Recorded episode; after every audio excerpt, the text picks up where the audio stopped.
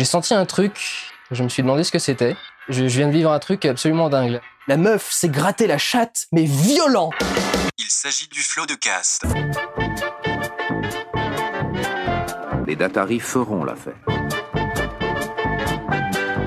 Star Wars, la guerre des étoiles, je ne sais pas s'il aura le même succès en Europe, mais en tous les cas aux États-Unis, c'est c'est les records absolus.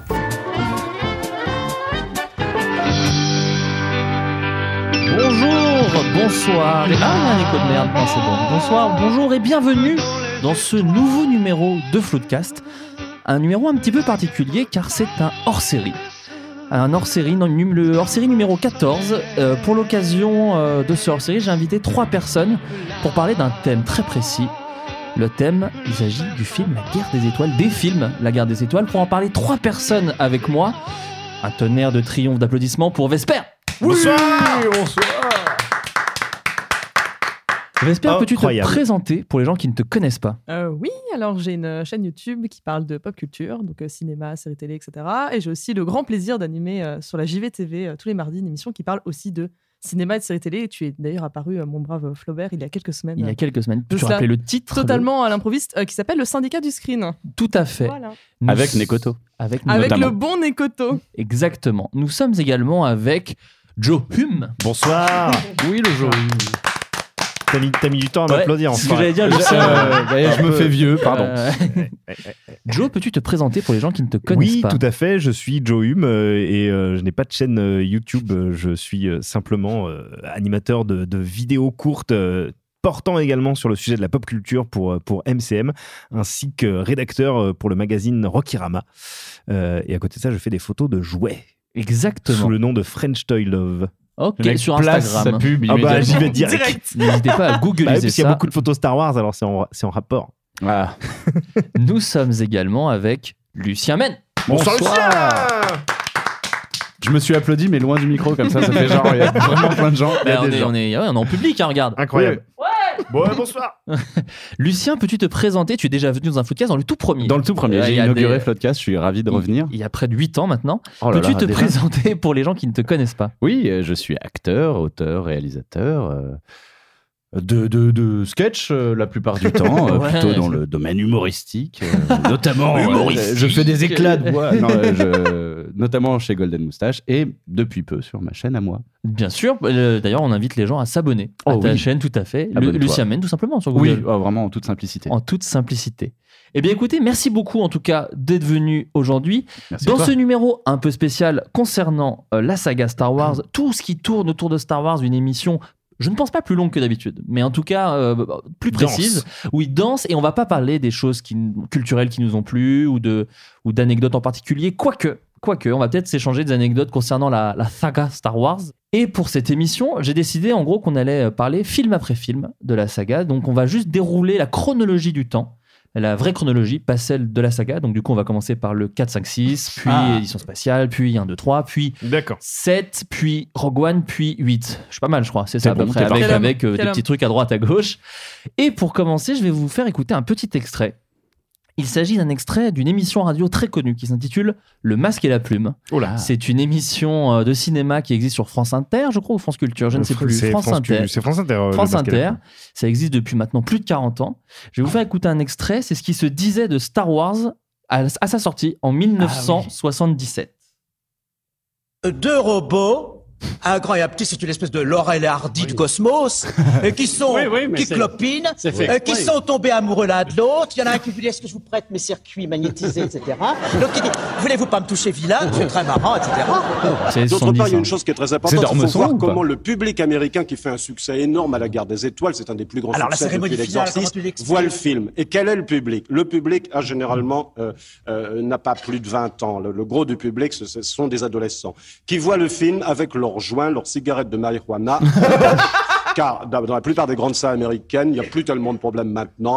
Euh, les gens peuvent tirer leur, leur cigarette de marijuana Pas comme et ici, fumer. hein. Et ils voient le film de cette façon-là. Je voulais dire par là que, le- que ces films-là étaient peut-être un peu dangereux. Enfin, dangereux pas d'un point de vue moral, mais peut-être d'un point de vue politique. Parce que ce bah sont voilà. des Ouais, choses qui sont des, ouais, des- ouais, des ouais, objets de consommation. Le film devient de plus en plus un objet de consommation de Et d'abrutissement total. Et d'abrutissement total et aucune Si, réflexion si, si, si. n'est possible a à partir de ce genre de film. Dire que la cérémonie finale, si mes camarades se rappellent bien, c'est Nuremberg, si vous voulez, en matière plastique blanche. Si, mais pas du tout. Quoi Pérez, Mi- Michel Pérez. Il y a Non, moi, j'ai pas vu ça. Ah, ben, si, moi, je suis très sensibilisé à Là, ça. moi, j'ai pas Dès vu. que je vois des, des gens c'est qui une image d'épinal, non. Eh oui, Mais oui, mais Ah, merci. c'est des images d'épinal qui attendent. Quand il y a toute une foule, marche au pas cadencé, Non. fait des gestes comme ça et porte le même uniforme, moi je flippe. C'est bien ça. Ah, il est et par conséquent, et dans ce film, oui. Et dans ce film, c'est ça.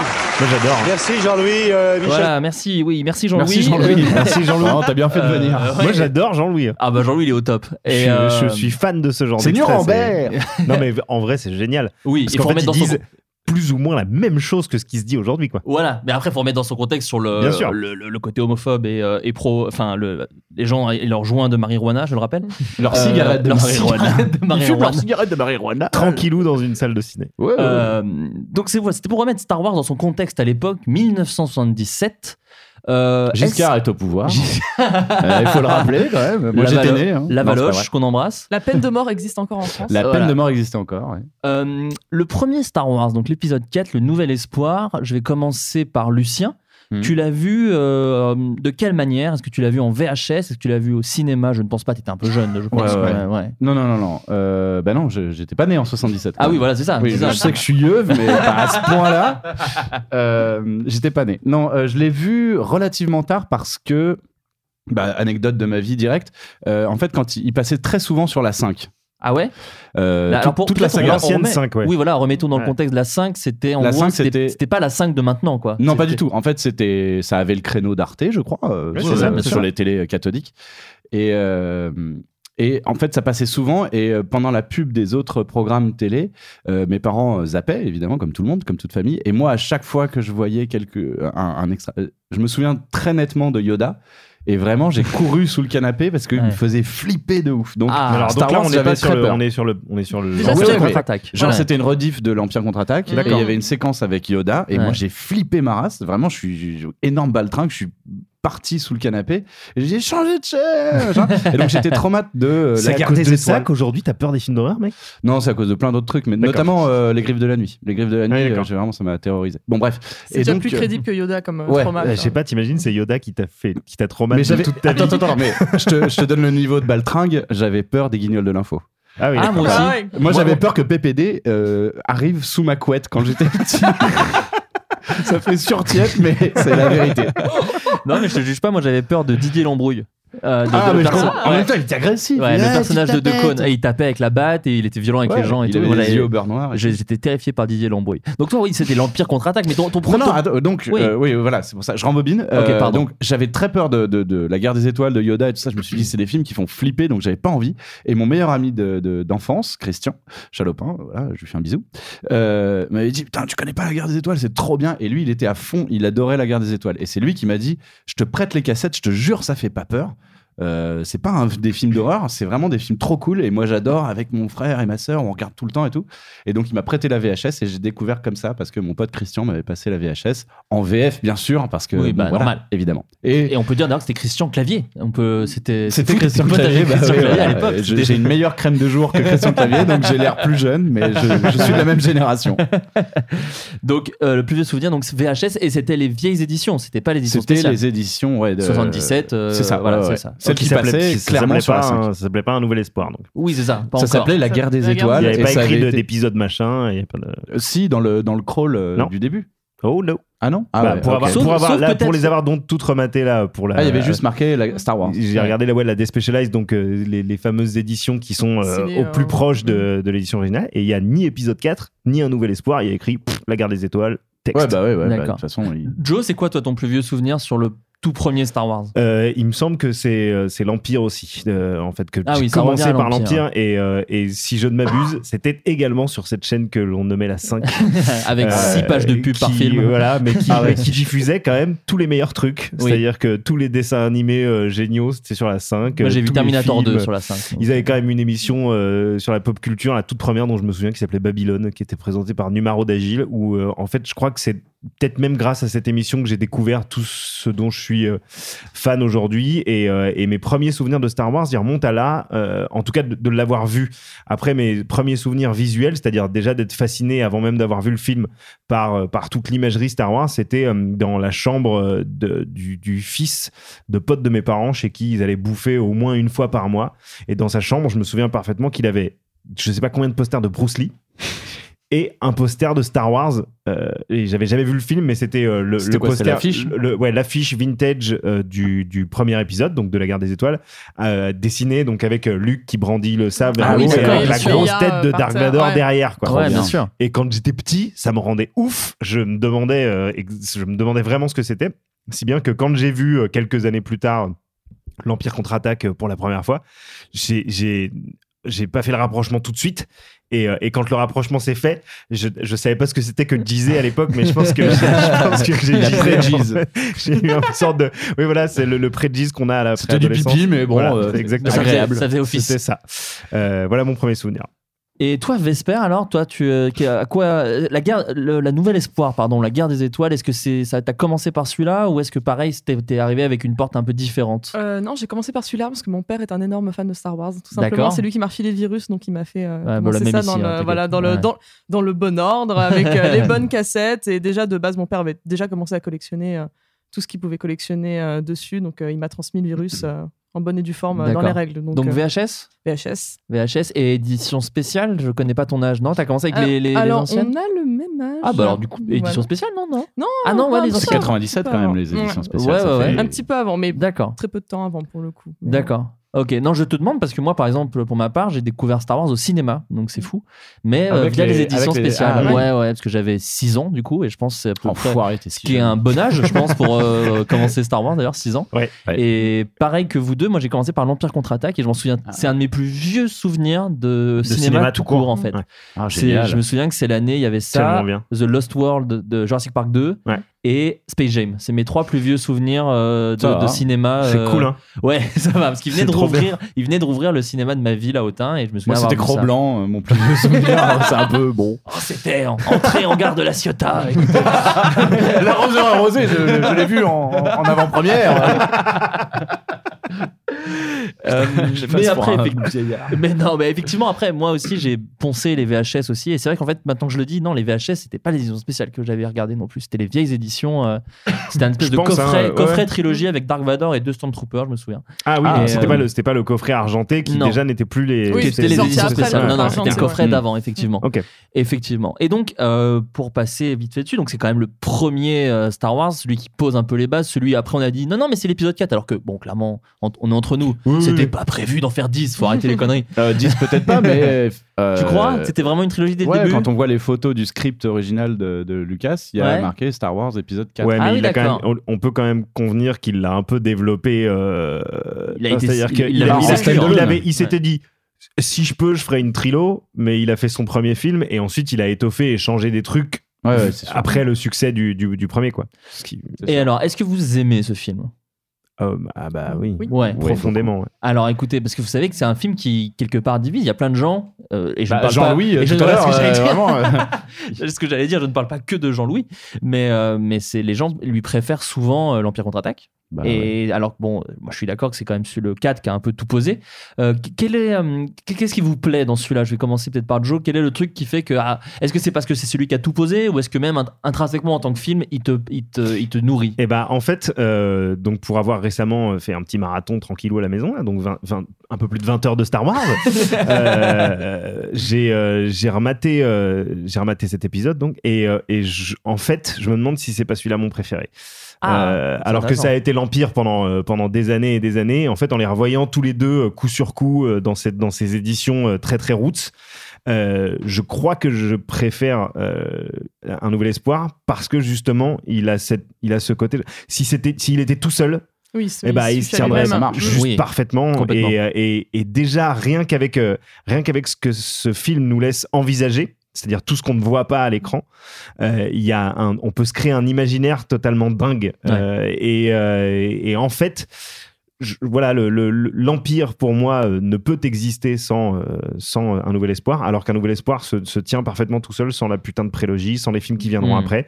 Et et c'est pour ça que, en tout cas, si peut-être il y a quelque chose dans l'esthétique qui me plaît plus dans l'Empire contre-attaque, je pense qu'en tant que, que film, euh, je, préfère un nouvel espoir. Et je trouve, euh, je trouve qu'il est, euh, je trouve qu'il est parfait de bout en bout, c'est-à-dire que tout est. il y a- bah, moi, je me fais, jamais- je me fais jamais Ouais. chier. Je, je, Ah ouais.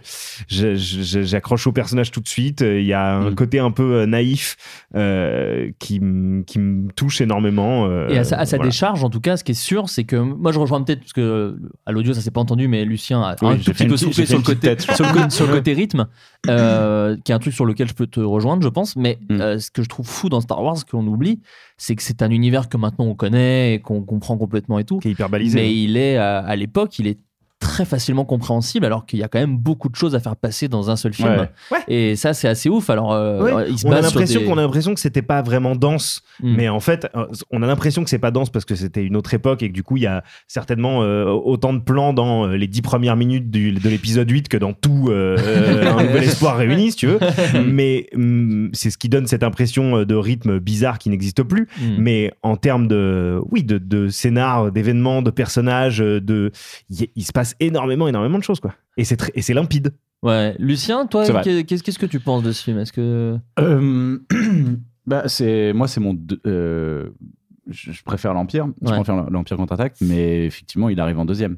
Il arrive en deuxième parce que euh, bah, déjà, il pose les trois personnages, euh, enfin les trois personnages principaux que tout le monde euh, Ouais. adulte, enfin euh, tout le monde adore. R2 Ben et bien sûr le, le, le gros dans le 6PO. X-Wing Ouais, ah Red, Red celui, Pork celui qui s'appelle. Porky, hein, Oui, il l'appelle Porky. Ça. énorme fat shaming. euh, bon, c'est pas grave. J'étais tellement C'est les 70s. déçu à, à la, à la revision de, de constater une fois de plus, parce que chaque fois je me le remarque, mais à chaque fois j'oublie, qu'il reste vraiment si peu de temps. Quoi. Alors, Ah ouais, non, mais- qu'il Le est mec est tellement juste là. Euh, je suis gros et ça se passe mal dans mon vaisseau. Pff, il est, il est venu juste pour vraiment avoir une figurine. euh, Ouais. dans le- Ouais, ouais, ouais. Mais de toute façon, il faut savoir que dans Star Wars, à partir du moment où vous conduisez un X-Wing et qu'on connaît pas vraiment votre nom, c'est Ouais, que vous allez vraiment chaud. exploser. C'est Mais clairement. vous aurez quand même une figurine, et ça c'est génial. Alors, de toute façon, si vous êtes dans Star Wars, vous avez une figurine, ce qui est quand Ouais, même c'est super sûr. cool. N'importe quel Jawa. Même a si vous figurine. n'êtes pas dans Star Wars, puisque dans. The Force Awakens, il y a des figurines de personnages qui, ne sont pas dans le film. Ah ouais. Ah, être un peu deck d'ailleurs. Euh, Pardon, Lucien, t'ai oui, coupé. ça pose les personnages Hmm. et euh, je trouve que c'est parmi les meilleures vannes de toute la, toute la saga Star Wars. Oui, Euh, oui, c'est vrai enfin, qu'il est très drôle. Euh, Leia, euh, la rencontre Leia-Anne, euh, elle Mm. est parfaite. Quoi. Après, j'a- j'adore, enfin, mon préféré est le 9. euh, je pense la plus forte raison euh, de ça, c'est que la relation Anne et Léa est parfaite. quoi. J'adore. Mm. Et leur romance est absolument parfaite. Euh, mais les bases sont posées. Enfin, quand il dit euh, ah c'est deux choses l'une, euh, soit je tombe amoureux, soit je la démolis. euh, Ouais. c'est tout l'un ou tout l'autre. C'est Mm. bah, tout est parti de là en fait. Et Ouais. ça, ça part d'une première vanne de Leia qui sort et qui est comme une furie et dire eh ben vous avez pas de plan pour sortir, vous êtes des merdes. Elle est parfaite quoi. C'est vraiment c'est pas du tout la, la princesse éplorée. Non. Et c'est ça aussi, c'est que Leia, moi, je, je la défendrai toute ma vie parce que c'est la en pop culture aussi large, c'est la première héroïne à dire. Euh, ah mais je suis pas qu'une victime en fait, je suis Ouais, aussi une meuf qui, qui, qui a putain des tripes et qui va, Et qui puis va surtout prendre à les dire, trucs, euh, à dire au mec qu'on considère comme le héros depuis le début, mais t'es nul, euh, nul chier. casse-toi. et la- ça c'est trop bon. Elle rencontre Luke Skywalker, le héros de toute la saga, et elle lui dit T'es un, t'es un abo. Ouais, ça, elle se fout de sa gueule direct. Ouais. Quoi. Enfin voilà. c'est- Ouais. c'est- Après, euh, voilà, comme tu disais, il y a des moments où le rythme est un peu, Ouais. euh, un peu mollasson, mais euh, Joe a raison de dire que c'est les l'époque- 70s aussi, c'était pas le même voilà. rythme de cinéma, c'était pas la même chose. Et, Voilà. et je pense que c'est aussi ce qu'a pu apporter George Lucas, c'est qu'effectivement, euh, la, la structure du film en elle-même est assez balisée. C'est, ça suit des choses euh, de, de- des- des mythologies anciennes Oui, et euh, de- le parcours du schéma, héros. ouais, c'est ouais, un- ouais. C'est un schéma hyper classique. hyper classique, mais à l'intérieur, il joue avec, il s'est jamais caché de ses références, que ce Grave. soit euh, Flash Gordon ou, Ou euh, mythologique. euh, oui, mythologique et Le euh, Shambhala. Voilà, tout ça. Et à côté de ça, il, il faut jamais oublier que malgré la grosse machine, et on va jamais essayer de vous faire croire que c'est autre chose qu'une énorme machine Star Wars, euh, George Lucas, c'est un cinéaste indépendant. Et, et- et le Mm. premier Star Wars a été vraiment euh, fait de manière, a été pensé comme un film indépendant. George Lucas avait, fait, avait Ouais. eu des succès, mais c'était pas euh, non plus euh, Steven Spielberg quand il fait Jurassic Park, quoi. C'était Oui, un gars qui avait fait. euh, non. Ouais, c'est pas en faisant American Graffiti que tu pouvais avoir. Ou THX système- 1138 quoi. La petite histoire dit que les premiers visionnages de Star Wars, si, si vous êtes fan de Star Wars, peut-être que vous, on va répéter des anecdotes, on, on essaiera le, le moins possible, mais c'est que la première fois qu'il montre le montage de Star Wars à ses potes, George Lucas, où il les montre à Spielberg, Coppola, De Palma et, et- et tous ses potes du Nouvel Hollywood, comme on l'appelait, il y en a pas un à part Spielberg qui voit le potentiel du truc et tout le monde dit mais c'est débile, on comprend rien, on se De fait Palma, chier. il s'est énervé. Hein. Ouais, ouais. De, de Palma, il était vénère. Il fait Mais putain, tu m'as fait perdre 3 heures. euh. Vas-y, je vais faire Scarface, je t'emmerde. non, mais voilà, du coup, euh, et ça a été fait de façon indépendante. Et c'est même par cette façon indépendante qu'il est devenu euh, milliardaire, peut-être. En tout cas, millionnaire, George Lucas, sur euh, Bah, les jouets et sur compagnie. Le, euh, merchandising, oui. c'est Ah ça. bah, c'est le meilleur tour de passe-passe de l'industrie du cinéma, quoi. Faut quand même se souvenir qu'à l'époque, la Fox était là, genre, mais il est con. genre, Ouais. elle se frottait les mains de se dire, putain, on est tombé sur un gars, les gars. Le pigeon. C'est ça, parce qu'avant la, la guerre des étoiles, il y avait que la planète des singes, je pense, qui faisait des films, des figurines autour de ces univers, mais personne ne faisait de jouets. En fait, si, ben, le, le, le- le pionnier qui est toujours le pionnier dans tout, c'est Disney. hein, euh, Oui. il, y avait, il y avait déjà euh, les peluches Mickey et Donald et tout. Mais en fait, je me demande même si Lucas a pas, en- a pas sciemment euh, suivi l'exemple de, Spiel- de, Copié, de- ouais. de Disney, Mm. mais en, l'industrialisant encore plus. Quoi. Et euh, c'est là son coup de génie, clairement. Et la bonne blague d'ailleurs, c'est que c'est un fils de marchand de jouets. C'est que son, son père faisait des jouets également à George Lucas et que, Ah. et que voilà, c'est toujours un peu rigolo. Et toi, Vesper, je t'ai pas demandé euh, Oui. qu'est-ce que tu apprécies, est-ce que tu aimes même ce, ce, oui, ce premier, évidemment, ce évidemment. premier Bah, épisode? effectivement, le côté euh, poser les bases, euh, c'est clair, c'est clair et net. Euh, alors, c'est celui que je préfère le moins dans la trilogie. D'accord. Mais même pas parce que je l'aime pas, c'est juste que je préfère le 5 et le 6 Oui, oui, bien sûr. au, au 4. Mais effectivement, le, de toute façon, tout le début, enfin, Anne et Leia, c'est la plus belle histoire d'amour pour moi au monde.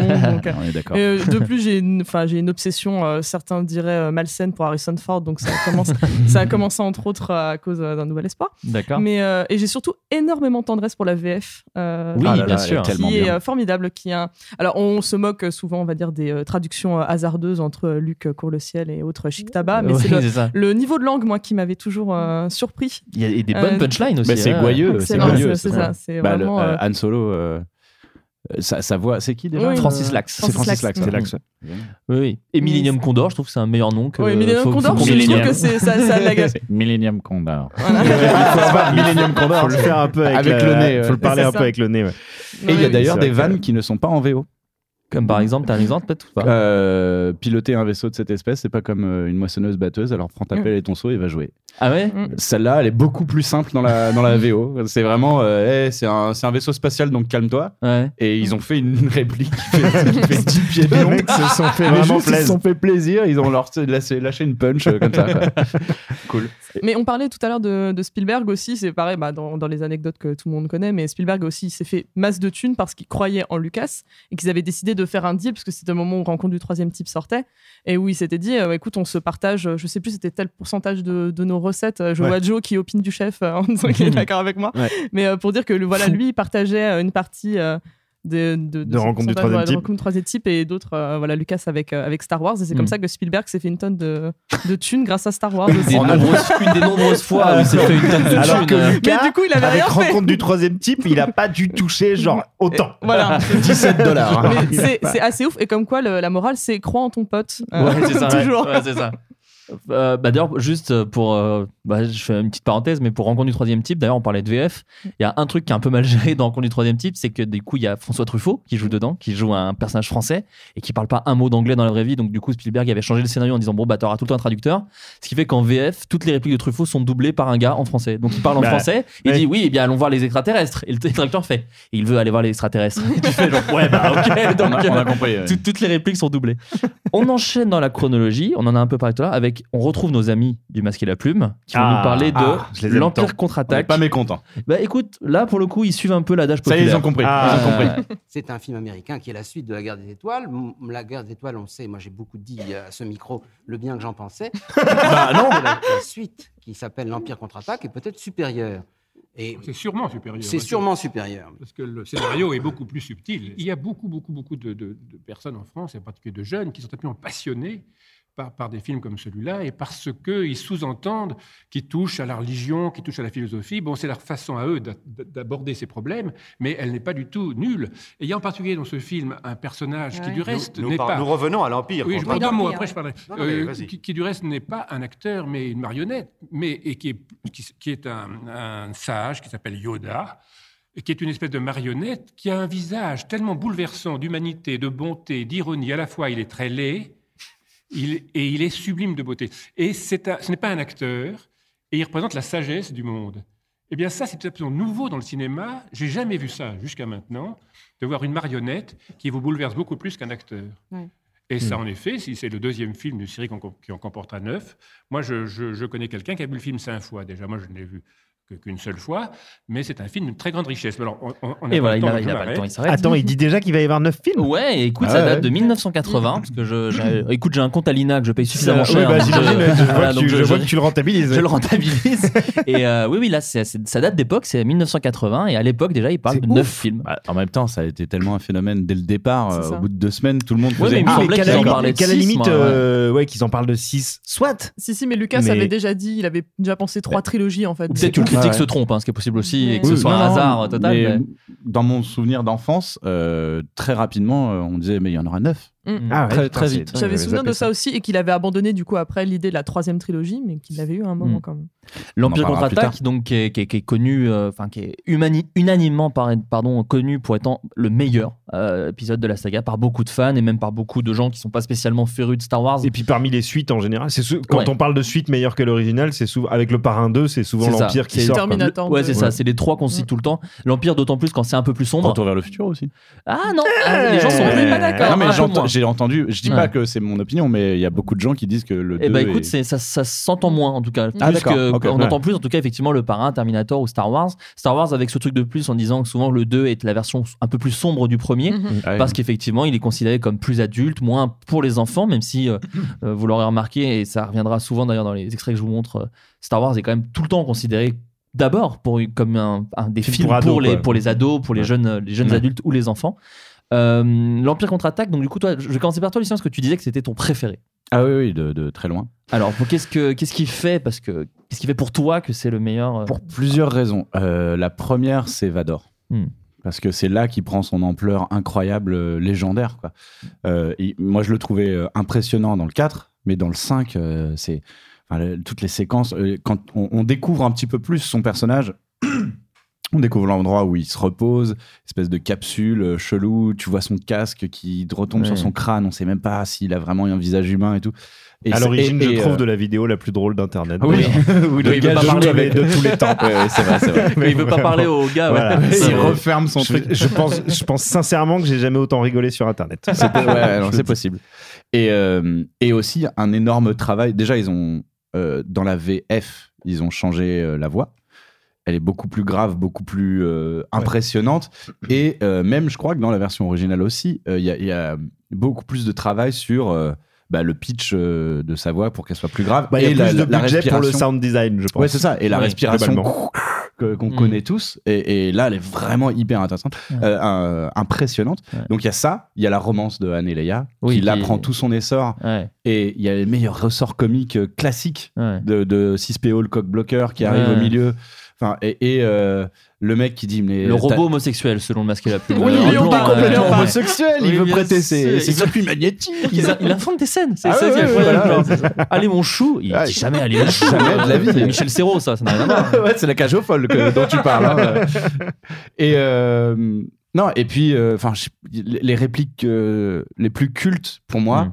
Sont dans le 5. Quoi. C'est euh, euh, je t'aime, je sais, euh, Ouais. mortel. euh, Je suis ton père. J'aime les hommes gentils, je suis un gentil vaurien. Enfin, Ouais. no- tout, toute le Anne, Anne Leia, ça marche de ouf. Mm. Le- un petit bémol pour l'entraînement de Luke euh, sur Dagobah, qui est stylé, mais trop long pour moi. Euh, et, et oui, j'ai un bémol sur l'Empire.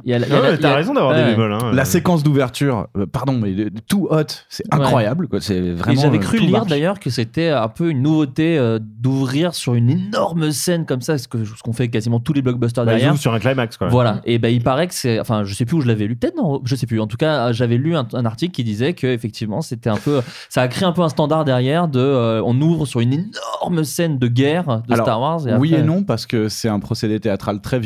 Ouais. Qui, se- sa- qui s'appelle euh, In Media Res. Ouais. Et euh, Shakespeare le faisait aussi. Oui, oui, non, je parlais au cinéma, mais Oui, oui, dans le mais- côté mais- blockbuster où t'as une Ouais, ouais. scène que tu pourrais mettre à la fin du film, mais tu la mets au début. Mais le, quoi. le 4 money s'ou- shot, hein, Ouais, c'est quasi. ça. Et un même peu. le, enfin le, le 4 s'ouvre sur euh, In Media Res. T'as Ouais. t'as déjà, enfin, t'as le plan des étoiles, ça descend Ouais, et il y a le vai- vaisseau de Leia qui se fait ouais. canarder. Ouais. Mais euh, effectivement, une énorme bataille comme poussé, ça. euh, en tout cas, c'est poussé à son paroxysme dans, dans l'Empire. Oui. Ça Clairement. dure bien complètement. euh, 20 minutes, hein, la première scène. elle, prend vraiment très du temps, quoi. Et, euh, et aussi la dernière raison, euh, bah, ça se finit mal en fait. Ouais. Et tu fais ah ok. Enfin déjà t'as le plus gros cliffhanger de l'histoire de, de, de la pop culture, je trouve, Mhm. qui est moi je me souviens vraiment j'ai le souvenir de, de ma, ma mâchoire qui, qui s'ouvre. Non Ah c'est et vraiment j'étais vraiment ému de mais non Ouais, mais mais Dark Vador c'est le méchant il est horrible ça peut pas être son père ouais. non Ouais. j'étais vraiment mal Mhm. et euh, bah, Luke, il est quasi mourant, machin, Ouais. ça se finit là-dessus. Mm. Oh la vache Enfin, c'est... Puis Han Solo est cryogénisé, quoi. Ouais, euh, Solo se fait, se fait rembarquer chez Quand même. Jabba, il y a tout ça, quoi. Waouh, et puis... Et puis si euh, c'est le premier que t'as vu aussi, il y a forcément aussi un petit Non, lien non, c'est affectif. Joe, ça. Ah Moi, oui, pardon, excuse-moi. c'était le 4. Excuse-moi, pardon. Euh, non, non, voilà, c'est pas ça. Ouais. Et puis, euh, avec un, un œil... non, un œil plus adulte, euh, la lumière. Ouais. Le travail de... enfin, vraiment, là, Ah le oui. chef-op, il, s'est- il a dit... On va les bourriner, on va, on va tout niquer. Enfin, à partir du moment où ils sont sur Bespin. Euh, tous les, les- les- la chambre de cryogénisation et tout ça. Bah, je suis en train de tout dire vous aurez plus d'arguments, je suis désolé.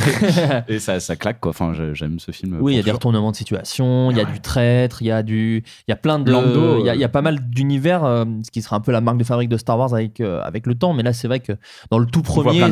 c'est ça, dans le tout premier, c'est désert, espace, et là, dans celui-là, t'as les glaces, t'as la cité des nuages, t'as la lune où- avec le Je- Ça fait longtemps moi que je l'ai pas vu, avec le verre géant qui essaie de les bouffer, ils sont à l'intérieur. L'astéroïde, ouais. Voilà, y a- Ah, et t'as- plein séquence de, préférée. t'as plein d'ambiance et d'Agoba et tout ça. Mm.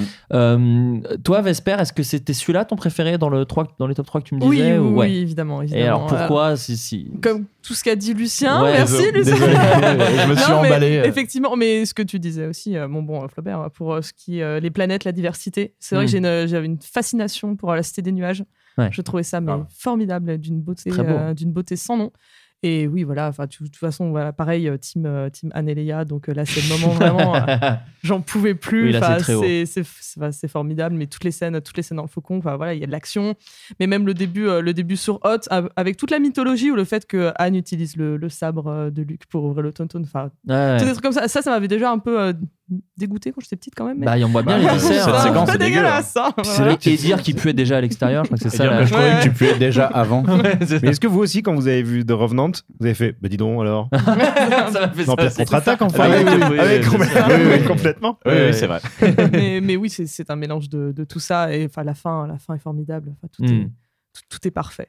Moi, je trouve rien à redire vraiment. euh. Tout, Ouais. euh. Dagobah, je trouve pas. Moi, je trouve que c'est un peu long. Bah, Il y a des après, moments le- où tu dis, ah, on a Alors, moi, je l'ai vu avec le, avec le, aussi, à mais- travers les yeux de quelqu'un euh, pour qui euh, le héros euh, ultime c'est Yoda. Donc euh, Ouais. voilà, mon père c'est vraiment euh, Ah Yoda, Yoda, c'est son main, hein, vraiment. Ouais. Donc euh, Ah, du la prélogie a dû lui faire très très mal. Euh, et non, pourtant, Pardon. mon père adore la prélogie. On en- on en Ah, parlera, on, on en parlera. On en parlera. Tout ça, c'est un autre, tout un autre débat. Mais, mais du coup, non, effectivement, donc moi, Yoda, ça m'a jamais, euh, ça m'a jamais dérangé. J'aime beaucoup le, le fait que ça prenne euh, son temps. Et puis Yoda, qui est un peu, qui est censé être le mec le plus sage du monde, mais tu sens qu'il est, il est un peu, il est un peu taré quand même. Donc Ah ouais.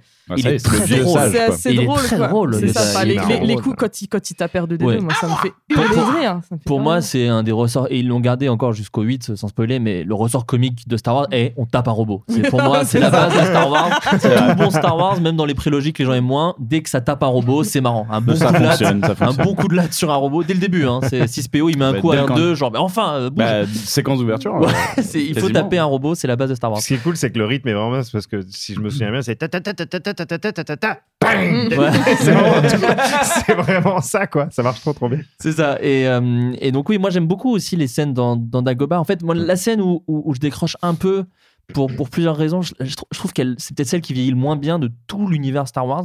C'est quand il se voit dans, Dans le la cas de. Dark Vador. où Mmh, d'un coup, ouais. c'est Mmh. très clippé, très. euh, Ouais. Ça a un Mmh. nom et je suis metteur en scène, je devrais connaître le nom, mais bon, euh, voilà, j'ai pas fait que des trucs bien dans ma vie. Euh, c'est quand la caméra bouge et que du coup, ça des, t'as des frames. C'est très clip des années 80, tu sais, t'as Ouais. des, Ouais. t'as des mouvements et ça fixe sur les mouvements et donc du coup, t'as une expression, une impression de saccadé. Des sortes de- Voilà, et t'as un truc un peu comme ça, et je crois qu'en plus c'est un des rares scores de John Williams où t'as du synthé, euh, donc tu sais, c'est un peu surprenant quoi, du synthé dans Star Wars, je Mm. fais oula, d'un d'un coup on est très années 80, et c'est la seule scène où je me dis ah, c'est quand même Da- euh, Luke Skywalker qui se voit euh, dans le côté obscur, et je trouve que la façon de faire est un peu cheapos. Ouais. Après, c'est peut-être pour moi un des rares défauts du film. J'avais pareil. Et l'explosion du masque de Vador où on voit Bah, le c'est ça, visage ouais, de Luke c'est Bah, c'est ça, oui, oui, c'est exactement ça, c'est la même scène. En fait, moi, je la trouve. Enfin, c'est finalement. euh, je, co- je comprends ce que vous trouvez de, de, de négatif dans, ce, dans cette scène, mais en fait, pour moi, elle crée une sorte de malaise bizarre qui, Hmm. sert le, qui sert le propos du truc. C'est-à-dire que même cette image du visage de Luke dans, dans le casque de Darth Vader, je l'ai toujours trouvé hyper, hyper creepy. Elle te marque un peu quand tu Elle te marque un peu et, Ouais. et je l'ai trouvé creepy, je pense, de par le fait qu'elle est réalisée un peu maladroitement et que c'est pas hyper beau, et- mais ça lui donne un, ça lui donne un côté qui, en tout cas dans mon dans mon inconscient de, de gamin, euh, garde cet, cet aspect euh, vraiment, euh, ouais, c'est malaise quoi, c'est hyper malaise. Ouais, ouais, non, mais c'est sûr. Après, euh, c'est aussi un, un- un Star Wars qui n'est pas réalisé par euh, George Lucas, comme le Non. retour du, le- du Jedi aussi ne sera pas réalisé par lui. Il est réalisé par Irving Kirchner, Ouais. euh, qui est un metteur en scène qu'on a pu voir sur d'autres films, comme euh, Robocop 2. c'est un de mes plus vieux souvenirs hein, de cinéma, Robocop 2. Et, euh, et qui Il a. n'a pas fait la meilleure suite là du coup. Ouais, là pour le moi, ouais. On dit rarement que Robocop 2 c'est l'Empire contre-attaque de Robocop. Non, c'est rare. alors que c'est le même gars. Euh, euh, oui, oui, et je trouve qu'il apporte un truc effectivement un peu plus vif, peut-être un rythme un petit peu plus resserré, et puis il y a des vrais puis beaux une plans. ampleur, quoi. Ouais, c'est ça. Ouais. C'est ça. Là, c'est vraiment. Euh, tu parlais de Shakespeare le tout à l'heure. scope euh. est Ouais. vaste et large quoi. Toi, Joe, euh, qu'est-ce qui te plaît dans celui-là euh, Alors, qui n'a peut-être euh, pas trop été dit. euh. Donc moi c'est mon premier ex aequo avec euh, avec l'autre. hein. J'arrive pas à les j'arrive pas à les, à les départager.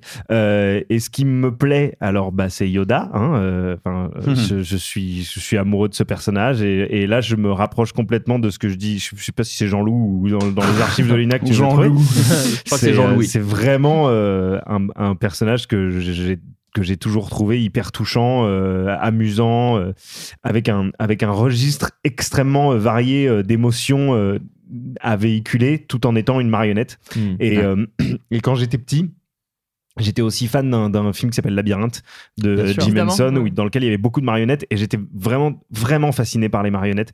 Euh, et du coup, le personnage de Yoda, c'était pour moi le point d'ancrage principal de l'Empire contre-attaque. Ça a évolué avec le temps, évidemment. euh, tout ce dont euh, vous avez parlé juste avant, euh, la romance, euh, l'ampleur, euh, Darth Vader, tout ça, ce sont des choses qui, bien entendu, m'ont énormément marqué. Mais le personnage de Yoda, euh, c'est, euh, on parle beaucoup aujourd'hui de, de culture doudou et de tout ce bordel-là. Là, je- même si je suis vraiment rarement d'accord avec ce genre d'argument, enfin, Yoda pour moi c'est clairement un doudou quoi. tu vois. Ouais. Et, euh, et ça le reste encore aujourd'hui. Et, euh, et quand je revois, euh, quand je revois l'Empire contre-attaque et euh, la, la partie euh, dans laquelle il apparaît dans le Retour du Jedi, Mm. qui me fend le cœur à chaque fois. Ouais, Ouais, hein. J'ai une anecdote avec ça. un- voilà, j'aime ce personnage. Je trouve qu'il est pivot, il est central à l'Empire contre-attaque. Euh, moi, si, si, si la formation de Luc durait une demi-heure de plus, je serais content. non, mais c'est vrai que c'est même, même dans sa construction, c'est- c'est c'est assez dingue que le héros du 1 soit presque bloqué pendant trois quarts du film euh, dans le Et 2. puis c'est là que c'est là que tu commences à voir euh, des, des rochers qui se soulèvent. euh, Ouais. C'est là qu'il y a un putain d'X-wing qui sort du lac, Ouais. euh, enfin, du marais, Ouais. pardon, Ouais, du ouais. marécage. Euh, ça c'est c'est en plus de ça, on est euh, on est dans, dans l'endroit de la saga euh, le plus euh, euh, enfin pour moi en tout cas qui évoque le plus quelque chose d'un petit peu dark Mm. Euh, et déjà Bah, quand j'étais gamin j'étais un petit peu goth tu Ouais. vois. et, et donc du coup j'aimais bien ces endroits là Bien sûr. un peu un peu un peu flippant rebutant euh, cette sorte de mangrove euh, avec des avec des ptérodactyles et tout Enfin, le, le lieu me- de Dagoba me fascinait et me fascine toujours Ouais. Euh, donc ouais je pense que c'est pour ça que ça reste aussi un de mes un- dans mon top 3 euh, de, toute la saga. Mais c'est vrai qu'il y a une vraie, euh, comment dire, euh, un vrai approfondissement de ce qu'est aussi la force dans celui-là par rapport au tout premier. Euh, c'est un débat qui revient tout le temps. On va pas C'est approfondir. là que ça devient vraiment. Mais, euh, mais c'est un débat qui revient dans, just got real, quoi. Exactement. Dans tous les Star Wars, j'ai l'impression qu'il y a un débat sur oh là là, mais la force c'est aussi ça. Mais c'est vrai que le, dès l'épisode de, de l'Empire contre-attaque, Mm. ils ont rajouté des trucs comme même l'apparition visuelle d'un fantôme, puisqu'à la fin de- du Nouvel Ouais. Espoir, il entend Ben Kenobi, mais il le Mhm. voit pas. Et là, vraiment, c'est un esprit visible qui s'assoit à côté de lui. Donc, quelque chose qui était un peu jamais vu. euh, Bah, qui lui apparaît sur Hot déjà. euh, oui, c'est ça. Non, mais voilà, c'est quelque chose Ouais. qui, mais qui n'était pas du tout mis dans le premier. Ah non. Effectivement, comme dit Joe, euh, les vrais. Bon, ils C'est avaient là, là que d'ailleurs, une fois de plus, on des arrive sur quelque chose de ultra shakespearien, quoi. Enfin, C'est ça. vois, Les fantômes, le Ouais. fantôme qui vient parler au héros pour lui dire attention, il va se passer ça. Ouais, ok, d'accord. c'est ouais, ouais.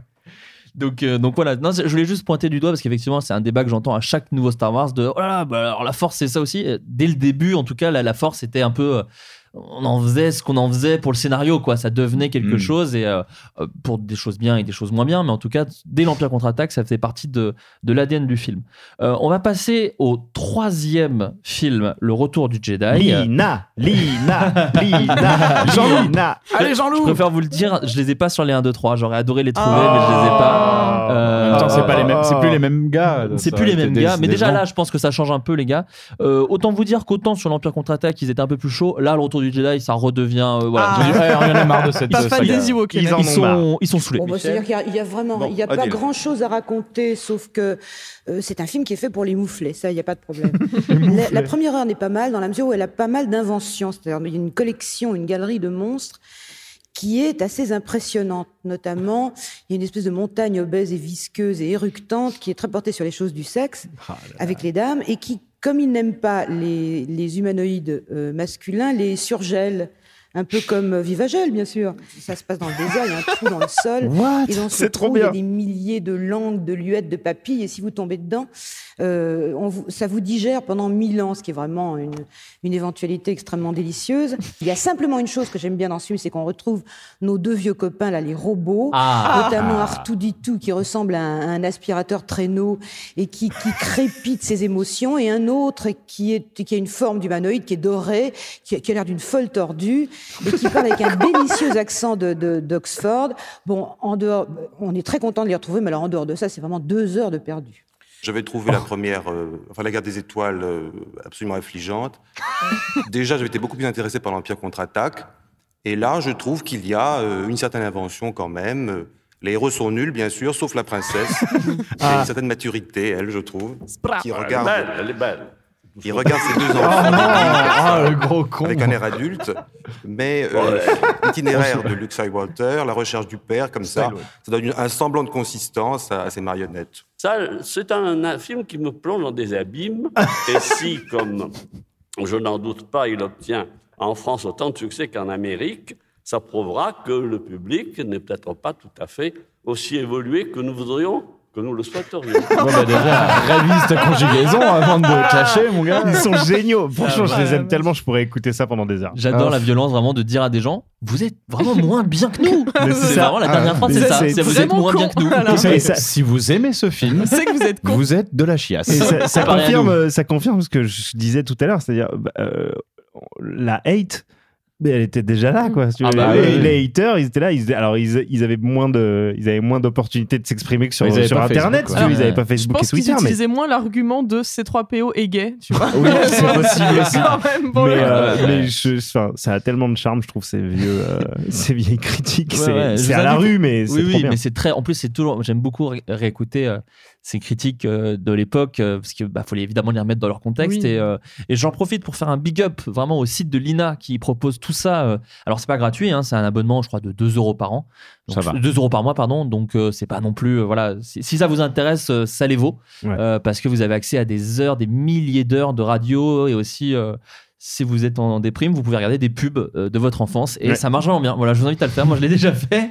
Et tu te mets des petites pubs Kellogg's de quand t'étais gamin et ça te fait vraiment du bien. Moi, ça me ferait l'inverse, hein, tu vois. J'ai Ça je serait passe une bonne journée et je revois une pub euh, de quand j'avais 5 ans. Je fais Ah, je suis vieux Ce serait pire. Le retour du Jedi, Vesper, euh, qu'est-ce qui te plaît préféré dans, dans celui-ci? Ah non, c'est ton Ah, deuxième non, préféré. deuxième, deuxième préféré. Qu'est-ce qui te plaît dans celui-là Euh, oui, alors juste, euh, je voulais revenir un peu sur la, la critique de Lina. Après, c'est c'est à mourir de rien pour le Mhm. coup. Mais c'est un peu facile, on va dire, avec le, la distance de se moquer. Ah oui, non, etc. genre, faut remettre Non, dans ce non, contexte. oui, voilà. en plus, je me Moi, ça moque fait pas. Je trouve Non, non, vraiment mais- attendrissant. quoi. Ouais. C'est, Moi, euh, je me moque. Ce que je me rappelle. Ah, moi, je par exemple, fous, les, non, Non, mais non. effectivement, les, réf- les, les, les- comment dire, les blagues un poil homophobes. Ah oui, non, mais euh, ça, oui. Non, mais ça, oui. contexte. Non, non, mais La parce princesse, que elle est belle. Je me hein. rappelle. On la laisse pas dormir dans la baignoire. hein. On sent qu'ils ont bien été marqués par le bikini. euh. Non, non, mais attends, la manière dont elle décrit Jabba, tu vois Jabba. Ah oui, non, c'est clair. Il y a- Non, Elle, elle a c'est très clair. bien décrit. Le Non, mais je parle langage de- est formidable. Ouais. Je parle du gars derrière Oui, qui sûr. dit La princesse est très belle. Je vois- Moi, je vois Bourdon. ça, ça valait le coup de remettre une couche pour dire Ouais. que la princesse c'était très belle. Non, non, c'est parce que je repensais juste euh, quand euh, Blade Runner 2049 est sorti. Je crois que c'était la critique à l'époque de Philippe Manœuvre du premier qui était assez, euh, Oui. qui était assez vénère euh, et que tout le monde disait Ah là, qu'est-ce qui est con, Philippe Manœuvre?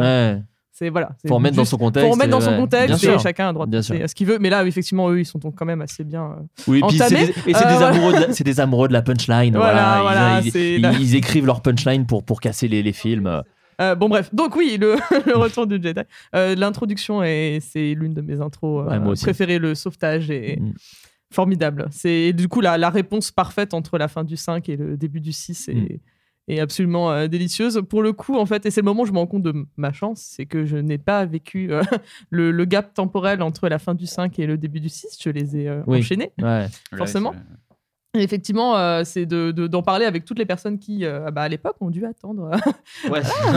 ont dû attendre plusieurs mois pour, euh, pour Plusieurs années, ouais, tu veux dire. Deux ans, c'est ouais, deux ans, ouais. 81. euh, Non, c'est 3 ans du coup. Trois ans Non, non, Euh, c'est- je sais oui, que- 80. Attends, avec le décalage, la sortie 77, française. 80, 83. C'était 3 ans à l'époque. C'était 3 Et, ans, euh, mon pote. Ouais, putain, Trois c'est ans long. hein. Bah ça veut ouais. dire euh, que Ouais. t'attends trois ans, euh, déjà que j'en- enfin, il y en a plein qui chouinent quand ils doivent attendre un an pour une série télé euh, sur Netflix. euh, je me dis trois ans entre euh, la fin de ce qu'on s'est, euh, Ouais. ce qu'on s'est mangé avec la fin de l'Empire contre-attaque et euh, le début du Retour. Jedi. euh, C'était, c'était bien vénère, bref. Euh, D'autant donc, que t'avais pas internet pour avoir Ah des bah images, oui, euh, des- voilà. des trailers et des conneries. Ah, c'est pas plus mal. Hein. Bah, Ouais. bah, ah bah du coup tu te hein. faisais pas spoiler là pour Voilà. le coup là Ouais. c'était t'arrivais t'étais vraiment vierge hein. ça c'est ça. Il y a pas il y a pas moyen mais euh, alors moi je suis euh, je ne suis fais pas partie de la team euh, anti Ewok voilà je n'ai rien D'accord. contre les Ewoks je tiens à- en préambule de Oui, mon oui, oui. de Non, non, mon mais il n'y a pas de avis. souci. mais euh, non j'aime beaucoup euh, j'aime beaucoup le bah, je trouve que tout est euh, tout est formidable dedans Mm. enfin c'est c'est vraiment l'aventure euh, avec un grand A euh, comme euh, voilà comme- j'allais dire comme on n'en fait plus si encore quand même faut pas Oui, exagérer. faut pas. mais euh, Ouais. mais en tout cas non vraiment j'ai mon, mon passage préféré c'est ma- vraiment le début c'est tout, Oui, mais oui. tout le passage sur la Mm. fin toute la barge de, de, de Jabba c'est c'est formidable enfin, Bah, Bob- pour le coup, oui, Boba c'est- Fett est formidable Complètement. Bah, Alors, pardon, Nathan. C'est merde. Quoi Mais eh ben oui bah, il meurt il, comme une merde il a la alors pire mort. Il sert Ah, à mais enfin, oui. toute, ce- Ouais. enfin, toute Elle- cette elle est séquence. drôle, elle est Dans l'univers étendu, il n'est pas mort. voilà Non, ça a, été, ça a été annulé par Oui, ça a Disney. été Ouais. annulé, mais bon. oui mais justement tu comme ça tu peux être le mec le plus badass du monde et avoir Ouais. une mort de merde parce que Et dans Non, la non, mais il vraie n'y a pas vie que la mort, hein, même la fois- bagarre, il est nul. Ouais, Ouais, bah, moi, moi mais- quand on avait rien à foutre de Boba Fett, elle est drôle, hein, la scène. hein. Ouais, non, oui, oui, ça. un, gars, fait. un, gars, un gars aveugle, un gars aveugle avec une lance qui fait il est à gauche et il tape sur son truc. C'est vraiment marrant. Mais c'est ça, et puis Luc, la petite, la petite pirouette de Luc, je suis désolé, euh, R2 qui balance, euh, qui balance le sabre alors qu'il distribuait son plateau Ah oui, avec les c'est- verres c'est très drôle. Enfin, tout, tout l'enchaînement Léa est génial. étrangle euh, Jabba le Hutt. Qui, qui est Mais, enfin voilà, forcément, meilleure scène pour moi. Enfin, de toute façon, voilà, c'est. Enfin. Lucien aime beaucoup Leia, évidemment. moi aussi, c'est mon, c'est, mon rôle modèle dans la vie euh, avec sûr. Lara Croft. Euh, Forcément, j'ai, grand- j'ai grandi avec ces deux femmes en voulant leur ressembler. Donc, euh, oui, Leia, c'est le, c'est le truc ultime. Ce qui fait qu'aussi, je continuerai toujours de défendre euh, le, le bikini euh, Oui. de Slave Leia qui se fait voilà, taunter assez régulièrement. Oui.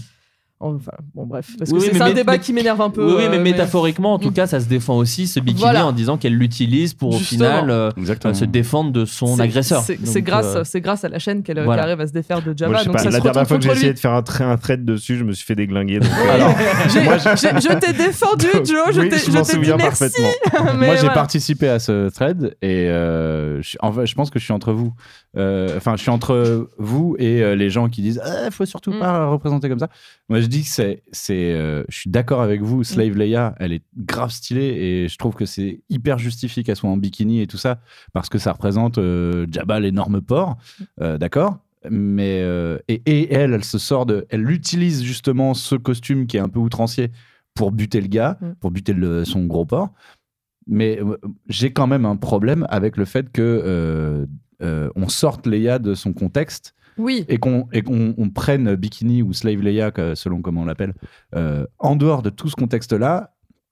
Et qu'on dise juste ah elle a quand même des belles jambes et un ventre plat et Ah oui, mais ça, ce que je veux c'est que c'est pas, c'est pas de la faute du film, c'est de la faute de ce qu'elle est Pas devenue du dans l'inconscient Ouais, collectif. mais là, c'est- en l'occurrence, tu fais, tu fais référence à ta, euh, ta photo de. Tu disais, ah, chez euh, Madame Tussaud, en Angleterre, euh, les musées de cire, c'est ça. Et il y avait une photo de. euh, Oui, mais on, s'est rendu, compte, à- on s'est rendu compte après coup qu'en fait, elle avait- dans, oui. dans- dans les, dans les divers musées Tussaud, il y avait différentes versions Oui, oui. de Leia, tu vois. Donc, Oui, mais c'est ce qui explique aussi Oui, ce que.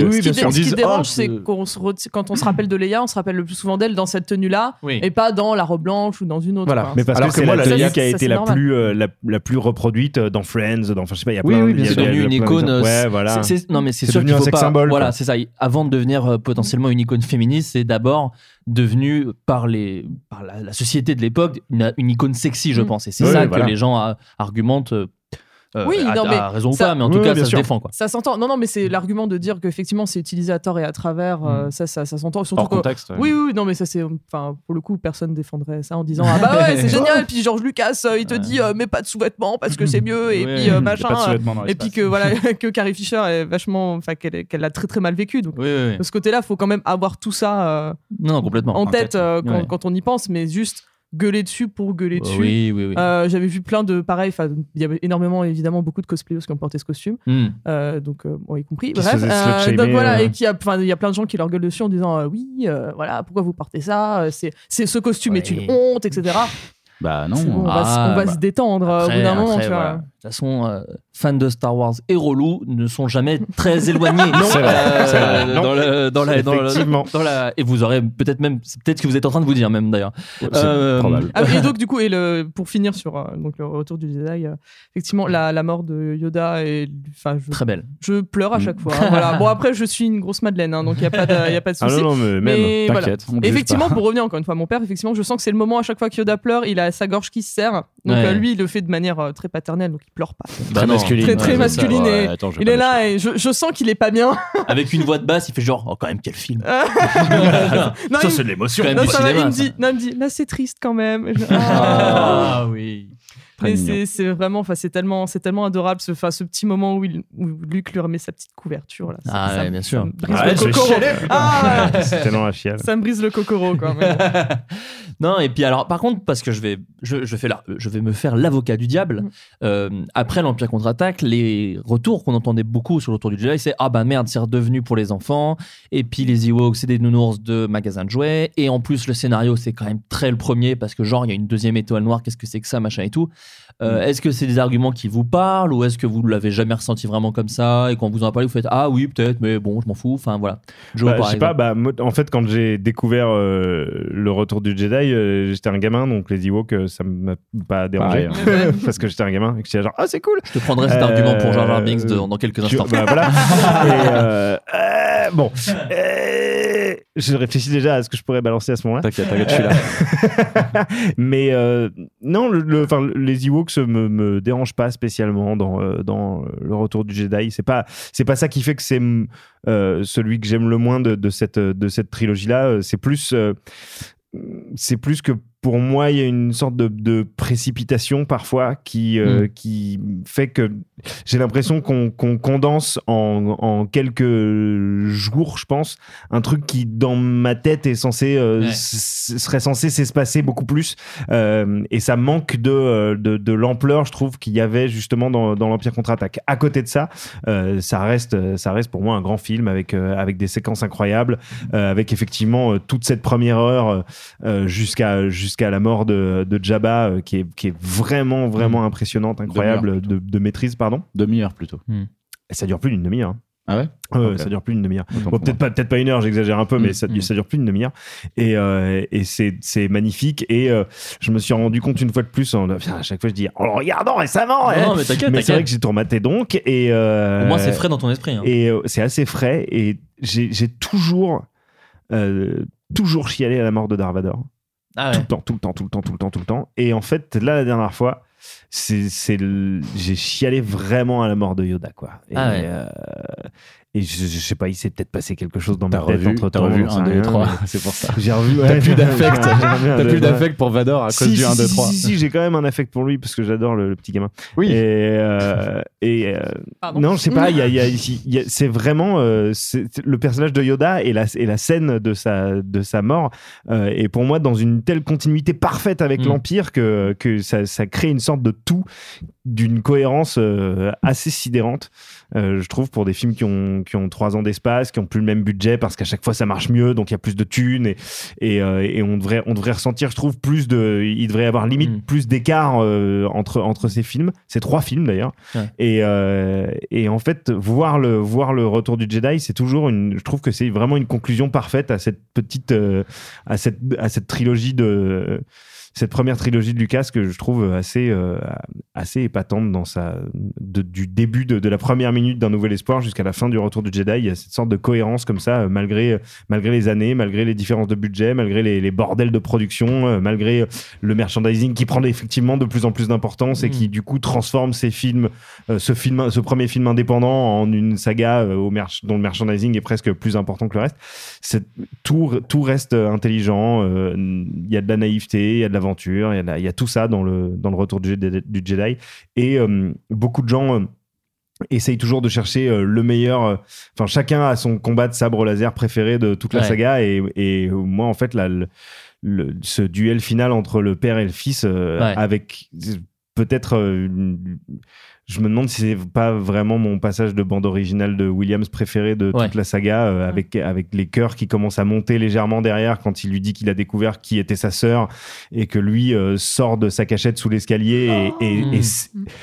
C'est- ça me- Ouais. enfin il y a un truc qui à chaque fois rien que d'en parler si tu veux j'ai les poils parce que ça me Et le sabre drop qui est très stylé aussi. euh, Quand, il- quand refuse, est quand il refuse de le buter, Grave. il fait vraiment un bam, il balance le sabre ok, allez, c'est terminé. mais grave Euh, euh, je tiens à dire que Flo a interrompu la plus longue phrase de 2017. Ouais, pardon, pardon, pardon. Désolé. Faut que j'apprenne à fermer ma gueule et tu fais bien de me le rappeler de manière, euh, de manière, euh, Il y a pas de tu vois, point. soft comme ça. J'ai- J'aime beaucoup euh, cette, cette douceur dans, dit- le, dans le ferme ta gueule. ça me plaît beaucoup. J'adore tout ce que tu dis, mais je je me- je me suis juste rendu compte il y a 4-5 minutes que c'était la même phrase. Et je me suis dit quand est-ce qu'elle va s'arrêter cette phrase? Elle est, si horrible. longue. C'est horrible.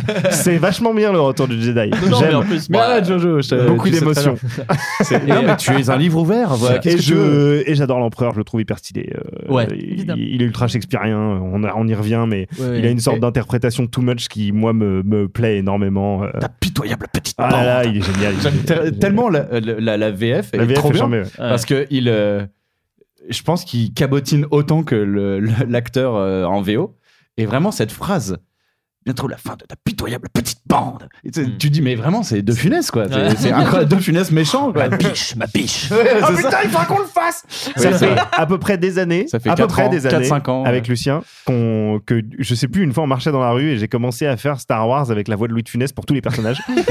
Mais voyons et, et un jour, euh, un jour on le... Mais On le fera. vous, êtes, vous êtes mon père faut, faut vraiment qu'un jour on le fasse, quoi. C'est... Mais Obi-Wan, vous êtes juif. vous êtes un Jedi. Vous êtes un Jedi. Bon bref, ça se, ça se fera un jour. Et ce sera aussi pitoyable que, Non, on le que fera là, mais en- sauf que ça durera deux heures. on le fera entre nous je crois qu'on le fera Pour, entre nous pour revenir juste au retour du Jedi, moi ce que j'aime beaucoup dans ce que tu n'as pas mentionné, c'est le climax du retour du Jedi qui est quand même sur trois combats différents, à savoir combat sur Terre, euh, enfin sur Andorre, Dans la coup, forêt. dans la forêt euh, où ça se blast, il y a des blasters et il y a des, il y a les bipodes qui sont vraiment stylés et et donc ça se bat dans la forêt, dans l'espace où ça tire avec euh, Admiral Akbar. m- même Lando, si ouais. effectivement Lando conduit le Faucon ça m'a toujours un peu saoulé, mais bon. ah moi j'adore Je sais pas. Moi, moi, j'adore son pote qui fait. Le ah, ah. Et juste avant, il y a un plan où il fait Oui, j'adore c'est quand ils ont. Ils viennent de tout détruire et lui il fait Et euh, ça fait partie de mes personnages tout pourris de Star Wars. Que... Ah, mes, personnages aussi, ouais. préférés sont souvent des tout pourris. Ouais, c'est ouais. pour ça que j'ai une grande affection pour l'épisode 1. Et, euh, et, euh, et donc, oui, le troisième, c'est effectivement le combat Vador, Bah ouais. euh, Vador Luke au sabre laser.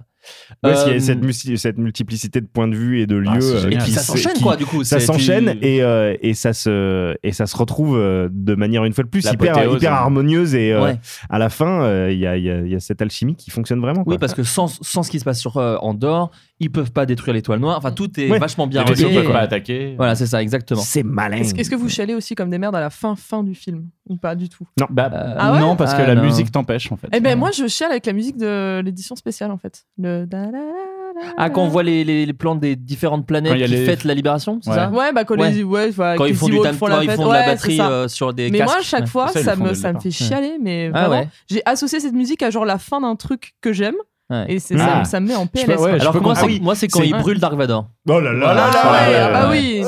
Ça, c'est assez beau. Ça- mais ça, c'est bah, le truc qui te, ça te moi, le, coup, le- tu le vois. plan, le plan vraiment euh, qui, me- qui me poignarde, c'est euh, c'est quand il le traîne le vers le, quand il le traîne vers le vaisseau. C'est même Ouais. le plan latéral où il le Ah traîne oui. vers le Ouais. vaisseau qui pour Ouais. moi fait écho au plan latéral où il se fight. Ouais. Mm. Euh, et c'est le, le mindfuck est, est total à chaque fois quoi. Ah, Ouais. c'est marrant, on a chacun notre moment. Moi, le moment qui m'émeut le plus dans ce final euh, grandiose, c'est c'est quand euh, Vador lui dit euh, ôte-moi ce masque, que Mm. je puisse te voir de mes vrais yeux. Ouais. Il lui enlève, il est comme ça, il a sa tête de. Dégueulasse. comment ils s'appellent les, les bonhommes œufs dans Alice au pays des merveilles. Là. Ah, Il a vraiment une tête ça. comme ça, Ouais. mais c'est pas grave. Ouais. Et, euh, et il est là avec sa respiration pourrie et euh, il lui dit Quand il a la euh, tête euh, que tu mets normalement sur les paquets de clopes. Euh, Ouais, voilà, complètement. Exactement. complètement. Et, euh, et, euh, et il lui dit euh, Tu diras à ta sœur euh, qu'elle avait raison depuis Mm. le début, machin, euh, que tu avais raison depuis le début. Et après, il pousse son dernier soupir et on entend le thème de Vador Mm. À la guitare single note. Ouais, hyper beau. Et, là, vraiment, ça me, oh, ça me C'est soulève même le de la cœur. J'ai- il me semble. Ah bah peut-être, oui. C'est ouais. beau. Ouais, non, c'est magnifique. Ouais. Écoutez, on va avancer pour pas que ce podcast fasse 8 heures non plus. Euh, avant J'ai de pas dit pourquoi j'aimais le retour du Jedi, mais Ah, c'est vrai qu'on s'en fout. Tout le Non, monde a mais- dit. Non, mais t'as raison. Parce que je sais que tu vas avoir beaucoup de choses à dire sur la prélogie, donc je me permets Non, non, mais d'avancer. j'ai eh, j'ai vu des gens sur Twitter qui anticipaient non, mais en plus, que j'allais être un tu connard. sais, tu sais euh, que je vais être euh, magnanime parce sa, que moi sa je vais. scène préférée, c'est Hayden Christensen qui revient à la fin. Tout, tout- Voilà, c'est- sur les éditions spéciales. Euh, non, mais avant de passer à la prélogie, je note quand même quelques trucs qui sont sortis.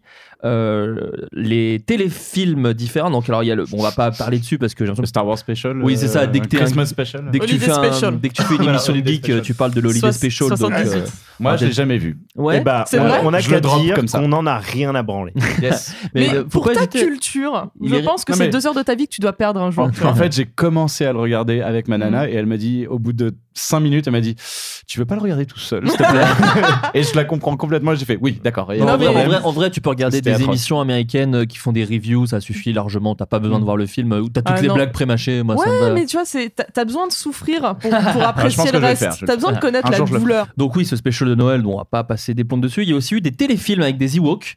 Euh, moi, je, je me souviens avoir Séries animées vu- aussi. Et des séries animées. Alors moi, j'ai pas vu les- parce qu'il y a eu les droïdes et les Ewoks en Ouais. dessin animé. Moi, j'ai vu ni l'un ni l'autre pour le coup. et Moi j'avais une VHS des Ewoks. Ah ouais, Bah, Je n'ai aucun souvenir. Moi, C'était les aventures de. euh, comment il s'appelait? Le l'Ewok, euh, le petit héros. euh, ouais, c'est ça. C'était trop bien. Ouais, Moi, j'ai vu le, le, le live, le enfin euh, acteur live de qui était narré par Dorothée. Oui, c'est ça. Les Ewoks, les téléfilms des. Ewoks, c'était ça. C'était Ouais, ouais, avec mais la pas- chanson. pas ouais. version dessin animé. Non, non, il y avait aussi la version. il y avait les deux. Il y avait les deux. Et avec la chanson des Ewoks de Dorothée. Elle avait Ah fait une oui, chanson oui, des oui, Ewoks. oui, oui, oui. Euh, donc il y a eu tout ça, parce qu'il n'y a, pas eu une grande pause hein, entre la. Enfin, il n'y a pas juste eu rien entre la trilogie et la prélogie, du coup. Il y a donc eu tout ça. Il y a eu donc les éditions spéciales en 97. Euh, donc voilà, moi je disais que c'était un de mes premiers souvenirs de cinéma, donc je pense que c'est ce qui m'a aussi beaucoup marqué. Et des jouets, beaucoup de jouets euh, qui continuaient à, Oh là à sortir euh, régulièrement. Euh, on va faire une mini parenthèse jouets parce qu'en plus on est avec Joe. Toi, tu, tu- comme tu l'as dit en début de podcast, tu prends des photos de jouets. Non, mais alors vous voulez que je parle moins et on va parler de jouets Vous êtes sûr, vous êtes sûr et certain de ça j'aimerais juste un souvenir, et je vais demander à chacun autour de la table, un souvenir précis de jouets Star Wars, un truc Mm. qui t'a marqué, un truc. Moi j'en ai un, si tu veux que je commence le temps que tu réfléchisses Non, non, non, un non, petit euh, peu. j'ai, euh, j'ai, euh, pour mes, je pense mes 25 ans, euh, on m'a offert un Yoda euh, qui doit faire, euh, qui doit faire à peu près euh, une trentaine de centimètres de haut. D'accord. Et euh, c'était, c'était déjà un de mes, vr- vraiment un de mes personnages préférés, en tout cas un des personnages que, que j'affectionnais le plus de toute la saga. Euh, et en fait, ce Yoda est vraiment génial parce que il, donc déjà il bouge tout seul et en fait selon où est-ce que tu appuies sur son sur son corps, donc ça t'as ses deux oreilles et ses deux mains sur lesquelles tu appuies et il te raconte la putain de saga. Ah. Genre, il se pose et il fait The Tish and the Jedi I speak of. Et ensuite, il te fait A New Hope. Et il te raconte toute l'histoire. Ouais. Et c'est vraiment trop bien parce que donc il a sa, sa bouche euh, qui bouge, il cligne Oui, des yeux, il est, euh, il est en une sorte de caoutchouc euh, mou. Ouais. Donc c'est comme une sorte de mini animatronique, si tu veux. Et, euh, et il fait presque, enfin, t'imagines tout à fait Yoda faire cette taille-là et te raconter des histoires marrantes. Et T'as envie de le mettre dans ton sac à dos, quoi. Mais T'as envie vraiment, de- t'as envie de le mettre dans ton sac à dos, de l'emmener avec toi. Et c'est même si c'est pas le jouet le plus photogénique que j'ai, c'est un, un des, des c'est un de mes jouets préférés de tout jouet confondu, pas seulement D'accord. Star Wars, euh, parce que parce que c'est Yoda qui raconte toute l'histoire, quoi. Et c'est et quand il te raconte l'épisode 1, c'est mieux que l'épisode 1. Lucien, t'as un souvenir, toi, de jouets ou de trucs qui t'a marqué Ouais, je me suis rappelé tout à l'heure euh, quand euh, je crois euh, Vesper était en train de raconter ses premiers souvenirs de Star Wars que euh, moi, en fait, j'ai eu un souvenir lié aux jouets avant d'avoir vu les films. Ah. Parce que j'avais un pote de maternelle euh, qui avait. Christian. euh, euh, non, c'était Yves. Ah, voilà. Tous des prénoms super. Ah bah, euh, je suis extrêmement blanc. hein. Bah, une spéciale Star Wars, donc forcément beaucoup de blancs. hein. Voilà. C'est- Oui, oui, c'est- oui, oui. Comme dans la saga. hein. C'est ça. Une majorité de blancs quand Une même. majorité. Euh, Yves possédait donc une, euh, un jouet de Boba Fett. Et j'avais trouvé, avant même de connaître quoi que ce soit de Star Wars, Mm. que le design de Boba Fett était hyper stylé et j'adorais euh, qu'il me le prête, quoi. Et, D'accord. et voilà. Très bien. Et Vesper, toi, c'est quoi ton, ton souvenir euh Euh, alors j'ai pas de j'ai pas de jouet particulier, mais effectivement euh, j'ai commencé à moi m'acheter des jouets quand j'ai quand je vivais plus avec mes parents parce que chaque fois qu'il y avait un truc à acheter, je l'offrais à mon père en fait. D'accord, ok. Voilà, Et- mais- super sympa. Bah non, et tu, te, sou- et tu te souviens d'un jouet Bah, euh, en de fait, ton père ou mais même chose pas nous lui il avait non et pour le coup il avait il avait pas eu des trucs collecteurs de la mort, je ne crois pas. Alors Ouais. peut-être, je devrais Ouais. fouiller un peu plus.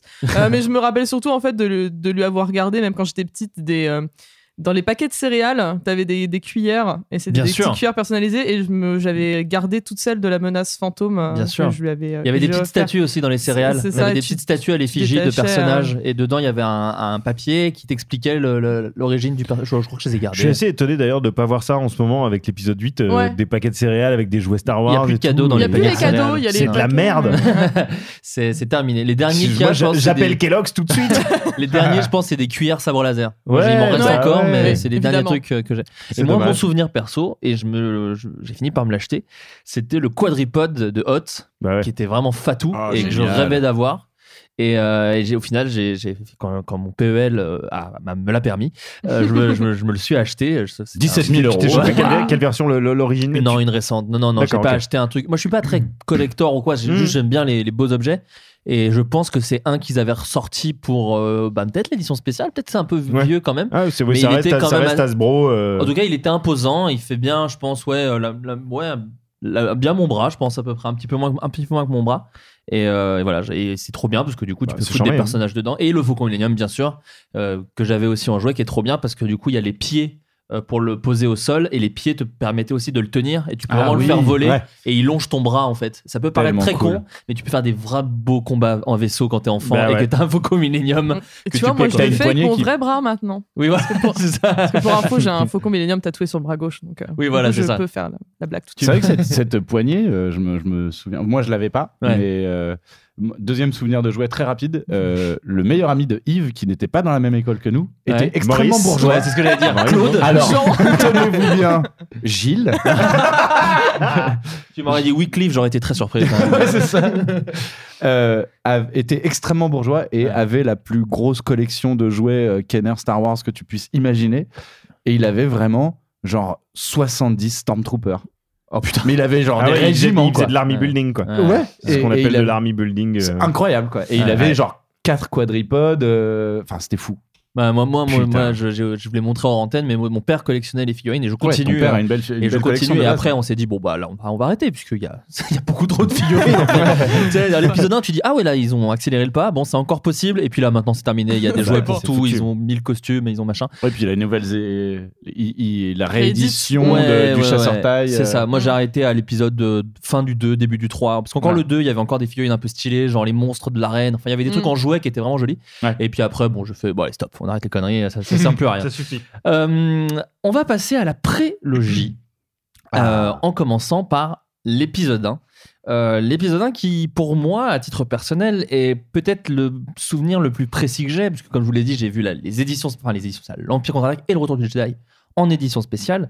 Mais l'épisode 1, c'était le premier qui était un peu un événement parce que c'était un nouveau film Star Inédit, Wars. ouais. Euh, plus de euh, ouais, bien, bah, 10 ans, euh, 80, Bah, ouais, 15 ans, 15 ans 15 ans, après. 19. Euh, 15 ans après le, le- le retour du Jedi, avec une promesse euh, assez surprenante, puisque le côté prélogie, c'était pas forcément très connu de tous. Euh, Il y avait eu Indiana Jones 2, mais sinon, c'est pas un truc. C'était pas euh, aussi répandu les préquels. Ouais, et puis Indiana Jones 2, en fait, il y a plein de gens qui n'ont pas du tout compris pas que c'était une prélogie. avant, ouais. Ah, moi, tu me l'apprends. hein, Ouais, ouais, euh, ça, que ça se passe avant. Euh, donc, on- où George Lucas explique qu'il va raconter les origines de Dark Vador pour raconter comment un, un être du bien devient un être du mal. Euh, premier épisode très attendu. Moi, c'était mes plus vieux souvenirs de, de reportages avec des gens qui dorment euh, devant des cinémas, euh, avec des Quechua qui sont déguisés, qui, qui sont déguisés en des personnages qu'ils connaissent pas encore. Ils avaient tous des, des peintures de Dark Maul sur le visage sans savoir du tout qui ça allait être. Épisode, je pense aussi euh, le plus décrié au final par, euh, par les gens. Euh, Mm. ça, ça a commencé à évoluer parce que les gens commençaient Ouais. à se dire peut-être que le 2 est pire en vrai. Mais à l'époque, euh, les gens l'attendaient beaucoup. Et il y a eu quand même une grosse déception autour de celui-ci. Euh, je vais commencer par toi, Lucien, parce que je sais que tu es la personne qui n'est vraiment Le pas pire. fan euh, de l'épisode 1. Ouais. Euh, Est-ce que tu peux nous le dire sans que j'ai envie de te baffer, par exemple? Alors, je pense que tu as quand même envie de me mettre au moins une petite pichenette dans la gueule. Je te balance un M&M's, quoi. Non, non, mais alors, attends, je, je- je me suis dit, il faut que je fasse attention parce que Ouais. je suis trop virulent, donc Ouais. attention. Je vais dire ce que j'ai pensé quand je l'ai vu. Ouais. T'avais quel âge d'ailleurs quand tu l'as vu? Parce Bon, t'étais- euh, on va me old shamer Ouais, encore. Non, non, non, pas, du tout, pas Mais du tout. j'avais en plus. 18 ans. Oui, voilà. J'avais 18 ans, j'étais. Non, mais donc il y avait forcément une vraie attente. Il y avait de, une vraie ouais, attente. de ma hype euh, Voilà. folle. C'est- pour ça que je te demande. Comme un taré. Puis on avait passé- été sur-hypé par la par l'édition spéciale, même s'il y avait eu des modifications avec lesquelles on n'était pas d'accord. Ouais, on, on les avait avait- tous revus au cinéma et on teaser- était Et contents. le hein. teaser Voilà. était Le ouf. le teaser, c'était, moi je m'en souviens encore, c'était des fondus au noir sans trop de dialogue, genre toute saga, un, décor- un commencement, toute histoire, un début, enfin c'était Voilà. extraordinaire avec la musique qui commence et tout. Oui, et puis euh, c'est la première fois, comme tu, comme tu viens de le dire, euh, qu'on découvre un Star Wars inédit au cinéma. euh, genre, euh, on est dans le truc, quoi. Ouais. Et donc, euh, je suis sorti, mais j'étais bouleversé d'émotion et de, de joie. quoi. Je- Ouais. J'étais extrêmement heureux de, De voir tout ça. Voilà. Mais Euh, reste là-dessus. reste là-dessus. Le problème, c'est que t'as- après, tu as, ton, t'as ton sens critique qui s'éveille un peu. Il y a quand même plein de trucs qui servent à rien, et plein sûr. de trucs qui sont ridicules, et des personnages qui tiennent pas debout, et Ouais. les midi-chloriens, on s'en fout. Ouais. Enfin, euh, tout un tas de trucs que je Ouais. vraiment que je conspue euh, totalement maintenant, mais je comprends et je respecte complètement que Mm. quand tu as découvert ça, t'as 9 piges, Ouais. eh ben euh, tu adores. Euh, Ouais. Il y, a- il y a des films euh, qui, qui- ça fonctionne, ça Ouais. fonctionne euh, quand, quand tu le, c'est un, ça, ça reste un émerveillement, ça reste des planètes incroyables, Mm. des gens qui se battent au, sabre laser. Ouais. Ok, ça, ça- oui, c'est Star Wars. C'est comme ça Star que c'est toujours défendu George Lucas en disant mais de toute façon les- euh, moi j'ai toujours voulu faire Star Wars pour les ados et les jeunes adultes et les enfants et je continuerai à faire ça comme ouais. ça. Bah, et il me semble ça. même qu'à l'époque, il avait dit euh, la même année, euh, les, les- ceux qui voulaient autre chose, ils avaient Matrix, c'était très bien pour eux. Et je pense qu'il Ouais. n'avait pas Mm. complètement tort dans, ce, sen- dans Ouais. le sens où, où Matrix, moi, ça avait parlé aux, aux Star Wars, aux fans peut-être Ouais. un peu plus âgés que j'étais, Ouais, euh, plus que l'épisode 1. Oui oui, il y a avec Tu un vois. peu plus de Oui, oui, sûrement. Et puis, puis le- pour, pour parler de l'épisode 1, quelque chose qui est, qui est assez intéressant, je trouve quand même, c'est que c'est autant le Star Wars épisode 4 est un patchwork de ses références de l'époque. Donc, euh, il y avait du western, il y avait du, du film mythologique, des trucs comme ça. Et Flash Gordon, on en a parlé. Euh, celui-ci est aussi un peu le produit de son époque, puisqu'il y a un peu du cinéma asiatique. euh, parmi les nouveautés qu'on avait hors euh, midi, Midi-Glorien, euh, il y avait du, du salto arrière, un sabre laser, qui était un peu aussi le, Le cirque du soleil. hein. Voilà, c'est ça. Les saltos arrière. Darth Maul, le, le méchant Euh, le moins charismatique de. Ah, je suis Quoi c'est pas Non, je- non, non, mais ça, ça, non, c'est pas le moins charismatique. Il y a Ça quand même euh, ceux du 2 ou 3. Ça s'entend. Moi, je, le- je, je- je le trouve euh, vraiment. J'aimais beaucoup le côté mutique aussi du personnage. Mm. On n'entend quasiment pas parler du film. Oui, oui, Euh, oui. Il y avait quelque chose. Et puis, le. C'est c'est très drôle. Enfin, quand il repense, c'est vraiment la façon la plus débile d'hyper. Mais quand il allume d'abord le premier laser, Ouais. puis le deuxième. Mais c'est toujours plan, charmé, hein, moi je trouve. Sauf Non, ça, mais ça, ça, ça fonctionne très bien. C'est l'effet de surprise. Non, non, vois, mais en plus, en vrai de vrai, euh, même moi qui vraiment euh, aime beaucoup l'épisode 1, euh, je, je lui reconnais 11 milliards de défauts qui ont Hmm. déjà été dit dans 11 000 émissions de geek. euh, Ouais, on c'est va pas pas. la peine. c'est pas Voilà, la Oui, non, on va pas, redécortiquer, et, je, et je vais même pas essayer d'ailleurs de, de- de défendre ces trucs-là. Moi, pareil, les midi-chloriens, ça m'a pas. Ça m'a L'immaculée C'est conception. c'est juste que ça m'a pas affecté. Voilà, c'est ça. Je pense que j'en ai rien à C'est des défauts que je suis d'accord avec les gens, Mais en fait, j'ai eu ma part sur d'autres trucs. Et comme tu le dis, je pense que là, je joue beaucoup. Moi, Ouais, je suis sûr. un gars qui suis fan aussi de Space Jam et de Jumanji. Je suis persuadé qu'avec le recul, c'est quand même loin d'être des chefs-d'œuvre du cinéma. C'est juste qu'ils Ah bah, on va pas se mentir. Pardon, ouais. Non, non, mais tu vois, Ah, c'est Jumanji- hyper bien, Jumanji. Jumanji parlais de réussi, Space. Jam, moi. Ouais. là. Non, non, mais voilà, c'est des films qui sont bourrés de défauts, mais qui sont là à des moments de ta vie où ça a du sens. Bien Et, sûr. où- et, et, et- et voilà, moi, moi, juste pour, pour. Parce que je pense que c'est un truc que vous entendrez moins dans des émissions, ce que j'ai aimé dans Star Wars épisode 1, c'est euh, effectivement le, le côté bestiaire, moi, que j'ai, que j'ai, que j'ai adoré. Euh, j'ai, autant l'origine de Dark Vador, et même dans le 2 et même dans le 3, en fait. Je me, en voyant les films, je me suis rendu compte que ça m'intéressait pas plus que ça. Et on aura Parce que c'est malmené, sûrement. Sûrement. Oui. C'est sûrement lié à ça. Mais il y a plein de petits trucs autour. En fait, c'est les petits trucs autour qui me font kiffer de ouf. Et, euh, et voilà, la course de pod m'avait vraiment euh, ultra euh, régalé. Euh, J'aimais beaucoup le personnage de Padmé avec cette espèce de petit twist où en fait c'était sa servante et qu'elle c'est une femme d'action et machin et tout. Ça, je sais pas, ça m'avait surpris en tout cas Mhm. à l'é- à l'époque. Et, euh, et oui, le bestiaire était impressionnant. Il faut remettre aussi ça dans son contexte. Alors effectivement, déjà en plus toi qui les as revus récemment, Joe, les, les effets spéciaux ont, ont tant vieilli que ça. Alors, euh, on l'a, pour le coup, On on l'a revu récemment. Ouais. euh, Lucien l'a, se l'est imposé euh, également. Pour sa chaîne YouTube, on peut le dire moi, ou je pas trouve qu'il y a- Euh, je suis pas sûr que ça sorte. Ok, d'accord, bon, je, je, je buggerai.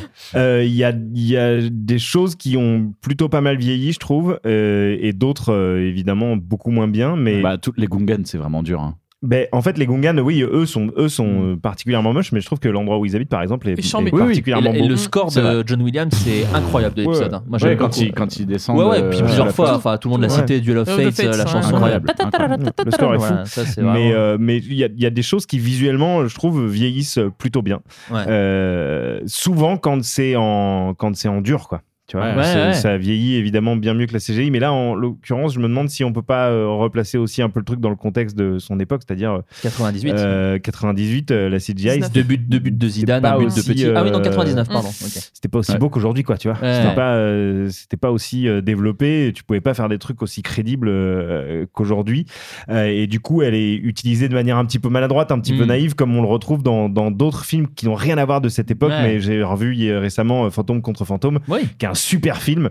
Mais euh, dès qu'il y a de la CGI, t'es là genre, ah bah c'est quand même Puis pas les beau, gens se font euh, plaisir. ça Et puis pas la, première momie, moi j'ai revu la momie avec Brian Ouais. Fraser. C'est Je chum. sens que c'est voilà, c'est on, chum. a- on- on peut faire ça et ben on le fait. Allez, Ouais, c'est go. pas très joli. Ouais, mais on peut le faire. On pouvait jamais le faire avant. Exactement. euh, voilà. Mm. Et euh, donc, euh, mais il y a, il y a des choses qui, qui vieillissent plutôt bien. Et euh, je sais pas, on, on enchaîne sur euh, ce qu'on aime bien, ce qu'on aime pas ou quoi? Oui, oui, non, mais voilà, on en parle assez D'accord. librement. Euh, moi, je lâcherai quelques imitations, car j'ai deux personnages en imitation de Ah, l'épisode bien. 1 que Ah, je est-ce lâcherai, Est-ce qu'il y a est-ce qu'il y Je- en fait, c'est deux personnages que je tiens sur une seule phrase. Et j'ai- et j'ai Watto sur la phrase Tu te prends pour un Jedi, je vous l'offre.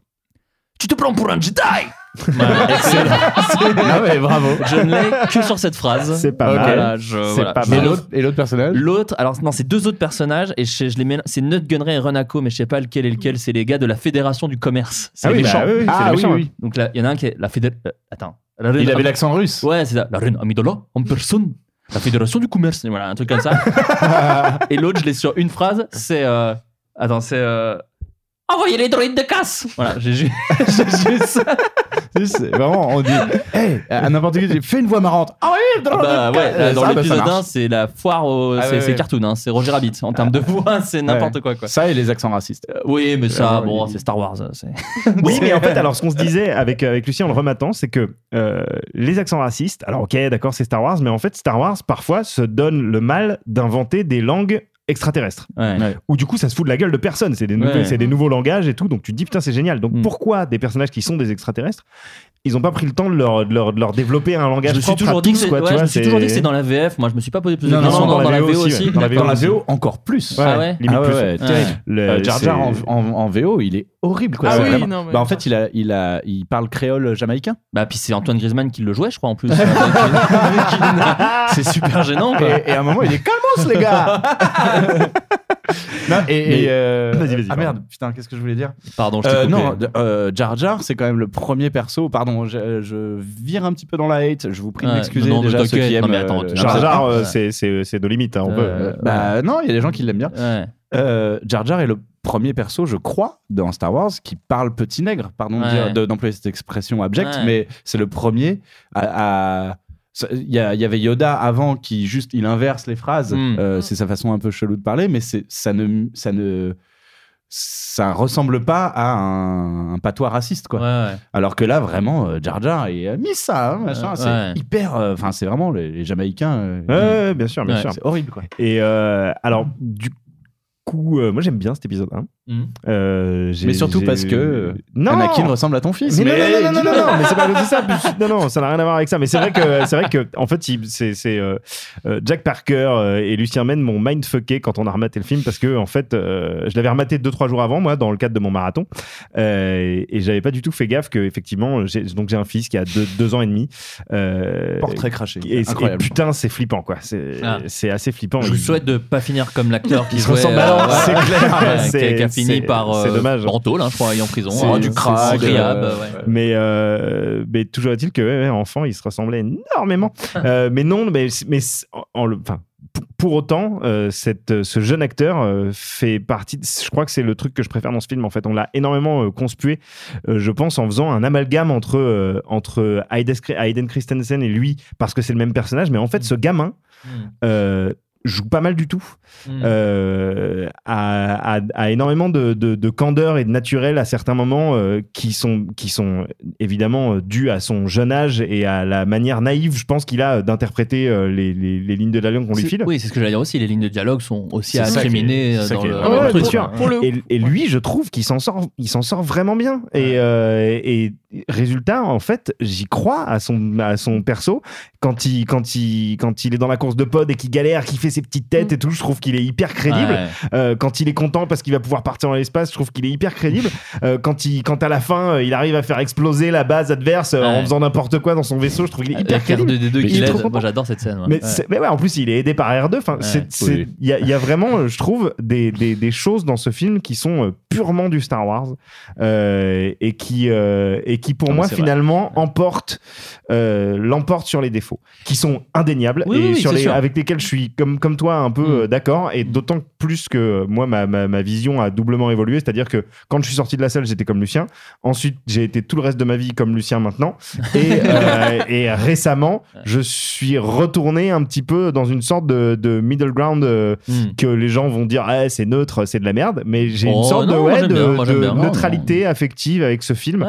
euh, particulièrement grâce à ce gamin que je trouve vraiment attachant, attendrissant Mm. et qui, pour moi, euh, réussit par euh, son jeu dans ce premier épisode à, à influencer euh, même le reste des deux autres épisodes c'est à dire que euh, il, m'a fait m'attacher au perso d'Anakin Ouais. et du coup même si effectivement la, la- la- la narration est maladroite effectivement il y, a- y a plein de choses qu'on peut regretter mais en fait la dimension tragique du personnage sur ces trois épisodes euh, avec leurs qualités et leurs défauts euh, et son parcours, je trouve que c'est quelque chose qui, euh, qui méritait en tout cas d'être raconté. Peut-être ne méritait pas d'être raconté Mm. comme ça, Ouais. mais euh, je pense pas que ce soit inutile de l'avoir fait. Ouais. Euh, et, et, et le- ce premier épisode pose, des, pose, je trouve, des bonnes bases qui n'ont malheureusement pas été utilisées dans, les, dans les épisodes C'est ce que j'allais dire. Ouais. Et l'au- Et l'autre truc que, que, je me, que je me permettrais d'ajouter sur, euh, sur, ce- sur cet épisode 1. Bon, déjà, alors j'aimerais aussi vite fait, je, je rappelle quand même qu'il est ressorti il reste pas si longtemps, il y a pas si longtemps en 3D au cinéma. 2012, Oh, merde. Ouais, un truc comme ça. Ah avec putain, la- j'ai même pas fait avec peut-être la pire affiche de la Terre, juste avant que ce Oui. soit racheté par Disney. Ouais, je crois, 2000 ouais, euh, bah, c'est en 2012, je crois, ouais. début d'année, un truc comme ça. Ils voulaient tous les ressortir euh, En en 3D. 3D et au final, de- ils ont fait que celui-là. Et c'est comme ça que, par exemple, ma meilleure amie a découvert Star Wars. Elle l'a vu au Elle a cinéma, découvert épisode via, 1 3D. via Ah, le la pire 1, chose. 3D, En 3D. cinéma, quoi. La violence. Mais Aïe, aïe, aïe. Juste pour rebondir sur euh, Lloyd, du coup, sur le, le petit gamin, j'ai Ouais. rematé hier euh, l'un de mes films de Noël préférés, qui est La course aux jouets, bien sûr. Et donc, et où dedans, il est, euh, il est très bien, en fait. Donc, c'est que tu- mais ou- c'est parce que Bah, c'est est lui qui est un peu le- plus jeune, ouais. Un peu le plus gamin. jeune. Oui, bah, c'est- je crois que c'est deux ans avant la course aux jouets, un truc Ouais. comme ça. Hmm. Ah, saviez-vous que euh, L.A. Joel Osment a failli jouer ce rôle? Oh, c'est beau. On est d'accord, Et, c'est euh, le, oui. c'est le gamin du cinéma. oui, sans- oui, j'ai- c'est pas dit son nom. C'est un Et bon, c'est c'est un pas, bon Ma- fun et fact. c'est pas Michael Jackson qui voulait faire Jar Jar ou je sais pas quoi J'ai entendu un truc comme Oh ça aussi. Il y avait- une des rumeur, C'était des mais- euh, rumeurs. Ok, ça me faisait rire. Je crois, ça aurait je crois que c'est bidon. Je suis pas sûr, mais euh, je crois que c'est bidon. Ça aurait été drôle. Mais euh, non, mais bah, après pour la menace fantôme, effectivement, il y a des, il y a des trucs à, il y a des trucs à Mhm. sauver. Je, alors moi, j'ai toujours été donc très fan, ce que je disais tout à l'heure, des duels euh, Cirque du Soleil. Enfin, Ouais. euh, chaque, pour moi, chaque trilogie a son, a son, son petit kiff au niveau des, des duels. euh, voilà. Et est-ce que Greg, t'es t'es quand même d'accord que moi, il y a juste un truc qui me fait toujours rire dans, dans le duel de fin. Mhm. Donc au moment où Qui-Gon se fait transpercer, c'est que vraiment Moi, j'imagine vraiment George Lucas au moment du scénario dire Bon, alors là, Obi-Wan, il peut pas être là, sinon il se fait battre. Bah, il y aura un truc qui l'empêche d'avancer. Je sais pas du tout ce que c'est. Ce truc rouge qui t'empêche de bouger, je n'ai jamais compris ce que c'était. Bah, c'est un niveau de Sonic, que- hein. Ouais, Ouais, mais qu'est-ce que ça. fout? Qu'est-ce que ça fout dans un vaisseau spatial? C'est même pas dans un vaisseau, c'est dans un putain de, dans un réacteur, dans un euh, réacteur, on sait pas ce que c'est. Et j'arrive pas à savoir l'intérêt de ce truc, comment Bah, ça c'est un marche. intérêt juste scénaristique. Mais vraiment là, à ce c'est point-là, c'est vraiment assez dingue. Mais c'est vrai qu'il y, a des- vraiment- il y a des trucs super, il y a des trucs super stylés. Euh, toi, tu, donc, tu parlais euh, du bestiaire, mais pff, vraiment, c'est le côté univers, je trouve, de l'univers de Star Mm. Wars est extrêmement riche. Ouais. Et de voir toutes les planètes, enfin, euh, entre Naboo et tout le reste, c'est Ouais. formidable. Je trouve ça super beau. Est-ce qu'on est d'accord que c'est de la merde qu'Anakin vienne de Tatooine ou pas? Ah oui. Ouh, Mais pourquoi Moi j'aimerais d'ailleurs juste dire un Ça- truc aussi et après on Moi, passera à je pas l'épisode. que ce soit de la merde. Ah on passera, après on, on passera à l'épisode 2. Moi j'aimerais juste dire un truc aussi que, que, que, que je trouve à l'épisode 1 et qui est un, un- quelque chose qu'on lui reproche pas trop alors qu'on lui reproche, on reproche ça beaucoup par exemple à l'épisode de The Force Awakens de J.J. Abrams Ouais. et même je l'ai lu beaucoup sur les derniers Jedi. euh, c'est euh, la question du fan service. J'ai l'impression que dès que tu fais une référence à, un, à un film précédent, sachant qu'on parle quand même de suite, donc c'est logique Ouais, hein, qu'il y ait des références, on appelle ça du fan service, alors que je trouve s'il y a bien un Star Wars où c'est vraiment un peu bourrin en termes de fan service, où tu essaies un peu de tout faire rentrer, c'est quand même l'épisode 1 où on essaie de te dire que bah alors c'est logique qu'il y ait 7-6PO, R2D2, Ouais. Yoda, ça, euh, de monde, ouais. voilà, Alors, tous sont, ils sont tous là et que c'est pour le coup je trouve que c'est un des trucs mal amenés Ah bah, et c'est ce que les gens détestent souvent, c'est dire attends d'où c'est Dark Vador qui fait 6PO, Mais bien sûr. c'est- Ah bah, voilà, ça, c'est trucs clair. comme ça. Et, et moi, je pense que c'est du fanservice le- mal pire- géré. Pire idée de, de, de faire de Yoda un personnage euh, aussi, euh, aussi Important. apparent, Oui. aussi Ouais. important, euh, qui, dans ma tête devrait être une sorte de légende euh, que- dont tout le monde parle mais que le personne n'a vraiment vu. euh, tu vois, enfin c'est effectivement il y a plein de trucs comme ça, c'est hyper dommageable. euh, Hmm. On est d'accord. Et, en et, fait- et en plus la présence de 6PO donne lieu à, à- au plan que tu détestes le plus, à savoir celui où on voit à travers ses yeux. Oh là là. qui découvre le- l'environnement autour de lui. Il y a, il y a C'est horrible. il y a euh, y deux plans subjectifs de Anakin qui est en train de rentrer, euh, ranger sa chambre parce qu'il va s'en aller dans l'espace Ouais. avec les Jedi. Et je sais pas pourquoi, ils, ont, ils se sont dit on va faire un subjectif de 6PO. Ok, ça ne correspond à rien dans la grammaire cinématographique de Star Wars, mais c'est pas grave, on le met. Et pardon, je voulais. Euh, pire fan service, c'est euh, la troisième ligne de dialogue de ce film. Euh, Ewan McGregor dit comme vraiment le plus une dread, c'est plus un cheveu qui se pose sur la soupe, c'est une dread. c'est vraiment la dreadlocks euh, de, de, de Steel Pulse qui se pose sur une soupe. Il dit tout ça ne me dit rien qui vaille. Évidemment, enfin, euh, Ouais. il dit mais merde. Euh, Là vraiment ils le mettent du- d'une manière Ouais. tellement capillotractée. En fait, je affreux, pense, quoi. je pense aussi le truc, moi, qui fait que j'aurais toujours une petite préférence pour les 4, 5, 6 et même 7 et 8 que l'un, 2, 3. C'est qu'en voulant, et c'est normal hein, dans ce que veut raconter George Lucas, c'est la base, mais il s'est beaucoup focalisé sur les Jedi. Et même, moi, je pense que dans le 4, 5, 6, c'est pas ceux qui m'intéressent le plus, les Jedi. Et, et, et, l'un- et le, et le parcours initiatique de Luke m'intéresse parce qu'il croise euh, Yann- euh, Han Solo, pardon, je suis vraiment de la Tu vieille école. Je suis de la vieille école. Et parce qu'il croise euh, les deux robots, et parce qu'il croise Ouais. le princesse Leia, et c'est tout ça que j'aime bien. Alors que dans la prélogie, il y a un peu beaucoup des Jedi, Bah oui. et, et c'est normal, hein, c'est ce qu'il a voulu raconter. Et je crois que c'est pour ça que moi et peut-être d'autres gens ont, ont moins cette prélogie dans leur cœur. C'est qu'ils sont là, bah, vous êtes en train de me parler des sages en fait. Et est-ce que j'ai vraiment envie de suivre l'aventure des sages de Mhm. cette histoire alors que moi j'aimais bien quand c'était un peu des. Les vauriens. Voilà, Du coup, t'es moins triste quand ils meurent, parce qu'ils sont tous chiants en fait. Ouais, Voilà. c'est un peu ça. moins de regrets. C'est un peu ça. Mais, euh, c'est plus ma critique du 2 et 3, moi, ça. Eh ben alors écoute, ça tombe bien, tu m'offres une, une transition, Une belle en transition. or, puisqu'on va passer à l'épisode 2, l'attaque des clones, euh, qui est, j'ai l'impression, avec Aïe, le recul, peut-être celui-là, le plus décrié Ah. maintenant de, de Mm. tous les Star Wars. Bah, si tu si tu comptes pas le Holiday Special, oui. oui, voilà, c'est ça. Et encore, je crois qu'il y a des gens qui disent Ouais, mais l'Holiday Special, il était dans un Il n'y environnement. avait pas de c'est- but. Ouais. C'était pas au cinéma, c'était pas pour Ouais. faire les liens ça. entre des films. Euh, clairement, donc oui, non, non, mais c'est Ouais. un- c'est un- c'est même pas un Ouais. spin-off à la Rogue One. quoi. Ouais, c'est ouais, c'est c'est vraiment, un truc qui t'explique euh, ce qui s'est passé. Euh, Joe, bon, on va commencer par toi, l'attaque des clones, vu que t'es celui qui l'a dû le voir le plus récemment. Parce que moi, je crois que je l'ai pas vu vraiment depuis très longtemps. chose. Eh bah, vraiment, euh, c'est de la merde. Ouais, vraiment. Ah bah, en fait, euh, Je suis content que ce soit pas moi qui le Vraiment celui sur lequel je trouve qu'il y a, Ouais. Vraiment très très peu. Vraiment très très peu. Le seul truc que je retiendrai peut-être, c'est euh, Ewan McGregor que je trouve vraiment bien. Euh, en fait, euh, Ewan McGregor, on a souvent dit genre, euh, en fait, c'est le meilleur truc de l'épisode 1, sauf qu'en fait, dans l'épisode 1, il a 5 minutes et ah qu'il sert vraiment pas Même à grand chose. Même s'il a la meilleure réplique de l'épisode 1 qui est Quelle autre pitoyable créature allons-nous prendre sur notre voilà. route? Il parle de Dark Vador. Hein. Il... Vraiment, il parle vraiment de Dark Vador. Et il le compare à Jar Jar Binks. Ça, c'est vraiment la meilleure réplique. Mais dans, dans, dans l'épisode 2, il commence à prendre un petit peu d'ampleur et tu sens qu'on a quand même un un acteur pas mal cool derrière ah, le, qui mérite totalement une bonne trilogie. Euh, qui mérite une bonne trilogie. Mais souvent ça revient qui méritera, je euh. l'espère un bon épisode spin-off. Oui bah Evan McGregor continue hein, hein. de réclamer son spin-off. Et souvent et souvent d'ailleurs c'est ce, que les gens disent de bien de la prélogie c'est de dire mm. bah c'est quand même on dirait que c'est le seul qui a vraiment envie de faire un truc bien ah, tu sens qu'il est content d'être là et qui prend plaisir qui se rend pas compte qu'il est dans un truc très bancal ouais. euh, parce qu'effectivement il est sur le euh, Titanic euh, est content de voir la vue extrêmement c'est celui qui fait du violon. Ah, c'est ça il est là mais c'est stylé regarde. Alors, pour revenir à l'épisode 2, c'est bancal. C'est l'épisode qui, visuellement, a le vraiment le moins bien vieilli euh, en termes de. Même pas en termes de. C'est même plus juste la, la CGI, là. C'est vraiment la direction artistique qui est assez calamiteuse euh, et qui n'a pas de sens. Exactement. Il est beaucoup trop ancré dans le réel, moi, je trouve, l'épisode 2, pour l'avoir revu. Oui, alors oui et non, parce que, en fait, c'est, je, suis d'accord avec Tu vois ce que, tu je veux dire? Tout le début, par exemple, est vraiment dans une ville à la Blade Runner. Bah, euh, avec, des... Ouais, mais ah, avec des... voitures qui volent. Ouais, mais en moche. Ah, mais vraiment. C'est stylé. Vraiment, c'est hyper, vide. Enfin, Blade Runner, Blade Runner, dans le début de mhm. Star Wars. Il y a un gars qui vient au bar en disant eh, tu veux, des, allumettes de la mort ou je sais pas quoi. Et Obi-Wan lui dit non, il faut que tu retournes dans ta vie et trouver un travail. Il, y a, un dealer dans Star Wars. C'est assez ça, rigolo. la limite. Je... non, c'est marrant après coup quand même. Et, j'adore, pardon, euh, toute petite parenthèse, c'est là, c'est dans cette scène-là où il y a euh, un, un E.T. qui a quatre bras qui est un peu euh, gros, euh, le, oui, chef, le, le chef J'adore ce design. C'est euh, attends, celui dans l'une des trois phrases positives dans le diner. Dans le diner, euh, c'est ça Ah mais il est laid. Ah j'adore ce ah, design. Oh, j'adore. Ah, putain. Et il a un accent à la con en plus. Euh, oui, mais le design est réussi. Et il donne une info euh, sur, un plat aussi. Hein. C'est vraiment genre. Au info fait, sur là. Ok, bon, bah j'irai là-bas. Euh, c'est exactement ça. C'est les Euh, scénarios de jeux de rôle que j'écrivais quand j'avais 12 ans. Moi, ça me plaît. hein, ça me- Vraiment horrible. Mais, bon, et le pire étant malheureusement le, cast de Hayden euh, Le pauvre Hayden. Christensen. Le pauvre, vieux. Mais si, pauvre vieux, t'as tendance à le. Mais le, t'es jaloux, t'es un rageux. Alors, d'une part, oui, énormément, mais d'autre part, euh, je pense qu'il a été prévenu un petit peu à l'avance qu'il allait avoir ce rôle.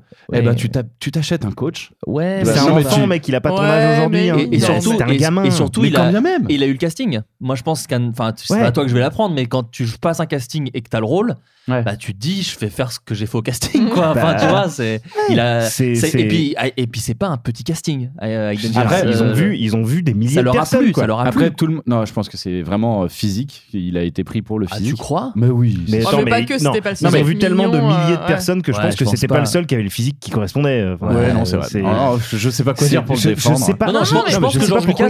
Je pense que Georges Lucas déjà n'est pas un très grand directeur d'acteur et que bah, voilà, c'est bah. son choix. Il en parlait. J'étais retombé. Alors la dernière fois, j'ai fouillé chez mes parents. Je suis retombé sur mes magazines One que je lisais ah, quand j'étais. Je cru que t'allais dire Lucasfilm ah, magazine. Non, non, ah. c'était des trucs à ponteux. à 30 balles. Donc oui, non, un One et il y avait des interviews de la Don Christensen euh, d'époque justement qui donnait pour les et déjà là, à l'époque, il disait qu'il galérait parce qu'il comprenait pas ce qu'on lui demandait de faire. Mais il ouais, y avait vraiment que des. Tu sais, genre en sous-marin, c'était que des taunts à Lucas. Mais alors qu'en plus, c'était épisode 2, donc il se prenait pas encore euh, la volée de bois vert euh, qui s'est pris entre temps. Ça devait être ah, ses premières interviews. Voilà, je pense qu'il sentait le vent tourner, je pas. C'est pas qu'il le sentait, ça se voit dans le film. Et oui, mais ça se voit, il est pas obligé de le dire pour la promo, tu vois. Il sait hmm. pas ce qu'il fout là, il l'a dans les yeux. Et c'est là qu'il est bon acteur. Euh, enfin, où il joue pas, si tu veux. Complètement dans le naturel, genre je suis paumé là, je sais. Je me euh, rappelle d'une anecdote où il disait qu'à un moment, il s'était, je sais plus, il y avait un faux raccord euh, make-up ou une connerie comme ça, bon bref, et ils lui ont dit euh, Non, non, mais t'inquiète, euh, dis quand même ta réplique, et puis on changera ta réplique par-dessus, on bougera ta bouche numériquement, on la redoublera par-dessus. Et que même lui, il comprenait pas ouais, comment c'était possible et, de faire un truc comme ça. C'est un des tout premiers tournages, et mm. quand je dis premier tournage, ça veut dire que c'était pas forcément aussi bien géré que maintenant, quasiment intégralement sur fond vert, fond bleu. Euh, il y avait très peu de décors hein, sur le Star Wars. Un des... Il a été tourné entièrement bah, numériquement. Bah, c'est limite, tu vois les petits bouts de décor euh, réels dans tout oui, le décor. Exactement. Ah, ça, c'est du dur, ça. c'est pas du tout la même texture marche sur un escalier de 70 marches. Exactement. non mais euh, effectivement, je rejoins ce que tu dis, euh, Vesper. C'est euh, on, on se fout, enfin on le jette, euh, on lui jette l'opprobre de Ouais. à, à Kirstensen, À Hayden lui- Christensen. lui là, Anakin. Le héros de Looper, s'il te plaît. Euh, mais je Jumper. Jumper, pardon. Looper, putain, je suis con. Et je pense vraiment que c'est pas c'est pas lui le plus grand responsable. hein. C'est Ouais. vraiment Ah bah. Lucas, Ouais, ouais. Euh, déjà qui a écrit le- le- la pire évolution de personnage euh, au monde, Ouais. et, et- et qui l'a très mal mise en scène et qui l'a Ouais. très mal dirigé. Je pense. Enfin, euh, bon, c'est dans le 3, mais le- la scène où il détruit euh, les hommes des sables là et qui Ouais. fait tout euh, regard euh, à travers les sourcils là, c'est vraiment. Oh là là. à la mais- fin du 2, il fait ça aussi. Non, c'est pas là, oui, c'est les esclaves de je sais pas quoi. Ils butent des gens violemment à la fin du Oui, 2. non, c'est dans le 2 qui bute les Ouais. hommes des sables. Ah, les hommes des sables, c'est... ah oui, c'est sa mère meurt. Il veut sauver sa mère. Sa Oui, mère c'est ça, meurt. c'est à la fin du Ouais, c'est 2. à la fin du 2. Sauver C'est la fin du 2. Ouais, c'est à la fin du 2 et, euh, et là, et là vraiment c'est parce que, vraiment euh, euh, on, on en reparlera quand on parlera de l'épisode 3, mais euh, il, a, il a beau toujours être mauvais, il y a quand même un gap d'acting entre le 2 et le 3. Ouais.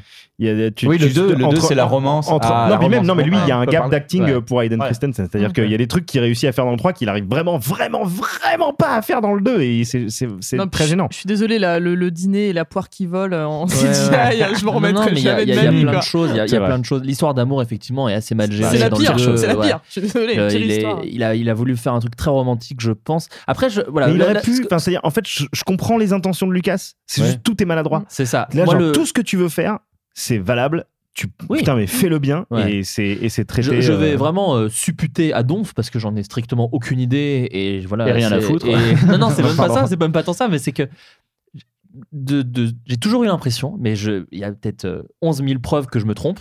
Je préfère le dire vraiment avant. Euh, j'ai toujours eu l'impression qu'il était paumé sur ce 2 à cause du 1. Enfin, j'ai toujours eu l'impression qu'il essayait de faire rentrer des trucs en se disant Ouais, bon vas-y j'essaie de faire rentrer des trucs Qui, Lucas ouais j'ai l'impression que la disparition totale de Jar Jar était quand même une bonne grosse réaction au 1 Oui. Oui, oui. euh, Oui, L'arrivée de Boba Fett est vraiment du fan service qui a quand même très peu de sens euh, puisque je vous rappelle du coup que c'est des clones. Enfin Boba Fett Ouais. est un clone qui a pas évolué et, et, et, et que tous les trucs que les gens avaient vite fait envie de voir dans des Comic Con, il les a foutus. Yoda qui se bat au sabre laser, en vrai de vrai.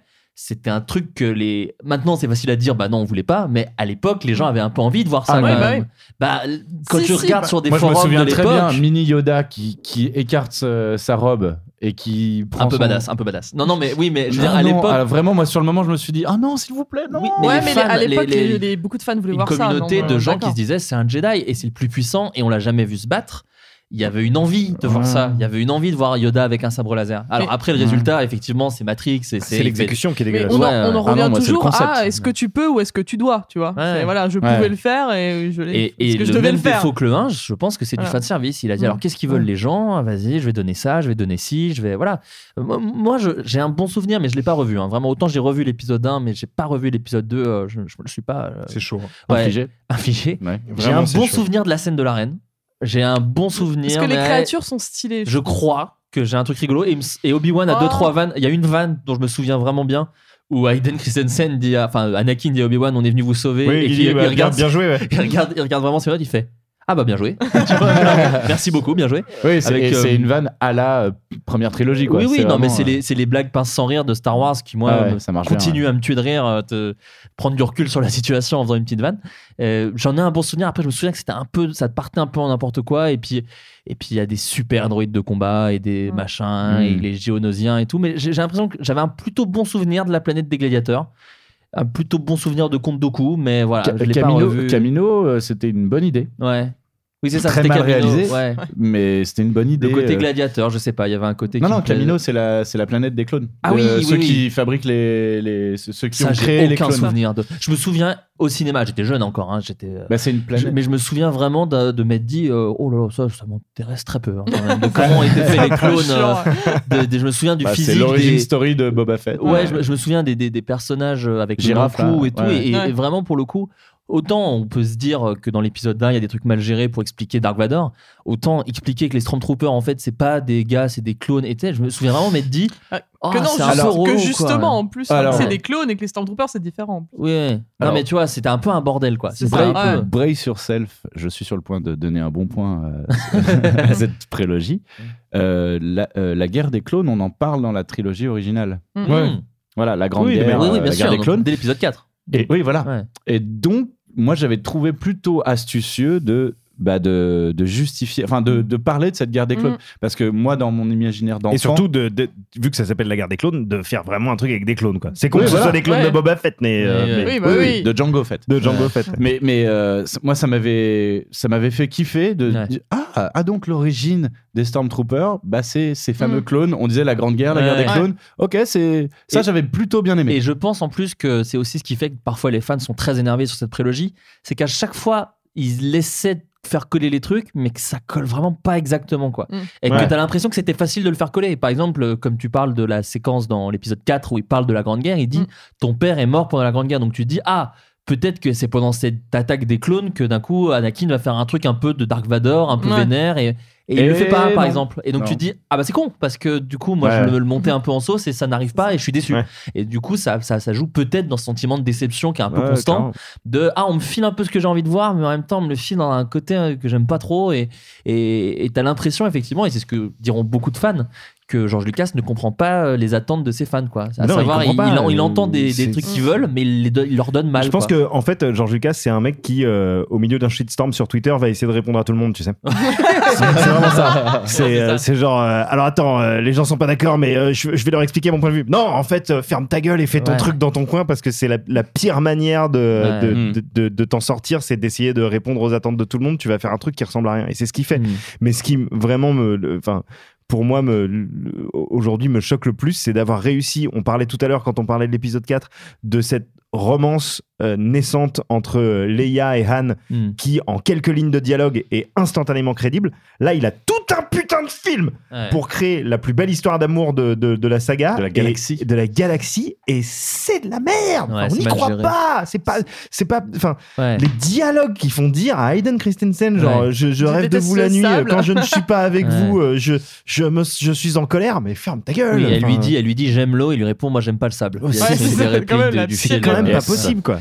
Oui, et puis euh, le- les endroits où il, est, où il situe la romance, c'est vraiment le lac de Côme en Italie. C'est ça. Euh, une prairie où il, Il, Il oui, roule il roule, il dedans, roule dans la prairie, ouais. dans, dans des hippopotames avec des, il chevauche des hippopotames Ouais, euh, ouais. aliens chelous. Ouais. Et après, la peau de bête quand même devant la cheminée. Ouais. Tu dis, bah, des clichés.com. Oui. Et euh, même pas, ils veulent des droits sur et ton même film. euh, sans parler de la trilogie, pour rester sur la prélogie, même l'évolution de Padmé est décevante parce que Ah, justement, oui. moi je disais que dans l'épisode 1, c'était trop bien que la que la princesse, c'est une reine d'ailleurs, La la, reine. reine, pardon. Reine, ouais. Euh, en fait, c'était une doublure, la vraie reine, parce Mm. qu'elle, elle est sur le terrain et elle laisse pas son peuple se faire emmerder parce que vas-y, euh, lâche-toi Ouais, non, mais pas. c'est ça, c'est une grande et, sénatrice. et qu'elle quand sombre assez facilement dans le ah, il est quand même beau et puis il a quand Non, même des en- en pouvoirs. plus, n'oublions Elle se pas- fight pas mal dans le 2. Elle Oui, le vanne elle beaucoup.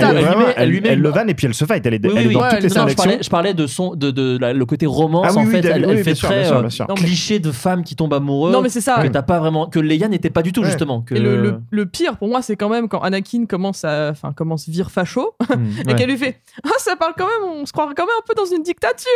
ouais. Et Et il lui répond. Et, alors et alors Et- Ça serait peut-être ne- pas si mal. voilà, et elle ne réagit pas.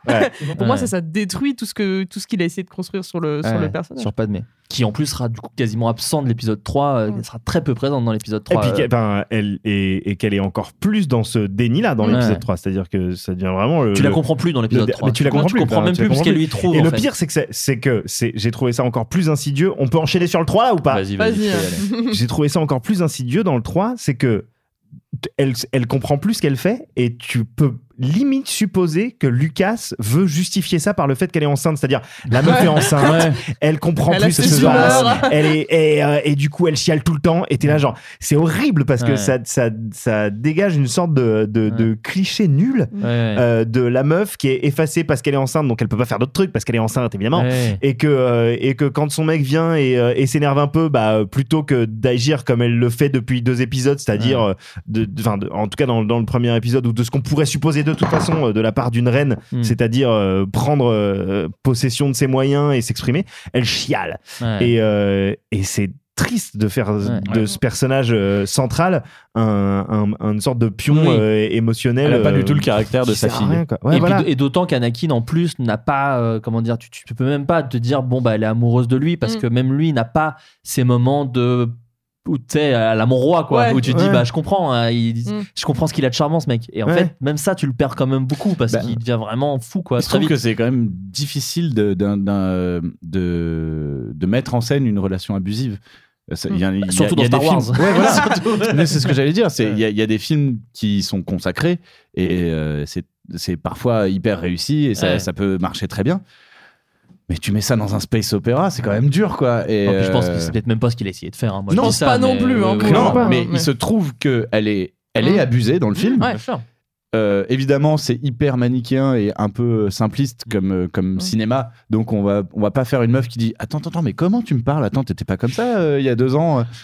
La, Euh, revanche, la revanche du pervers narcissique. Ouais, non, voilà, ça, c'est ça, Quand ça, t'avais en vrai. 10 ans, quand on s'est rencontrés. là. Ouais, c'est ça. Tu, tu disais Ah, Est-ce que tu es un ange Euh, cheesy- Cheesy.com. Euh, mais, Non, mais, euh, mais non. Oui, bon, on s'en fout. tellement on pas. Ne revenons pas là-dessus. Ouais, après, il avait 10 ans. Tu vois, Ouais. c'est- Oui, ça oui, va. d'accord, d'accord, d'accord. Mais euh, après, moi, l'épisode 3, c'est celui qui- que je déteste le plus, en vrai. Ouais. Ah ouais, non, moi, je- bah, en fait, je préfère C'est marrant parce que je trouve que le, le 1 a les défauts les plus évidents.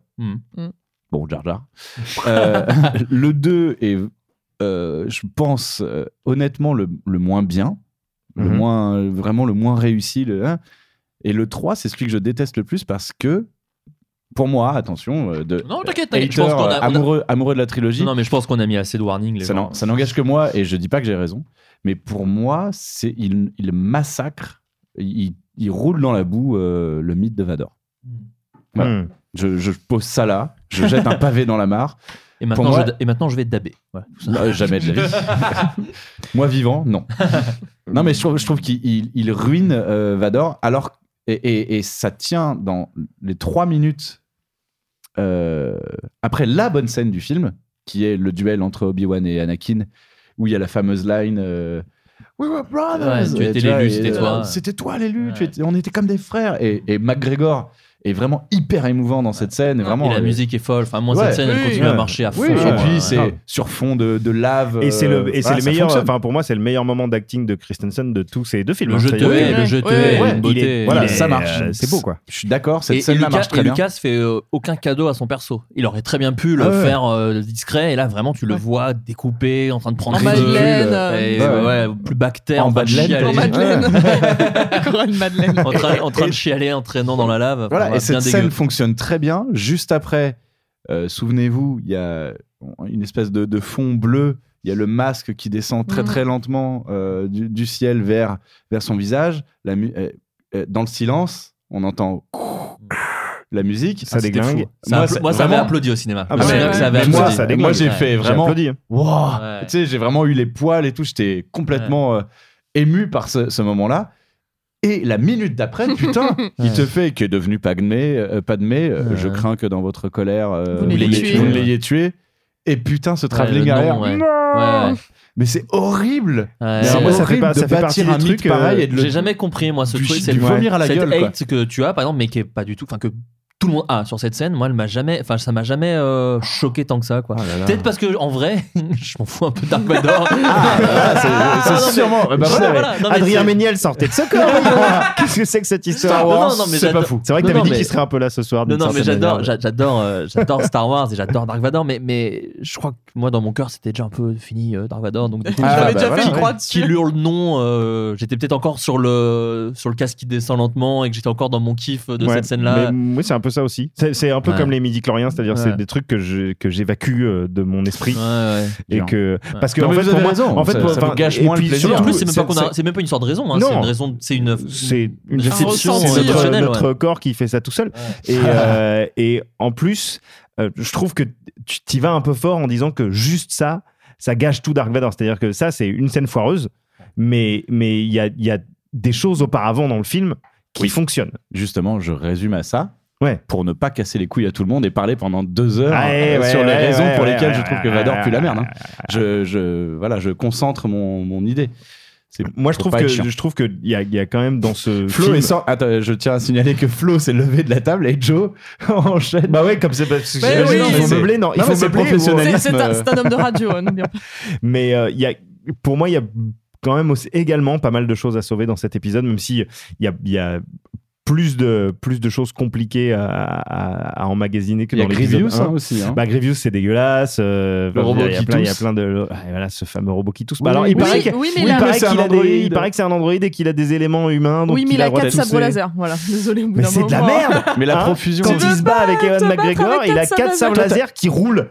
Genre, il fait, il, il fait une sorte de. On dirait Un Roger. Rabbit. Mais franchement, on dirait Roger Rabbit. La scène de fight euh, entre Grievous et Anakin et, euh, et Obi-Wan. Obi-Wan, c'est. ouais. Ah. Toi, t'as- euh, Vesper, toi, pas compliqué. T'as kiffé euh, Non, quand j'étais Grievous? ouais, quand j'étais petite, moi je Le côté quatre stylé. sabres. Ouais, quand j'étais petite, je trouvais ça stylé, ça m'a pas. Ah ouais, c'est Maintenant, je suis là, bon, pff, ça me ça m'énerve pas, ça me ça me fait plus rien. Je je Et, sur- surtout, c'est un mauvais jouet, Grievous. C'est ça, moi, je me souviens. Je l'avais, en jouet et il est trop fin et trop gros sur le dessus. Du coup, il Il pas tient de pas tout le tomber. temps. Non, mais je le dis parce que même à ce niveau-là, il est pas per- très bien. Perso, li- l'idée de base, moi je la trouvais stylée, tu vois. Ouais. Oui, J'aimais mais bien ça la continue, promesse. mais ça continue. oui, et surtout que moi je l'avais vu dans le dessin animé Clone Wars Mm. où t'avais encore, il était, en- il était, Ah, il plus était classe. développé, ouais. Il était plus classe en fait. Non, il était moins. euh, justement, il était pas développé, il était euh, suggéré. Mm. T'es là et tu Ah. le voyais qu'en nombre et tu le voyais euh, mi-robot, et tout, tu comprenais pas trop. Et ça continue mal- malheureusement à démystifier quand même le Jedi en disant bon, Ouais. un robot un peu humanoïde, il peut vraiment friter des Jedi facilement. Et tu fais, oh, Ouais, putain, c'est ça aussi, c'est il y a quand même Mm. beaucoup de choses qui peuvent niquer des Jedi. Et, c'est, euh, et une fois de plus, tu parlais de fanservice tout à l'heure. euh, Yoda qui dit au revoir à Chewbacca. euh, bon, bah. euh, Ouais, non, ah, mais il y avait Chewbacca, d'accord. Bah, Qu'est-ce que. Chewie fout Ah oui, Chewbacca, il est gratos de ouf. Il est, c'est le complètement gratos. Ouais. Parce que les gens comprennent pas que les Wookiees, en fait, c'est plusieurs personnes, tu vois. c'est- c'est, Forcément, c'est-. Ouais, parce qu'à la limite, fou Chewbacca. des Wookiees, c'est cool, mais Ouais. ne dis pas que c'était Chewbacca. C'est un défaut de cette saga. couche, hein. Mais service. c'est- mais c'est non non mais c'est un défaut euh, qui s'étend à toute la saga, c'est que euh, bah, c'est une saga qui se passe dans une galaxie entière, Ouais. Mm. mais il y a neuf personnages. Quoi. Oui, c'est ça. C'est vraiment- Toujours les mêmes. Ah ouais, tiens, c'est bizarre quand même qu'il tombe sur Chewie euh, sur sur euh, en Camino. Non, euh, sur Kashyyyk. Oh les trois Y. Kashyyyk. Chic. Mais moi, le truc qui m'a le plus saoulé, ça reste toujours Padmé, où elle a arrêté de vouloir envie, enfin, elle avait plus envie de vivre, quoi. Ouais. Ouais. Et paf, C'est- elle a couché, paf, quoi. elle a Et t'es couché, là, paf. genre- Mais c'est Paf, euh, c'est pas le chagrin d'amour à la Roméo et Juliette. Oui, c'est non, vraiment c'est le ça. chagrin d'amour où tu fais quoi? Mais pourquoi? Ouais, non, mais c'est ça. Non, mais oui, s'il y avait un Ouais. vrai truc derrière, euh, moi, cette justice, je la prends, mais là, enfin, Ouais. ça, ça ne veut rien dire. Ouais. C'est- Ça Moi, m'énerve j'aime- plus qu'autre chose. quoi. Moi, ce que j'aime beaucoup, euh, parce que je- vous me connaissez, je suis un peu l'avocat du, du diable. Ce que j'aime beaucoup dans le Retour du Jedi, dans le, à la Revanche des Sith, pardon, euh, c'est la scène où Palpatine explique le côté obscur à Anakin en regardant un opéra. Alors, il y en a qui trouvent ça à chier. Moi, je suis assez d'accord. J'aime bien cette scène. Moi, j'aime bien. Ouais. Euh, Dark Moi. Tyrannis et tout, machin, qui est euh, soit lui, soit euh, un truc qu'il a complètement inventé. Enfin, moi, j'ai- j'aime bien la mythologie autour de cette scène. Je comprends aussi ce qu'on lui trouve de raté, hein, mais, mais sur le moment, je, j'ai tout, je sais pas pourquoi, hein, je, je l'explique pas des masses, mais j'ai toujours aimé cette scène. et Bah, j'ai- déjà parce qu'il y a une musique de ouf derrière. je crois qu'il y a un peu de ça. Il y a, il y a- c'est un des rares moments en sous-jeu de Palpatine euh, de- euh, avant que justement il Oui, pète là, un câble. sobre. Euh, oui, voilà. Après, il y a quand il rencontre Miss Windu. euh, Oh ça aussi d'ailleurs. Parce que encore une fois, les gens parlent, euh, comparent souvent prélogie et trilogie, mais moi, c'est presque au sein même de la prélogie où des fois je suis déçu, quoi, parce que Miss Windu. Dans l'épisode 2, je l'aime bien parce que je trouve qu'il fait des trucs un peu Parce que stylés. tu l'as pas revu courir comme un con dans l'arène. hein. Ah merde, Ah oui. ouais, c'est possible. Mais je sais pas, j'avais un souvenir Vraiment, badass lui pardonne, tu vois. qui, qui est sûrement, euh, qui est sûrement euh, dû également au fait que ce soit Samuel L. Jackson Ouais. de base. Hein. Ouais, Mais dans l'épisode 3, le côté quand il se tourne et du coup il se fait niquer, il se fait couper le bras. Enfin, tout ça, je- je- ça m'avait vraiment énervé. La mort Ouais. de Miss Windu m'avait presque plus énervé que le no de Dark Vador. Ah. Ah, J'étais vraiment beau genre, level. ah, même si quelque part j'aime bien le fait que l'empire, il a cette- l'empereur a cette gueule à cause de Miss Windu. Ça j'aime bien. Ouais. Que ce soit parce qu'il a fait un, un reflet de Ouais. d'éclair. Ça j'aime bien qu'il soit cramé grâce à Miss Windu. Mais voilà, la scène de l'opéra, juste pour dire ça, je, je la trouvais Moi j'aime euh, beaucoup cette scène cool. aussi. Ouais, j'aime la- beaucoup cette la- scène aussi, Oh, particulièrement grâce à la, à la- en, en partie ouais grâce à la BO qui euh, qui est une sorte de une sorte de chant grégorien euh, hyper dark derrière avec euh, je trouve que effectivement l'histoire de l'histoire de Dark Plagueus racontée par par Palpatine je trouve moi je trouve ça moi j'aime vraiment bien sachant qu'il raconte a priori son histoire à lui Oui, c'est ça, c'est ce qu'on se dit. et et c'est la, c'est la seule scène où je trouve que son, son, son move de, de manipulation sur. A du sens. A du sens et fonctionne. Tu. Parce qu'à la fin, moi, ça qui me fait rire, c'est qu'il manipule, il manipule, mais à la fin, bon, bah, il attaque avec un sabre laser des Jedi. Quoi. Ouais, faut- à un moment, ça va, faut ça y aller, minutes, euh, euh, on est- tant pis. Hein, il, Euh, il fait la toupie, là, l'espèce de move un peu chelou, Ah où là en, en tor- en tornade sur le- Génial. à C'est. Mortal Kombat. C'est Mortal non, Kombat. c'est hein. Bison. C'est oui, c'est Bison dans, dans putain de Street Street Fighter. Quoi. Et, Et euh, il, est, il execute Order 66. Je fais, Ah. oh là là, mais merde Ouais, La ouais, lourdeur ouais. du gars. Ah non, mais rien que d'y penser à la toupie, Ouais. je me ressens mal là. Ouais, Euh, mais après, bon, voilà, je sais pas, il y a des trucs que j'aime bien dans, dans, dans, dans cet épisode 3. Bon, et- Visuellement, il est tellement mieux chiadé que le 2, si tu veux. Que... Ouais. Quand t'enchaînes les deux, vraiment. Ah, si, je t'assure. Quand t'enchaînes les deux dans la même nuit, c'est-à-dire vraiment genre 5 minutes d'intervalle entre les deux, tu captes qu'il y a un très très gros gap quand même et c'est même alors ça n'a jamais été euh, complètement euh, avéré mais euh, il y a, apparemment euh, euh, Spielberg aurait été euh, directeur docteur Ouais. sur quelques scènes de ce film Sur Yoda Palpatine, je crois. entre autres Ouais. sur Yoda Palpatine, Ouais. qui est malgré euh, effectivement tout ce qu'on peut reprocher au, euh, à la manière de, se- de se battre de Yoda ou à certains moves de Palpatine, Ouais. qui en termes de mise en espace est impressionnante. est impressionnante, a beaucoup plus d'ampleur que le reste. D'un coup, t'as l'impression que ça respire. Et dans la mise en scène, ça dit quelque chose. C'est le moment où Voilà. ils détruisent le, le Sénat. centre du Sénat. Exactement. euh, ça raconte vraiment raconte quelque, chose. Et, et, quand, et quand tu le revois et que tu penses, tiens, peut-être que c'est Spielberg qui est derrière, d'un coup, euh, tu réalises que, euh, en fait, l'épisode 2, qui est réalisé par euh, Lucas, et l'épisode 3, qui est réalisé par Lucas, t'as l'impression que c'est pas réalisé par le même mec. Ouais. C'est-à-dire qu'il y a vraiment des, des plans élégants. Hmm. euh, dans l'épisode 3 qui, qui sont complètement absents du 2 Ouais. euh, et qui font que malgré tout je le considère euh, largement supérieur au 2 ne serait-ce que pour des pures qualités de réel. Après voilà, ça on saura jamais si c'est est-ce que c'est parce que le numérique était mieux maîtrisé, Ouais, est-ce que voilà, il y a mille raisons. Puis c'est un autre film, enfin c'est con, mais je pense que Oui, dès que tu c'est- réalises un film, tu gagnes de l'expérience bien aussi. sûr, bien sûr, bien sûr. Et voilà, moi juste pour terminer sur la prélogie, parce que c'est pas mal, on est pas mal, je crois qu'on fait une heure de chaque, on n'est pas, on est pas si mal.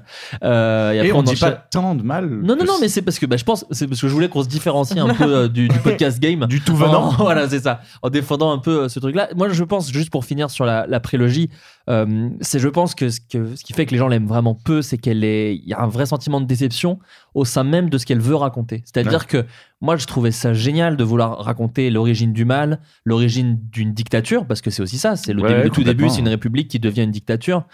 Il y a quand même cette scène que j'aime beaucoup de Amidala quand elle dit ainsi s'éteint la République euh, sous une pluie Ouais. d'applaudissements, qui est quand même voilà. Et, et- et surtout, je trouve que c'est les scènes où tu sens que c'est ce que voulait faire Lucas en fait. Il voulait Mhm. juste expliquer l'origine du mal au Ouais. sens propre comme au sens très large, à Mhm. savoir au sein d'un mec comme au sein d'une société, d'une galaxie entière. quoi. Mhm. Et je pense que c'est ce qui fait que c'est dur pour les gens, c'est qu'en fait c'est pas bien fait. Mais et même euh, ce truc de de code des Jedi où moi j'ai jamais vraiment compris l'amour mène à la haine la haine à la enfin tous ces trucs là C'est pas exactement non ça, non hein, mais tu vois la colère la peur la colère la haine tout ça.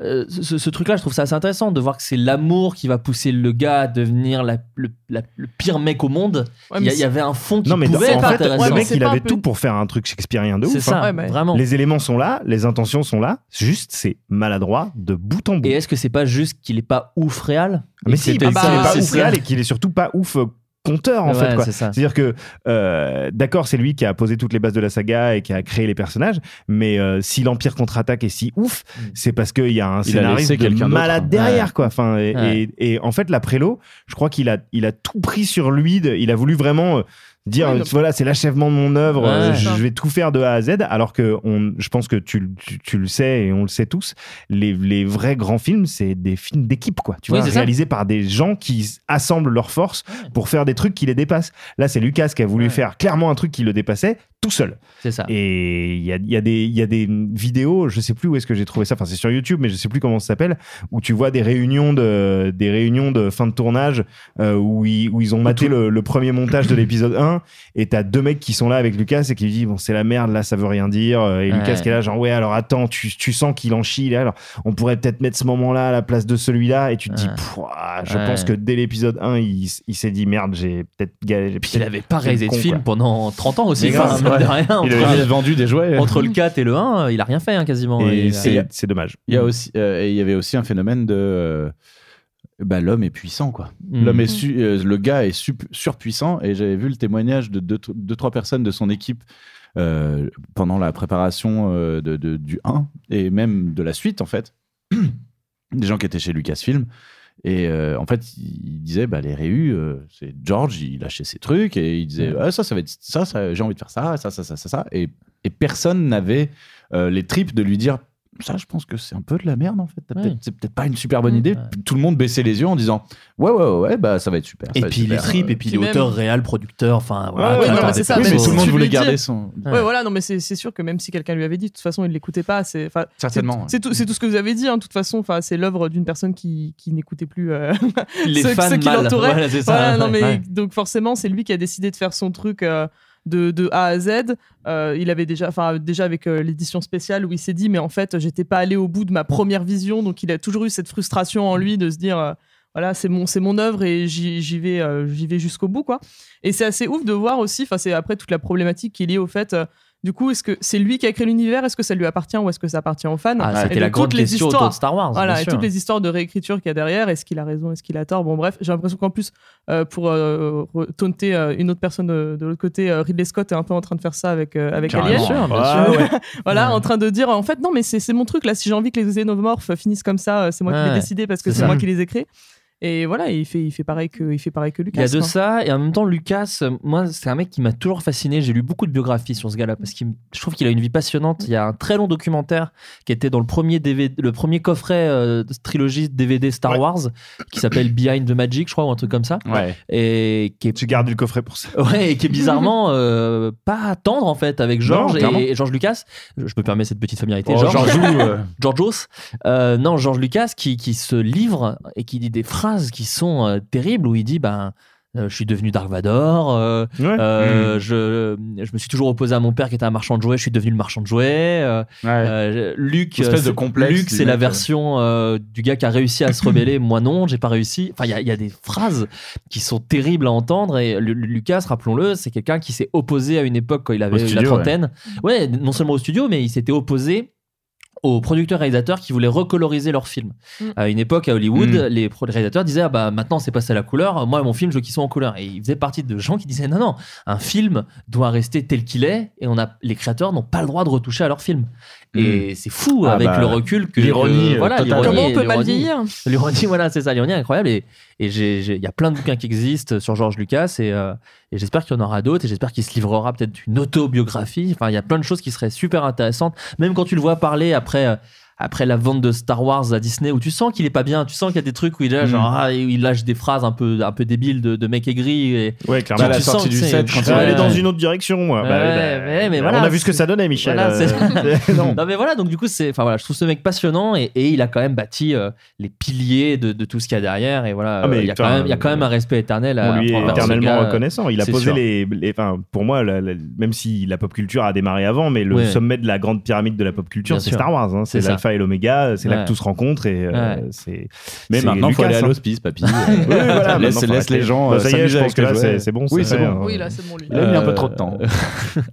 Euh, avant de passer à l'épisode 7 du coup, Ah. euh, juste vite fait, un peu comme j'ai fait avec les jouets tout à l'heure, est-ce que vous jouiez aux jeux vidéo Star Wars ou pas du tout? Est-ce que vous avez chacun un souvenir? Non, j'ai l'impression que Lucien pas trop. Euh, moi, j'ai arrêté le jeu vidéo avec Street Fighter 2 quand mon frère de 5 ans me, basait, me, me- me baisait alors que j'avais 12. Et il y avait pas trop de jeux Star Wars sur Mega Drive? Et, et compagnie en Non. plus, hein, c'est sûr. C'est- Ah, si, il y en avait un Super sur Nintendo, Super- il y a la Oui, trilogie. Oui, sur Super Nintendo. Non, non, il y en Ouf. avait un sur NES.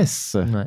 Il y en avait un Ah, sur je me NES. souviens plus du jeu Auquel NES. j'ai un peu joué, mais vraiment, il était très dur. Euh, Ouais. En tout cas pour mon Comme niveau. tous les jeunesses. Ouais, et j'ai arrêté vraiment vite. quoi. J'ai j'ai fait le début 75 000 fois, mais je suis pas allé beaucoup plus loin. Ben, moi, j'ai fait, j'ai beaucoup joué aux jeux vidéo, donc j'en ai fait plein des jeux Star Wars. Euh, ma Madeleine de Proust, ça reste, ça là, reste, je pense, les trois épisodes Super NES qui, étaient hyper durs, mais qui étaient hyper beaux et qui aujourd'hui encore euh, en, en mode rétro gaming sont toujours des jeux hyper, c'est des plateformeurs d'action hyper euh, charmants.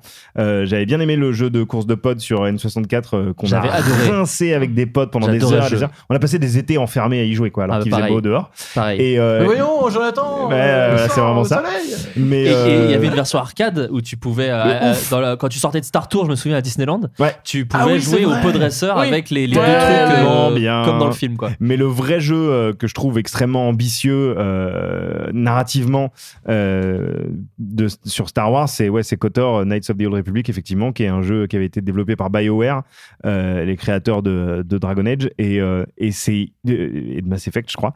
Et c'est hyper bien parce que c'est euh, la première fois qu'on s'éloigne complètement des Skywalker et que on arrive à ce que Lucien réclame tout le temps, c'est-à-dire euh, de voir que cette galaxie, elle est effectivement gigantesque Elle et qu'il y a d'autres, ouais. elle est vaste et qu'il y a d'autres personnages, d'autres espèces, d'autres univers. Et euh, KOTOR, c'est ça, c'est un jeu très très très très large et qui en plus était un, un des premiers jeux vidéo dans mon souvenir en tout cas où euh, tes, euh, tes, tes décisions en tant que personnage influençaient euh, le reste du jeu. Et où même si ça aujourd'hui avec le recul ça a plus de 10 ans c'est finalement assez basique t'avais quand même des, des, des trucs à choix multiples qui t'orientaient plus vers le côté obscur ou plus vers la lumière. Et t'avais un gros twist de ouf sur ton personnage qui rendait tout genre vraiment dingo quoi. Et Mais pour aller dans le sens de Lucien, justement, sur autre chose que des Ah, Jedi merci, et machin enfin, et tout le monde vient euh, dans mon sens. voilà Non, moi je me souviens d'un vieux jeu euh, qui était sorti, je pense, en 95, un truc comme ça, peut-être 96, euh, qui s'appelait Shadow of the Empire. ah oui Ah. J'adorais ce jeu. Tu jouais un contrebandier. euh, Ah, putain, meilleure chose. Ouais, qui s'appelait, euh, je sais plus du tout comment il s'appelait d'ailleurs. Flip flop flop Flip Jonathan Navette spatial. Jonathan Euh, Navette. Piou, piou. euh, non, qui était euh, qui était un chasseur de primes, je crois même plus qu'un contrebandier. Ah oui. Et tu Trop devais bien. faire des missions et tu croisais euh, les boss, c'était d'autres euh, d'autres chasseurs de- de... primes. Et je me souviens, tu avais un niveau contre IG88 qui était l'espèce de robot, Oui, voilà. Euh, Bosk qui était l'espèce de reptile sans chaussures. Et, euh, et tu devais 32e. voilà, et tu te battre contre. Et t'avais juste un blaster.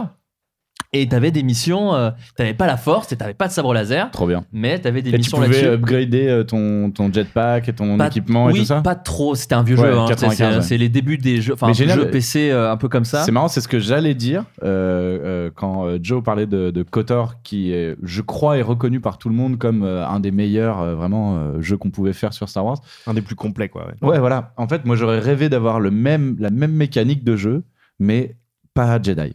Ouais. Que, ce soit, que tu sois, euh, en fait, qu'au début, tu sois très très libre, tu te battais un citoyen euh, de, de la galaxie, quoi. Et euh, peut-être que tu vas devenir contrebandier, peut-être que tu vas ven- devenir chasseur de primes, peut-être que tu vas. Bah, pour ça, t'as les jeux de rôle papier, quoi. Euh, voilà, et c'est pour ça que je préfère les jeux de rôle aux jeux vidéo, c'est vrai, c'est vrai. Et, et juste pour aller un peu vite sur les jeux vidéo, pour qu'on passe quand même au- à la trilogie Disney, euh, moi j'avais donc aussi, j'ai noté parmi les jeux, j'avais le Star Wars épisode 1 qui était très nul et très bâclé. Euh, S'il y a des gens sur internet euh, qui peuvent regarder les vidéos de Benzaï où il les a tous, euh, il a, il a niqué le jeu, enfin il a Ah, il joué a à tous les niveaux et, euh, et voilà, bon bah c'est de l'époque, hein, donc euh, voilà. J'ai beaucoup joué Star Wars X-Wing Alliance que j'aimais beaucoup parce qu'en fait tu n'avais pas le droit d'y jouer si tu n'avais pas de, jo- de, hum, joystick. Donc du coup j'avais Ah, le- acheté un joystick Ah, et du coup tu conduisais vraiment un vaisseau et c'était toujours le Faucon Millennium parce que c'était un, un, un vaisseau de marchandises le Faucon Millennium. Donc du coup tu te- c'était pas le Faucon Millennium mais c'était un Faucon Un Millennium. YT 1300. 1300. Exactement. et, et Je- enfin, je sais ça, oui. et enfin, un jeu que j'adorais, ça s'appelait Star Wars Galactic Battleground, qui était le Age of Empire de Star Wars. Et ça, j'adorais ce jeu euh, parce Ah, que tu a l'air pouvais jouer à Age of Empire, mais euh, tu choisissais les tribus, donc t'avais. euh, et en plus, ils avaient fait Homme un. des sables. Bah, c'était pas ça, mais c'était en gros, t'avais, euh, ils avaient même mis un. Comment on appelle ça, putain Le jeu que tu payes juste 20 euros pour avoir des trucs en plus, euh, c'est très Ah connu oui, Clash of Clans. Euh, non, non, Ah, non, non. c'était, c'était, c'était euh, Battleground, mais euh, tu, il te fallait le, le jeu original pour jouer à, à cette ex- une extension. Voilà, exactement. Ah ouais, je suis vraiment, pardon, je suis vraiment une vieille- Ça fait très longtemps que j'ai pas joué aux vidéos. Euh, et l'extension était sur la euh, prélogie. Donc en fait, du coup, tu avais vraiment un choix, Ah. un choix énorme euh, de, de monde, parce que tu pouvais être autant les rebelles que l'Empire, que des Ewoks, que des, que des Wookiees, que des Gungans, que des, ouais, tout ce que tu veux. Tu pouvais être euh, tout et n'importe quoi. Et j'adorais ce jeu, donc voilà. Bah, ça euh, sonne bien. Ouais. Et Joe, peut-être? Bah, faut que j'en balance deux autres références. euh, je suis désolé, mais j'y repensais pendant qu'on parle de jeux vidéo. Il y Angry avait Birds, pour Star ceux Wars, bien qui sûr. euh, veulent une sorte, bah, mais évidemment. Euh, mais pour ceux qui, qui aimaient euh, les, les FPS à old school, à la Doom, euh, Quake, il y a un jeu qui s'appelle Dark Force, euh, qui est un, qui est globalement Doom mais avec un skin euh, Star Wars. C'est cool. et en plus, tu, tu te bats avec un blaster et pas avec un sabre laser, en tout cas pendant un moment, il me semble. Et euh, et il y a un autre jeu que j'avais beaucoup aimé dans les fins des années 90, je crois, qui s'appelait Yoda Stories, qui était une sorte de Zelda-like, donc avec une avec une vue euh, vue de dessus un peu à l'ancienne. Et, euh, et ton personnage, c'était Yoda, euh, et t'étais dans Dagobah, tu devais remplir des petites missions. C'était hyper marrant. Euh, c'est évidemment euh, pas des jeux qui euh, qui euh, qui agrémentent l'univers de Star Wars d'énormément de choses importantes, mais euh, mais en tant que petit jeu vidéo, c'est assez rigolo à faire. Et moi, j'avoue avoir joué pas mal à Battlefront 1. Ah oui, mais Parce qu'il est beau et que je. Voilà, moi, je suis pas un. Et puis c'était la première beau. personne, moi j'adore, moi la première Je suis personne. pas un euh, gamer, Un Call of dans Star Wars, moi c'est. De toute façon, tous les jeux Star Wars ils sont venus comme ça. C'est genre, c'est of Empire euh, dans Star Wars, c'est Call of euh, dans Star Wars. Voilà. Moi ça me suffit. Hein, Et j'ai hâte, voilà, on est bientôt à Noël, j'ai hâte d'avoir- de prendre le 2. euh, Oui, voilà, c'est ça. voilà, je, je, je vais Je le dis, je le dis, je le dis. Je le dis, attendez, je me cache pas. Et euh, donc on va passer quand même un peu vite parce que bon, l'émission est quand même un peu longue et même si vous êtes fan de Star Wars, on parle quand même depuis longtemps. Je passe un petit peu vite sur The Clone Wars, qui était quand même un très bon dessin animé. Euh, moi, je les ai en DVD, qui était un dessin animé. Son nom est très chiant à dire. Si vous l'avez, c'est trop cool. Euh, c'est le mec qui avait créé le laboratoire de Dexter et qui bossait beaucoup chez Cartoon Network, qui a créé Samurai Jack. Et il avait fait des petits dessins animés qui étaient quand même très très courts. Je sais pas si vous vous souvenez, mais c'était vraiment des dessins animés de 2 minutes grand max. Et en gros, c'était Clone Wars, donc c'était vraiment la guerre des Mhm. clones. Et euh, c'est devenu derrière un film 3D que j'ai pas vu, euh, mais j'ai lu des histoires Ah ouais. dessus où Et- apparemment et faut le sauver vrai- le Et la vraie série. euh, Ah non, l'autre. je te euh, parle du film ah, euh, le- le- en ah, animation la série 3D. de- en 2D qui a fait le film. L'OAV ouais. C'est oui, peut-être. Oh, joli. Et je crois que, et je c'est crois que c'est ça. genre euh, Anakin Skywalker et Obi-Wan qui doivent sauver l'enfant de Jabba. Enfin, apparemment, c'est une histoire un peu chelou comme ça. Ouais, ouais, ouais. Donc euh, celui-là, je ne l'ai pas vu, donc je ne bitcherai pas euh, gratos parce que je ne l'ai pas vu. Même si le Tu l'as vu, m'inquiète. Non, non, non, du coup, j'ai Et confondu. il y a la série euh, Star Wars Rebels qui est toujours en cours. Et, euh, Et bah, ça, c'est bien, ça, ah, c'est- un, peu cool. enfantin, mais c'est cool. Ouais, c'est cool. J'allais, y venir justement. Du euh, coup, il y a- le film, donc euh, c'est euh, Clone Wars, Ouais. et après la série euh, Clone Star Wars, 3D. euh, ouais, c'est ça, exactement. Euh, J'allais y venir à Star Wars Rebels, mais je voulais d'abord passer donc rachat de Star Wars à Disney. Bon, tout a été expliqué de Star, de Star Wars par Disney, pardon. Tout a été expliqué mille fois dans 11 milliards d'émissions. On va pas vous faire l'affront d'en reparler. Euh, une nouvelle trilogie initiée par J.J. Abrams. Euh, L'épisode 7 du coup, qui se passe combien d'années Quelques décès Ouais, non, euh, Trentaine- ouais, trentaine d'années, 30, ouais. Trentaine d'années après Euh, l'épisode c'est 6. Le, le même la- laps de temps au final. euh. Oui, c'est ça, puisque de Oui, toute façon, dans la vraie vie. euh, oui, puisque de toute façon, euh, Mark Hamill à l'âge de Luke Skywalker Voilà, et entre compagnie. entre euh, voilà. le retour du Jedi et euh, voilà ça. Exactement. Euh, une attente un peu violente aussi. Les teasers Ah ouais. euh, hypés de ouf. Retour du Moi, casting. hein. Ouais, retour du casting. Moi, je me souviens du plan euh, de Harrison Ford à côté de. Chewbacca qui dit euh, We Home. euh, voilà. Bien sûr. Euh, grosse hype euh, malgré le rachat Disney. Moi, je me souviens, bon, c'est ce qui se passe à chaque fois que Disney rachète un truc, mais au début, on était là genre, ah bah d'accord, bah va y avoir Mickey avec un sabre laser, c'est ça qui va se passer? Au final, il s'est pas passé ça. mais après, Sachant qu'il y avait déjà Mickey avec un sabre laser. oui, et puis que vous avez jamais fait Star Tour, mais voilà, il y avait déjà beaucoup tout ça. Euh, Qu'est-ce que vous avez pensé? Alors la hype était ouf, mais au final, qu'est-ce que vous avez pensé de ce film? J'ai l'impression, au... quand j'écoute les avis de tout le monde, qu'il y a eu un énorme amour du film quand on est allé le voir et quand on est sorti et les semaines qu'on suivi. Et j'ai l'impression que les gens reviennent un- peut-être un petit peu sur, euh, sur leur avis en disant Ouais, non, c'était bien, mais enfin, c'est quand même beaucoup l'épisode 4, machin et tout. C'est des critiques qu'on entend souvent. Vesper, euh, je te vois dodeliner. j'ai l'impression que tu n'es pas d'accord avec ce qui se dit. Euh, Qu'est-ce que tu en as pensé, toi, de ce film? Euh, non mais j'ai adoré euh, l'épisode 7 que j'ai vu 7 fois au cinéma voilà donc je défends Oh, ah ouais, je l'ai vu beaucoup, mais pas 7, hein, putain. et là le 8 euh, je suis en bonne voie là C'est très on en coup. parlera tout à Moi, l'heure je l'ai vu deux fois déjà. ah bah là j'en suis à 3 4 la semaine prochaine Bon. Nice. Euh, Sachez que verra George bien. Lucas doit beaucoup de sa fortune grâce à. À des gens comme nous. Voilà, c'est ça. Ouais, très, très bien. Et non, par contre, juste pour revenir juste avant la, la sortie du set, euh, parce qu'à la base, tu nous invitais pour qu'on raconte notre vie. Oui, vas-y, je t'en prie, je t'en nos, prie. Nos petites, nos petites anecdotes. Et en fait, j'ai eu la chance de gagner un concours pour euh, aller à la Star Wars Célébration qu'il y avait à Oh, Anaheim, trop bien. donc en 2015. Stylé. Et c'était euh, Ouais. c'était un concours de selfie Star Wars. Et euh, du coup, j'ai posté une photo de moi euh, en Leia euh, devant l'affiche de euh, Star Wars Identities. Et en fait, j'ai gagné le concours. Quel costume Oh, de voilà. Leia. Ah, les macarons. Ah. Je n'ai pas gagné grâce à mes seins, Tant Joe, mieux. c'était ce que tu sous-entendais. Non, justement, c'était- c'était pour soit pour bitcher sur le, Eh sur oui, le non, macaron, comité de robe- sélection, soit pour dire bien joué messieurs. Voilà, et macaron, mesdames. robe blanche, euh, très chaste. Et, euh, et donc, du coup, j'ai j'ai gagné. Et donc, j'ai pu euh, partir. euh, alors, à la base, voilà, pour la petite histoire, je sors les violons. Je devais partir avec mon père qui, dernière minute, n'a pas pu à cause de problèmes Ah, de santé. merde. Ah merde. Voilà, ouais. parce que je voulais lui offrir ce voyage, Oh, aurait euh, la beau. consécration de Ça notre été- ça aurait relation été- père été un trop beau final de votre, la série de votre vie. Ça Non, aurait été trop stylé. C'est que normalement, il va y avoir un truc encore plus ouf dans les prochaines Bah, je années. pense, Ouais. j'espère, du coup, parce que j'attends que ça. Je me suis dit, c'est pas tous les jours que je pourrais offrir un voyage à Los Angeles à mon père. Mais il y a un Star. Wars tous les ans, donc Mais- normalement, tu devrais pouvoir gagner d'autres concours. Ouais, mais là, tu vois, c'était vraiment le, le, Le retour, salon. Qui se déroulait au mois d'avril, euh, plus quelques mois avant le grand retour Oui, de, c'est ça, de de Star, Star Wars. Wars, Donc, avec sûr. vraiment euh, les panels de ouf, euh, tous les acteurs qui étaient là, sauf Harrison Ford qui ne donne jamais d'autographe, évidemment. Euh, mais voilà, donc du coup, j'y suis allé avec mon meilleur ami qui est l'un des plus gros fans de, de Star Wars qui existe. Et déjà là, c'était vraiment palpable de voir cette grosse réunion de gens qui étaient surhypés euh, comme jamais. On venait bah, du coup d'avoir le, d'avoir le, premier, euh, le premier trailer et c'était vraiment une ambiance de, de, de taré, quoi. C'était impressionnant. Et là, en plus, enfin, ça me donnait vraiment l'impression d'être enfin à la maison. C'est-à-dire qu'on était entre gens, on se comprenait un peu. On- on- personne se juge. On était entre, on était entre nous, quoi. Alors voilà, il y avait, comme d'habitude, il y a les teams, tu vois. Voilà, il y a ceux qui aiment la prélogie, ceux qui aiment pas. Enfin, il y a tout, tout les trucs Oui, comme ça. Mais c'était, c'était vraiment ultra bon enfant. J'avais vraiment adoré. euh, les gens qui venaient en fa- enfin les familles complètes qui venaient euh, qui venaient en costume et tout euh, des voilà les, les gamins euh, déguisés en Yoda et les, les parents en Luc et Léa. Enfin, c'était. Moi, je m'étais ah, déguisé ah, pour l'épisode 1. Ah bah déguisé voilà. En. Ah ouais. T'étais en quoi En Padawan. Oh, bah non, en Anakin. Ouais, en Anakin euh, oh. avec le casque. Ma mère m'avait confectionné un casque oh. de podresseur. Mais trop. Lunettes. Tu vas poster de cette photo sur les internets. J'adorais. Euh, je l'aurais bien évidemment. Tu sais, moi, j'adore le retweet. Je l'aurais évidemment posté euh, à la moindre occasion. Mais Quelle tristesse. Non, non. Donc, donc ça pour dire que ouais, c'était vraiment une ambiance vraiment particulière. Donc ça m'avait encore plus évidemment surhypé. En plus, on avait vu, on avait fait 4 heures de queue pour voir une petite expo dans la convention. On avait vu les costumes. C'était les ah. vrais, euh, voilà. Donc, euh, on tu voyais les costumes sans savoir à quoi ils correspondaient. Exactement. Donc, on avait le costume de Ray, le costume de Kylo Ren, le sabre de Kylo Ren. Donc, déjà, je me suis dit, bah, c'est ouf. Hein, c'est ouf. Donc, bah BB-8. On a vu BB-8 euh, en vrai. Et euh, bah, pareil, on a vu les costumes des Snowtroopers, des Snowtroopers, des Flametroopers. D'accord. Bref, donc c'était assez ouf. Et c'est vrai qu'on du coup, on se sauçait, se vraiment sans, trop savoir encore euh, pourquoi. Je crois qu'il y avait genre une image de Rogue One à l'époque. Et, euh, et c'est tout. Et c'était non, voilà, c'était vraiment passionnant, c'était la petite, euh, petite parenthèse. Non, mais c'est stylé, c'est Donc stylé. voilà, donc effectivement, quand le 7 est arrivé, euh, donc je l'ai vu avec mon père au cinéma ah, et voilà. mes potes qui est venu, qui a fait le déplacement euh, exprès. Je l'ai emmené, j'ai fait quand même une super journée, c'est-à-dire que j'ai emmené à la crêperie Star Wars qui est à Paris. Ah, ah oui, même, la, ah, la fameuse. Côté, à côté dégueulasse, hein, si je puis, si je puis dire. Ah, ils vont écouter, ça se trouve, C'est pas, très bon, je suis désolé, c'est ah. pas Le décor est beau. Le décor est ouf. Le décor est très beau. Mais la première fois que j'y suis allé, il y avait des trailers de Jurassic Park.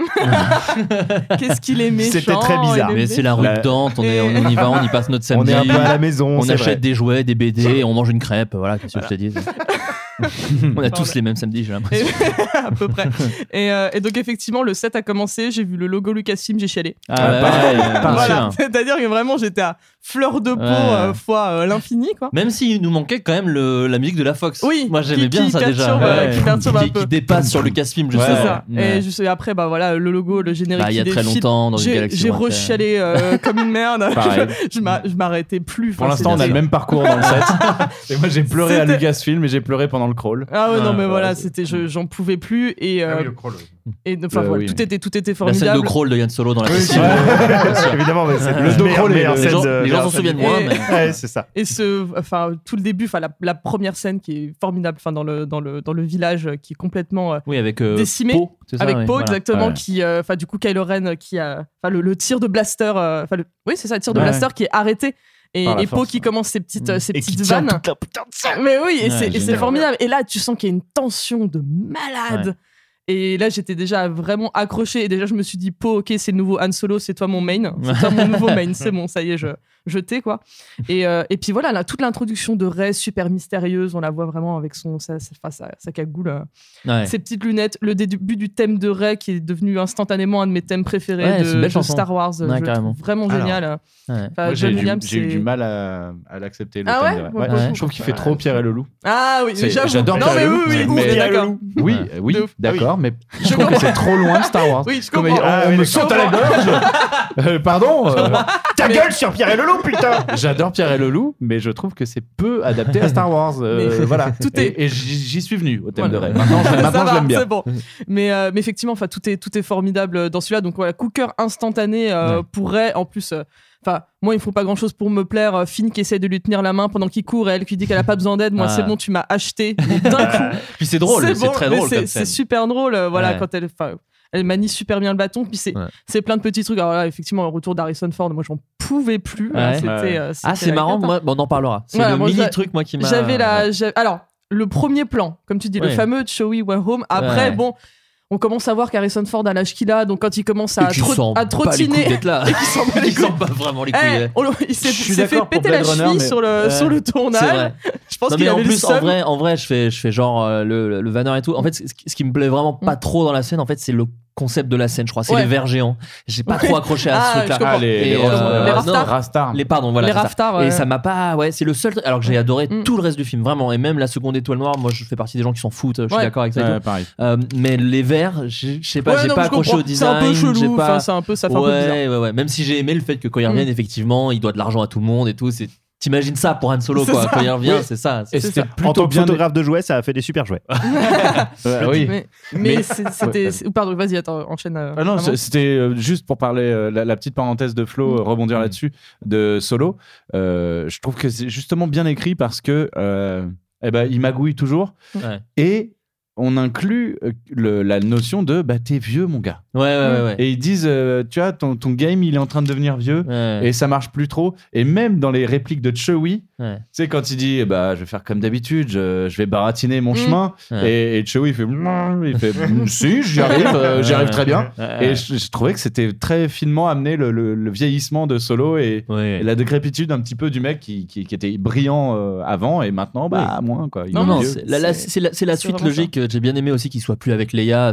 On s'y attendait un Oui, peu, non, mais, mais- mais mine de rien, c'était quand même Et trop bien. De... C'est bien amené. oui, Enfin, et c'est logique. C'est En fait, euh, complètement logique. Quand tu réfléchis bien, c'est normal. en C'est fait. super bien amené. Donc, Ouais. De toute façon, en plus, euh, enfin, j'ai- les, tous les nouveaux personnages, je les aime tous. Enfin, d'un Ouais. amour euh, pur et sincère. euh, Ouais, Ray, Ray Finpo, Kylo Ren, euh, tous. Ouais, mais ouais, ouais, je suis Formidable. J'ai défendu et je défendrai toujours. euh, déjà, même avant la sortie du 8, on en parlera tout à l'heure. euh, Kylo Ren. Et là, déjà de base. Ça, c'est mon main à moi. Ah, team, Kylo Ren. Où vraiment, euh, enfin, le nombre de gens qui ont gueulé en disant Ouais, on nous a vendu. Oh, euh, c'est un Nemo. Voilà, Ouais, on nous a vendu un Dark Vador et c'est un. Ouais. Mais justement, Juste, mec, j'ai pas, moi je vais pas, j'ai pas envie qu'on me resserve Dark Ouais, Vador. On l'a ouais. déjà eu Dark Vador, c'est bon. Enfin, Ouais. Et du coup, c'était plus ça qui m'avait agacé, c'était plus les réactions des gens un peu, Mhm. un peu vénères. Et j'ai bien aimé le fait qu'on nous a un peu mené en bateau justement au niveau du marketing avec bah voilà Grave. Kylo Ren.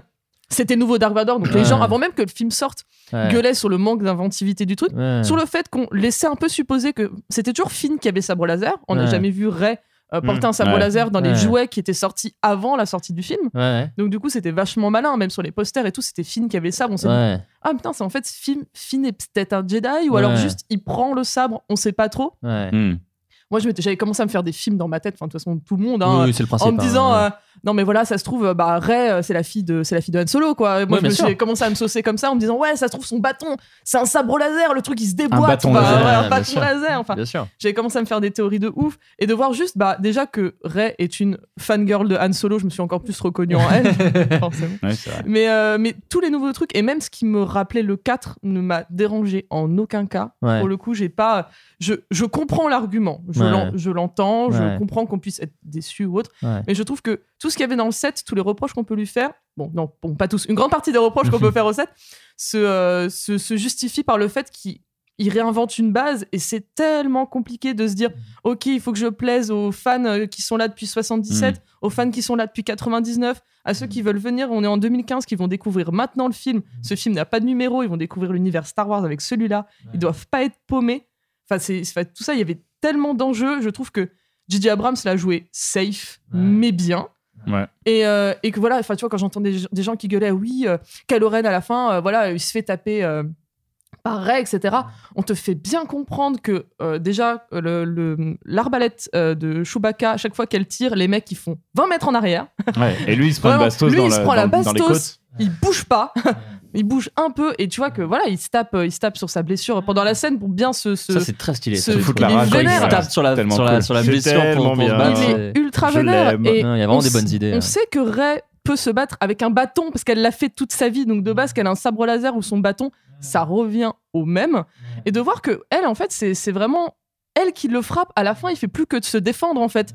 Et c'est elle qui est vraiment animée par cette, euh, par cette rage euh, de. de, Et, de- et ça de introduit tuer, euh, Enfin, les voilà. zones de gris du 8 euh, Exact- dans la exactement. force. Et tout ça, j'ai trouvé ça tellement formidable. Effectivement, voilà, le, le combat final euh, dans la neige, dans la forêt, j'en Mm. pouvais plus. euh, Stylé. Ah, je trouvais joli, ça hein. tellement stylé, avec la lumière et tout, c'était parfait. Après, il y a des trucs, on peut reprocher des trucs. Moi aussi, je, je rage quand tu, quand tu retournes à la fin euh, sur la base rebelle et de voir qu'effectivement, bah, Leia, au lieu de faire un, un câlin à Chewbacca qui vient de perdre Han Solo, elle fait un câlin à Rey. Tu vois, c'est des trucs à Quelle con. rencontre. Voilà, donc on s'en fout. Enfin, tu vois, là, c'est c'est débile. Et C'est même- marrant, ce truc-là, moi, m'a fait Ouais. croire, m'a fait théorie crafter que Rey était la fille euh, Ouais, Ouais, on aurait pu Des croire. trucs comme ça. de croire. Han et Leia. Ouais, ouais. mais, mais pour Ah le coup, ouais. euh, Il y a, il y a ça et le moment où, pardon, Ouais. euh, toute petite parenthèse, le moment où ils arrivent sur Takodana, Mhm. donc la, planète de- de, de, Maz. Euh, la, la- la reine pirate là.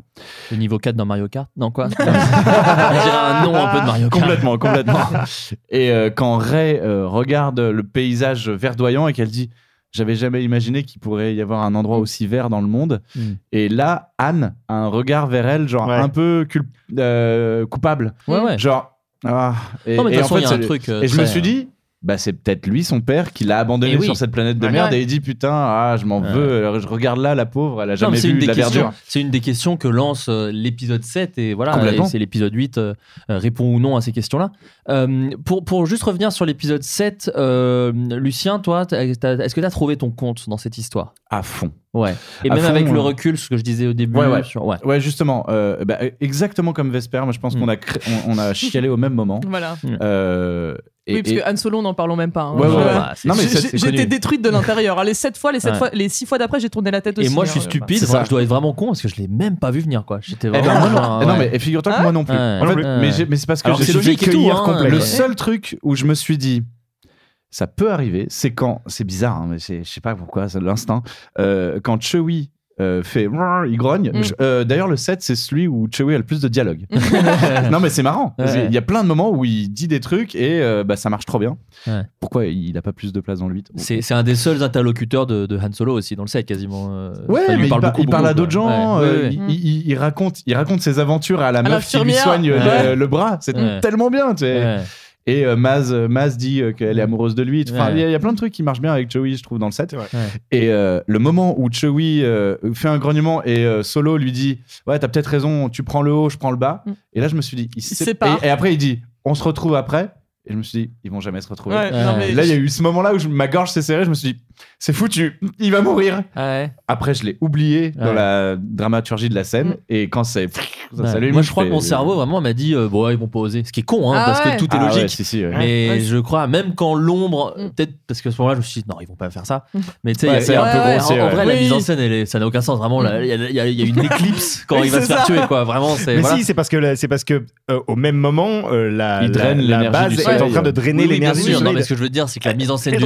C'est logique, bien. c'est logique de le C'est lourd, mais ça voilà. marche. Et euh, mais ouais, non, moi ça m'avait surpris aussi. Excuse-moi du coup, Et- t'as fait une non, parenthèse. non, non, c'est pas grave. Euh, euh, voilà, et j'ai pleuré aux mêmes, en- aux mêmes endroits et, et pareil, bah, j'en- j'entends les, les- les arguments des gens, mais en fait. Mêmes euh, endroits, tu veux dire les yeux? Oh, je suis ok. bah, c'est ouais, je sais que t'es ok. oui. Je sais pas, je ne commenterai pas. Me regardez pas. Euh, J'ai pleuré du cul, mon vieux. Pardon. Désolé. Ça fait longtemps qu'on parle. Je... Ce sera édité. ça, ce sera édité. Euh, Il y, a- il y a des défauts, oui, c'est sûr. Mais même, même euh, a- avec le recul, parce que je l'ai revu avant de- je- le week-end avant la sortie du 8, eh ben, euh, tout est OK pour moi. Enfin, Ouais. euh, Il y a Ça des marche sur défauts, toi, ouais. je, je suis d'accord. Mais c'est les mêmes, c'est c'est le même type de défauts qu'on trouve dans la trilogie euh, la première, Ouais. et donc c'est des défauts qui moi me vont. C'est effectivement, bah, si tu fais de la rigueur scientifique, ça ne va pas. Ouais. Euh, si, si tu fais de la vraie science-fiction Mm. à la Star Trek, Ouais. bah ça va pas non plus. Mais ah, je m'en fous. euh, Ouais, moi, c'est ça, la saga, euh, voilà, Ouais. ça me passe au-dessus et je suis complètement à fond. Joe, toi Euh, complètement d'accord. En Ouais. fait, moi j'ai beaucoup aimé cet épisode 7. On y retrouve euh, quelque chose que, qui m'avait effectivement manqué dans cette prélogie, malgré euh, les, les trucs positifs qu'on en a dit pendant la dernière heure. Là. Euh, on, on revenait quel- vraiment à quelque chose qui, euh, qui d'une d'un côté, me ramenait euh, aux émotions que j'avais vécues quand j'avais vu les épisodes de, de la trilogie originale pour la première fois. Et en même temps, même si l'épisode 8 va encore plus loin, avec certains des nouveaux personnages, on commençait à me faire comprendre qu'on allait orienter les choses Mm. Un peu différemment. Pas seulement dans le fait qu'on allait s'intéresser à des nouveaux personnages, mais que ces nouveaux personnages n'allaient pas se comporter de la même manière que, Ouais. que, que, que Luke et Han et Leia et qu'ils allaient euh, que leur que leur euh, décision euh, que leur background et euh, leur personnalité allaient avoir un impact différent sur cette nouvelle trilogie c'est des humains de 2000, des années 2000. Moi, c'est ça Ouais. que j'ai beaucoup aimé. Ouais. Beaucoup plus que des icônes de, de chevalerie ou des trucs comme ça. C'est des humains des années 2000 et c'est ce qui les rend plus peut-être qui les rend très attachants, qui les rend pour moi euh, oui, comme tu pour disais des, ce pour truc des gens pas du tout hein. par exemple. Et pour d'autres peut-être Pour moins. d'autres, pas du tout. ouais, Enfin, ouais. moi, j'ai un, un mec euh, que je, je porte en haute estime euh, sur Facebook, là, qui est en train de développer une théorie selon laquelle l'épisode 8, euh, l'un des thèmes sous-jacents, c'est Instagram. Et Ouais. ça se trouve, il a des arguments tout à Ouais. fait euh, valables pour euh, m'expliquer sa théorie. Bah, écoute. Mais non, mais dans le sens où, effectivement, on est sur des personnages qui euh, sont très adaptés à leur époque Mm. Et, à- et au niveau de lecture que nous on peut en avoir. Mais je trouve que euh, là où euh, Abrams fait un bon job, c'est que justement il, il- il se sert de ça, mais qui contourne un petit peu euh, les choses en livrant quand même euh, derrière ça bah, une, une épopée, euh, une, une vraie aventure, des personnages qui vont quelque part. Et, et voilà, c'est- moi je trouve que et visuellement. euh, Ah ouais, bah, ça ça chie hein. quoi. Enfin, franchement, euh, il y a- il y a, déjà il y a moins de, il y a Abrams, je trouve, a dû bosser euh, sous beaucoup de contraintes dans, Ouais. euh, Ah bah, sûr. dans, dans- dans ce Star Wars, mais je trouve que les contraintes, enfin parfois en fait, on- je pense que tu seras d'accord pour dire que bosser sous la Ah oui, contrainte, sûr. euh, ça Bah oui. multiplie un petit peu euh, ton inventivité et, euh, et, et ça t'évite de, de, de- de parfois foutre des scories que tu as l'habitude de faire quand tu as les mains libres. Et puis il se met bien dans les, dans les, dans les univers qui Ouais. existent déjà. Abrams, il l'a prouvé avec Mission Impossible, avec Star Trek. Avec Star Trek, il, est, voilà. il est assez fort pour ça et je trouve qu'avec Star Wars, il a un peu atteint l'apogée de justement de, de son de son une sorte de, de réalisation un peu caméléon comme ça. Ouais. Euh, ça, se, ça, se, ça se fond de manière très très harmonieuse dans l'univers de Star Wars. Euh, et euh, non non, moi j'ai- j'aime beaucoup beaucoup cet épisode. J'ai vu tr- quatre fois au cinéma Ouais. et je l'ai revu euh, deux fois, dont une fois la semaine dernière là. Et ça marche toujours, ça marche toujours et je me fais toujours cueillir par la putain de mort de Solo. Je trouve que c'est une des meilleures scènes de toute la saga. Ouais, ouais, elle est forte. Ouais, Euh, et puis elle est vraiment très très forte quoi. Le merci de Kylo Ren et, et juste après ouf. Anne qui lui caresse le visage avant de tomber. Euh, euh, ça marche quoi. C'est un peu un gros. très bon acteur, Kylo Mais ça marche de ouf. Adam Bah, Adam Driver, Driver, Putain, ouais, je- je- c'est- alors, parmi les trucs de hate qui circulent sur les nouveaux épisodes de Star Wars, celle que je comprends le moins vraiment, C'est Adam c'est la Driver. hate envers Adam Driver. Adam Driver, quoi. D'accord. Putain de bon acteur. On, va, on va y revenir, on va, on va essayer d'avancer Ouais, pour que vous ayez votre dernier métro. Euh, euh, Ah oui, j'aimerais juste. euh, je vais passer très vite euh, sur Rogue One. Euh, moi, je l'ai beaucoup aimé. Je sais que les, les gens sont plus partagés sur Rogue One. Je sais pas, moi j'aime bien, j'aime bien le côté fataliste de la fin, j'ai- j'aime bien certains personnages, il y en a d'autres qui sont évidemment... tu- Il y, a- il y a des problèmes de production visibles sur des scènes Ouais. qu'on dégagé, tu les sens, Ouais. Forest Whitaker, euh, cette espèce de monstre omniscient qu'on n'utilise plus jamais. Il y, a- il y a des trucs très Mm. bizarres sur ce film. C'est un film un peu malade sur, sur ce truc-là. Il y a tout un truc où les gens se sont amusés à faire des parallèles, où tu avais des trucs dans la bande-annonce qui sont complètement à ce moment du film, dont un plan ouais. très stylé de Oh là la là, nana qui fonce sur un le T-Fighter. Ouais, ouais, celui-là, et qui était est pas dans le plan, qui est pas Bah, dans le en fait, film. si, la, la scène est dans le film, mais il n'y a plus le pas- taille, quoi. Oui, c'est ça, il y a plus de taille. l'ont change pour la bande-annonce, je sais C'est ouf, je comprends sais pas. Non, non, il avait que. Enfin, ils ont cuté. euh, Il y a, ils aussi fait- des scènes, il y a ils ont aussi des coupé. scènes dans la bande-annonce où tu la vois courir sur la plage avec les plans de, tu vois, donc qui sous-entend que donc elle est redescendue, qu'il y a re eu une autre scène sur la plage où elle a couru pour essayer d'apporter les trucs C'est un film qui a des stigmates, mais ouais. je l'adore. Je sais pas, Ouais, j'étais je à fond dedans. J'adore le climax. je- Les- je- Il y a certains persos que j'adore. J'aime son approche de la force. Mm. Je trouve que Ah ce oui. personnage euh, asiatique, Bah, c'est un acteur très de connu. Je suis désolé, il est très. Donnie pardon. Ouais. Je suis désolé, il est qu'on enregistre, il est plus de minuit et du coup je suis un peu à la ramasse sur certains trucs. Leur binôme est, super avec son pote et, leur, Avec son leur- chew- avec son chewy. avec son Chewie, ami avec l'énorme fusil à pompe de l'espace. Et euh, non, la- l'approche de la force est, est très chouette et voilà, j'aime beaucoup ce film. Et puis pour le coup, il y a pas tant de Jedi dans celui-là, donc c'est Ah, plutôt cool. Il y en a zéro. Il y a que oui, à part ce gars-là qui a un rapport à la force. Ouais, mais encore, il a c'est pas- pas Jedi. c'est pas un Jedi. C'est pas un Jedi, c'est juste un disciple de la religion Jedi. euh, Et il y a certaines, euh, il y a certaines scènes qui m'ont vraiment impressionné, euh, comme ouais. euh, je me souviens l'attaque dans la ville où il y a le bipod qui Mm. tire en même. Enfin, je sais ah, pas. Trop cool. Je me souviens de certains trucs et la fin, j'aime le côté euh, fatal de la fin de l'Alliance Rebelle, même si euh, tout le monde a fait la vanne avant moi, mais c'est vraiment un film qui explique juste pourquoi il y a un trou dans l'étoile noire. Mais à côté de ça, je sais pas, je trouve qu'il y a un truc autour de la Oh, et rébellion. puis il y a la scène de Darth Vader, bordel de merde. la scène Ah, mais Darth elle- Vader. Ok, elle est fan service, mais putain, t'es content. Ouais, mais Elle est ça, bien. Ah ouais, justement, mais je trouve putain. que c'est du bon fan service parce Ah que ouais. c'était bien Ah oui. utilisé. Ah bah et là, oui. pour le coup, c'est même Disney qui a dit, euh, ok, enfin, voilà, cette scène-là, Ouais. c'est grâce à Disney, tu vois. Ouais, Et, là, on comprend. Même Alors, s'il du la coup, colle ça beaucoup dénote. quand même à la 4. Voilà. Ouais, bah oui. ça, c'est ça vraiment très dénote, collé. du coup avec Ouais. le début de- de- d'un nouvel Ouais. espoir, certes, mais en attendant, là, tu comprends à quel point Vador est puissant. Quoi. Ouais. Ah bah Quand il est dans le couloir et qu'il les recte tous Ouais. en 3 secondes et qu'ils se font dessus, Ouais. les mecs, quoi. Enfin, tu Et puis pour aller dans ton sens, moi je crois que de toute façon Star Wars est une saga où il faut arrêter de s'en foutre un peu. Non, d'accord, mais voilà. c'est Oui, bah oui, sympa, mais en vrai. Même entre le 4, le 5 et le 6, c'était déjà un peu le bordel.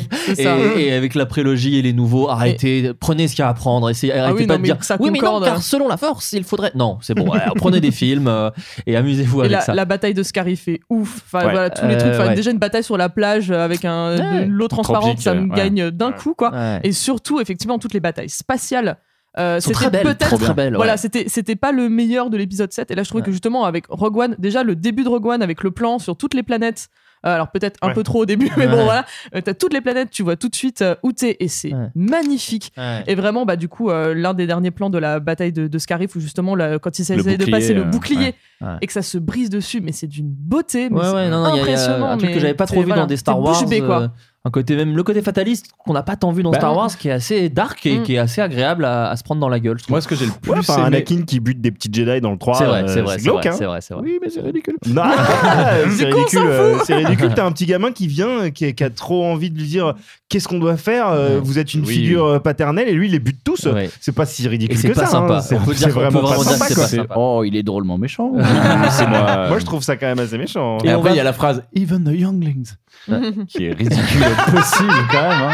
Il est énervé, il est énervé. Mais non, mais On pardon. va passer. Non, mais Attends, je tenais juste à dire Pardon, un truc cool sur. euh, moi, moi, j'ai euh, j'ai trouvé juste que. euh, bah, Au les pire, trois- je, je vous régale en Uber, il y a pas de souci. les- non, non. Le- ce podcast nous régale. Les, deux premiers tiers de Rogue One sont un peu chiants, Ouais. à part euh, K2SO, donc le, le, le Le droïde. Donnie Yen, et Donnie Yen, et Donnie Yen. Euh, les- donc les deux premiers tiers, je trouve chiant et la- la- la- la- le, le dernier segment est, est mortel. Et euh, en fait, voilà, c'est ça que je voulais dire. C'est que ce qui est bien avec Rogue One, c'est que c'est inédit dans l'univers Star Wars. C'est un film de guerre. Ouais, c'est. oui, Et Ouais. Star Wars, c'est pas des films de guerre. Et là, c'est un vrai film de guerre. Ouais, c'est fou, c'est fou. Après, le défaut, je trouve, de, de, de ce film, c'est que le personnage le plus attachant est un droïde. Oui. Ouais. Et les deux autres, là, on s'en cogne la gueule de, de, Ouais. de ce qui leur arrive. À la fin, moi, je- il, il meurt et je fais Ah là là, tout Bah, le monde meurt. ouais, hein. Cassian, ça va, mais Jean, est vraiment pas. Alors, Ouais. peut-être parce que ça a été cuté dans le gras, je sais pas si c'est mal écrit ou sûrement c'était le hein. montage aussi. Il y a beaucoup de persos. mais, hein. oui, Enfin, voilà, mais je trouve qu'elle a pas l'âme d'un leader né, quoi. Non. quand Ouais. elle dit, euh, quand elle fait son petit discours et le que les début, mecs la suivent pas trop trop, de là, ouais, bah moi je l'aurais pas suivi mais ça, ça Dès le début, Ça, en fait, tu comprends pas trop. Même qu'elle si je soit trouve un la scène peu, magnifique. euh, euh, qu'elle soit un peu maladroite comme ça et que les gens la suivent pas vraiment. c'est- Enfin, Ouais, ça, la rend pour moi d'autant plus humaine. Mais effectivement, on s'y attache pas trop. Mais elle prend pas de décision. C'est Valentin Vincent, euh, gros bisous Valentin, qui m'avait envoyé un, un article ou une Mm. vidéo qui, dis- qui comparait euh, Ray et, euh, Mm. et Jean. Euh, et et l'argument principal, c'est que euh, Jean ne prend aucune décision, elle subit tout ce qui lui arrive. Alors que Ray prend des décisions et est active, quand bien même elle fait une connerie. Ouais, ouais. Mais elle est active dans, dans, dans son destin, alors que Jean, elle subit tout et elle est là, bon, bah.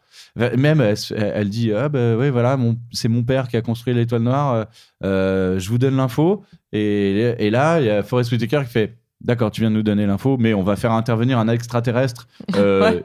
en- dans la plus pure, plus pure tra- Ah, mais tradition non, là, du- tu mélanges des trucs. de ta gueule, c'est magique. Tu mélanges des Ah trucs. non, c'est avec le pilote. C'est avec Oui, le pilote. oui. Non, non, oui, mais elle, elle fait un truc avec euh, Forrest Whitaker et, elle lui dit bah, je, suis, je sais que c'est le, le- le vrai truc, le message ou je sais pas quoi. Oui, quand il lui montre le Et elle message de son subit, père. elle subit Ouais, tout. oui. euh, enfin, voilà, bon, Bon. Mads Mikkelsen est formidable par contre, c'était Oui, juste bah, bien sûr. parenthèse, comme d'habitude. Acteur surcoté. Acteur surcoté Matt Oui. Mikkelsen Oui. Oh putain, c'est vous l'acteur surcoté, Lucien Mel Ah ouais, je sais, je suis son Ah. sosie raté, euh, appara- apparemment. Donc, euh, Il a dit ça. tout le monde, euh, Oh alors la que je le trouve laid. Matt Mikkelsen l'a dit euh, sur Twitter. Euh, on va passer au dernier Star Wars sorti. Alors, on va rentrer dans une zone spoiler, si jamais, même si on a spoilé les autres. Mais enfin, les autres, je pense que vous nous en Ah, il y a rigueur. prescription. euh, oh. Mais sur celui-là, donc si vous ne l'avez pas encore vu, eh bien, quittez ce podcast et merci Bisous. de nous avoir écoutés. Merci de nous avoir écoutés. Gros bisous, salut. Euh, et, euh, et voilà, on se retrouve très bientôt pour un prochain podcast. Si vous l'avez vu, nous allons parler de Star Wars épisode 8, The Last Jedi. Les derniers Jedi, c'est vraiment dommage d'avoir conjugué ce, Horrible. ce bah, verbe- ça- ce- ça nique ce tout. nom en français. D'autant c'est- que, euh, C'est que vraiment la Ryan, base de- Johnson lui-même euh, Ouais. s'est plaint du fait Oui. que Ah ouais euh, ça avait été traduit en, Au pluriel. au pluriel euh, Ouais. en disant euh, non, non, euh, pour moi c'est euh, au The. singulier, euh, sûr. c'est le dernier Bah, Jedi. la scène de euh. fin euh, te donne ce. Enfin voilà, ça, ça a du sens avec la scène de fin. On est en zone spoiler et ça va y aller maintenant. hein, vous, bon. vous l'avez vu. hein. Donc, Star Wars épisode 8 qui est sorti. Alors, vous, quand vous aurez ce podcast, ça va bien faire deux semaines, je pense. Le 13 décembre, quoi. Ouais, ça, qui est sorti le 13 décembre. Euh, Qu'est-ce que vous en avez réalisé par Ryan Johnson, écrit par Ryan Johnson? Qu'est-ce que vous avez pensé? Euh, On va commencer avec Joe. Qu'est-ce que qu'est-ce que tu as pensé de ce film? Euh, J'ai trouvé ça formidable. Ouais. Je pense que c'est un grand Star Wars. Euh, je, je- je suppose que je le mets en, dans mon top 3. Euh, et, euh, et vraiment, euh, Donc, il, en fait, éjecte, il... éjecte euh, le, le retour, du Il éjecte Jedi. le retour du. Jedi. Euh, je, je pense que c'est un Star Wars qui, enfin, euh, va, va vraiment ailleurs. En fait, qui, qui, qui pousse encore plus loin euh, les, les décisions qui étaient euh, un petit peu amenées par J.J. Abrams, mais bah, J.J. Abrams, pardon, mais de, de manière très discrète. Euh, là, Ryan Johnson, il a dit ok les gars, j'ai l'impression que le mec a fait vraiment son film, Mm. en fait, malgré toutes les contraintes imposées très, très probablement par les, les enfin, la, la production.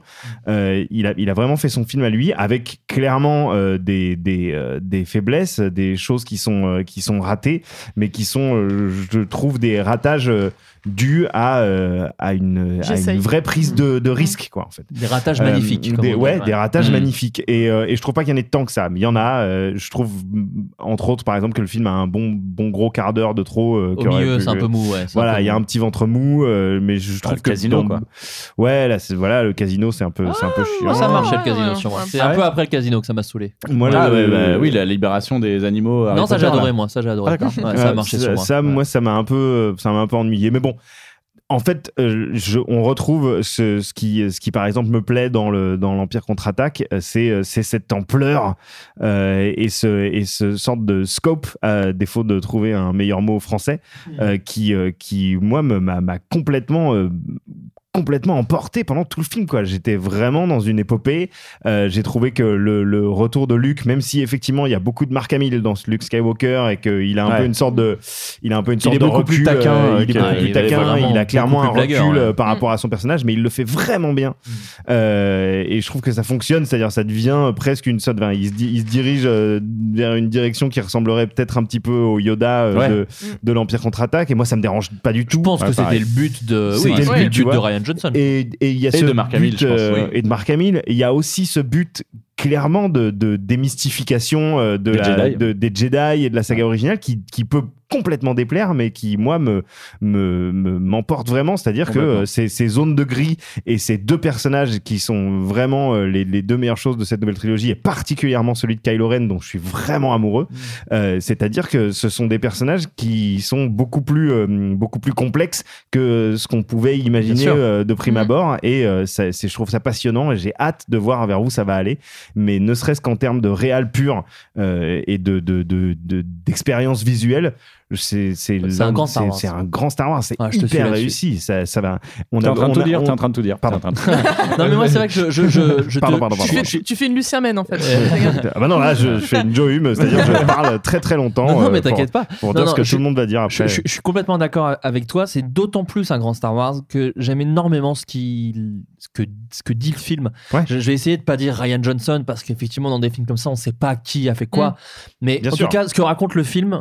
Et lui, en ce- tout cas, il le défend en tant que son film. En Exactement. promo, il le fait bien. Et bah alors, disons Ryan Johnson, je, je- je trouve ça super que au début ils disent alors voilà, c'est pas The Force Awakens, en envoyant un peu se faire foutre le casque de Kylo Ren, en allant Ouais. un peu se faire foutre euh, l'iconisation de Luke Skywalker quand il balance le sabre derrière Mhm. lui, alors qu'on attendait depuis deux ans euh, Ah, un truc un ouf. peu stylé, et en il le balance derrière lui et il se barre du plan, il fait un hors champ quoi. C'est Mhm. quand même extraordinaire Ouais, ce plan. Et à côté de ça, tout ce que dit le film, à savoir euh, quand, quand, les, quand les vieux livres anciens des Jedi prennent feu et Mm. que Yoda lui dit mais c'est des livres anciens, c'est pas ça l'intérêt. ouais. Ouais. Évidemment qui parle de l'ancienne trilogie et évidemment qui dit mais laissez-nous nous amuser avec l'univers Grave, et, ouais. et que effectivement euh, on va pas forcément respecter toute l'ancienne trilogie et, en- ça se encore traduit pire quand Kylo Ren justement tu ça commence avec Yoda mais encore Ouais. pire quand Kylo Ren comme on dit dit, il faut tuer le passé tu vois Oui, c'est ça. super, Non, non, ça va il, veut, super il loin veut- quoi. il veut en arrêter les Jedi et ça va sûrement être ça euh, ce que veut faire Ryan Johnson, qu'il a annoncé qu'il voulait faire une nouvelle trilogie, à savoir non mais c'est bon les Jedi, la République, l'Empire et tout. Arrêtez avec la force. On s'en bat les couilles. Il faut faire un nouveau, euh, il faut repartir à zéro. Et, euh, et non, j'aime beaucoup ce que ce, ce parti pris. J'aime beaucoup ce qu'il a voulu raconter avec ça. Euh, j'aime beaucoup le fait qu'il qu'il se met pas sur les épaules à, à le passé partout, euh, à savoir euh, voilà 6PO a une réplique et ça nous suffit en fait. On n'a pas Mm. besoin de beaucoup ouais. plus. Et même Chewbacca, euh, moi bon, il- ces scènes me suffisent en fait. J'ai pas eu besoin de beaucoup plus. Mm. Je pense qu'il y a des gens qui regrettent qu'ils auraient aimé voir sa vie sans Han Solo et que là effectivement il fait un peu Bah sidekick. ouais, un peu, ouais. Mais mais je sais pas. moi j'en avais rien à foutre et R2D2 Je pense que ça fait partie de la, de la, de, du chou, du la parti démarche. pris de, de la ah oui, non, démarche mais de Johnson. c'est ce hein, que je dis. genre, Et, et- et R2D2 n'est là que pour une scène, et moi, sa scène me suffit quand, quand il remet le vieux message de Leia Organa. Alors, c'est voilà. c'est Moi, génial j'ai- pour moi. J'ai chialé pendant, je pense, 5-7 minutes. Ouais. Joe, Joe était à côté de moi. euh, pendant- Je chialais aussi, Ouais, mais j'étais moi, complètement- vraiment, j'ai- j'ai- je n'avais plus de souffle. quoi. J'étais Ouais. vraiment. Ah oui, alors je, vous- C'est je- vraiment je les vous annonce sang- que, les sanglots, que, Lucien Men euh, qui chiale au cinéma, c'est trop bien parce que en fait un truc commence et il fait, il fait presque un oh non. Ah, parce que je le sais. C'est Je sais, bien. je sais que ça va monter. Trop, trop bien, je l'ai entendu trois fois pendant la séance. Oh non. Et puis ensuite il a Non, des, il a des petits- oh non, mais j'ai Non, fait- C'est presque. il se tape sur le genou. un- On dirait vraiment un oh non. Ouais, ouais, mais c'est- il y c'est a un trop petit- bien. Il y a une espèce de petit gasp, comme on dit en anglais. De... non, il y a- il y a- c'est le. Des larmes vont, coûter- vont quitter Ah non, mais corps. c'est hein. c'est sûr. En fait, c'est quand. Euh, Pardon, on t'a complètement coupé la parole. Ah, je suis T'inquiète, désolé. Tu vas pleurer Euh, au même endroit? Ouais. Ouais. La deuxième fois que j'ai vu, en fait, j'ai pleuré euh, à tous les mêmes endroits. Euh, quand Luc euh, chope. Alors, ça, c'est marrant parce que. À quel point vous avez vu euh, ce que j'ai vu euh, quand il rentre dans le cockpit du faucon et qu'il attrape l'espèce de porte-bonheur là, Les, les dés. euh, les dés de, les dés qui pentent. de la- Sabac, Oui. les dés de Sabac et c'est en- à, à travers une partie de Sabac que Ce ne sont Hans- pas des dés de rétroviseur de tuning euh, comme on non, mais c'est l'équivalent. C'est l'équivalent, euh, qui sont les dés, euh, le jeu avec lequel euh, le. Anne a gagné le faucon euh, Mm. à, à Lando. Et, et tu te dis, ok, ça c'est vraiment bien Mm. vu, c'est un truc de, de vrai, Mm. De vrai lore de, de Star Wars, de- du vrai univers. Personne n'en avait jamais vraiment parlé. Euh, ils ont juste une réplique avec Lando, il dit, je l'ai gagné à la régulière, machin. Mm. Et voilà. Et, et, et quand Luke attrape ça et que ça lui fait quelque chose, moi ça m'a. Mm. Ouais, rien que d'en parler. Euh, et quand il le redonne à Leia après. Et que Kylo le chope et que ça disparaît dans Pff, tout ça fonctionne Ouais. hyper bien et je trouve que c'est ce qu'on se disait justement avec Joe et mon frère euh, avec qui on est allé euh, cette première séance on a découvert le film Euh, le, lien avec le passé est hyper élégant en fait. Il, il clôture il conclut euh, notre relation avec ces personnages-là d'une superbe manière, que ce soit euh, Anne, ils en remettent une couche avec cette histoire de dés, et Luc, euh, moi j'ai trouvé que sa mise en scène, euh, les doubles soleils, machin, euh, tout- ça Très beau. marche. Le retour de Yoda. Le retour de Yoda est parfait. C'est le et retour de Yoda- la marionnette. Yoda et- n'est pas en CGI. Ouais, ouais. Et ça, ça fait plaisir. Je crois putain. que son tout premier Si, plan tout est en premier plan CGI. parce qu'il est pas beau le premier plan et après ça va. Ah, peut-être. Tout premier plan, il est en CGI. Ah, je je- disais genre, Ouais. ah merde. Et juste derrière, c'est c'est Ouais. très bizarre d'ailleurs. Je En me demande si c'est pas ils se sont dit Ils merde, ont on reshoot, shooté. euh, Ouais, il leur manquait un, plan de, de- d'establishing. Bon, voilà, euh, je trouve que. Et, et, et, euh, bon, Joe l'a déjà dit, mais, mais euh, voilà, j'abonde dans ton sens. Ah, Kylo et Rey, euh, le- Ouais. vraiment, mais surtout Kylo. C'est un beau. Ouais, mais les deux, les deux Surtout ensemble. En fait, moi, ce que j'aime beaucoup, euh, voilà, c'est un truc que t'as pas dit. euh, je trouve que Kylo euh, part du noir et euh, s'éclaircit vers l'anthracite et pas il y a un moment, hein, et Rey part du blanc et, et va vraiment dans le gris. Ouais. Parce que même dans, dans leur bagarre, où, où, euh, après ce geste incroyable des deux doigts là, de, de Kylo, Oh là c'est- là. tellement stylé Ouais.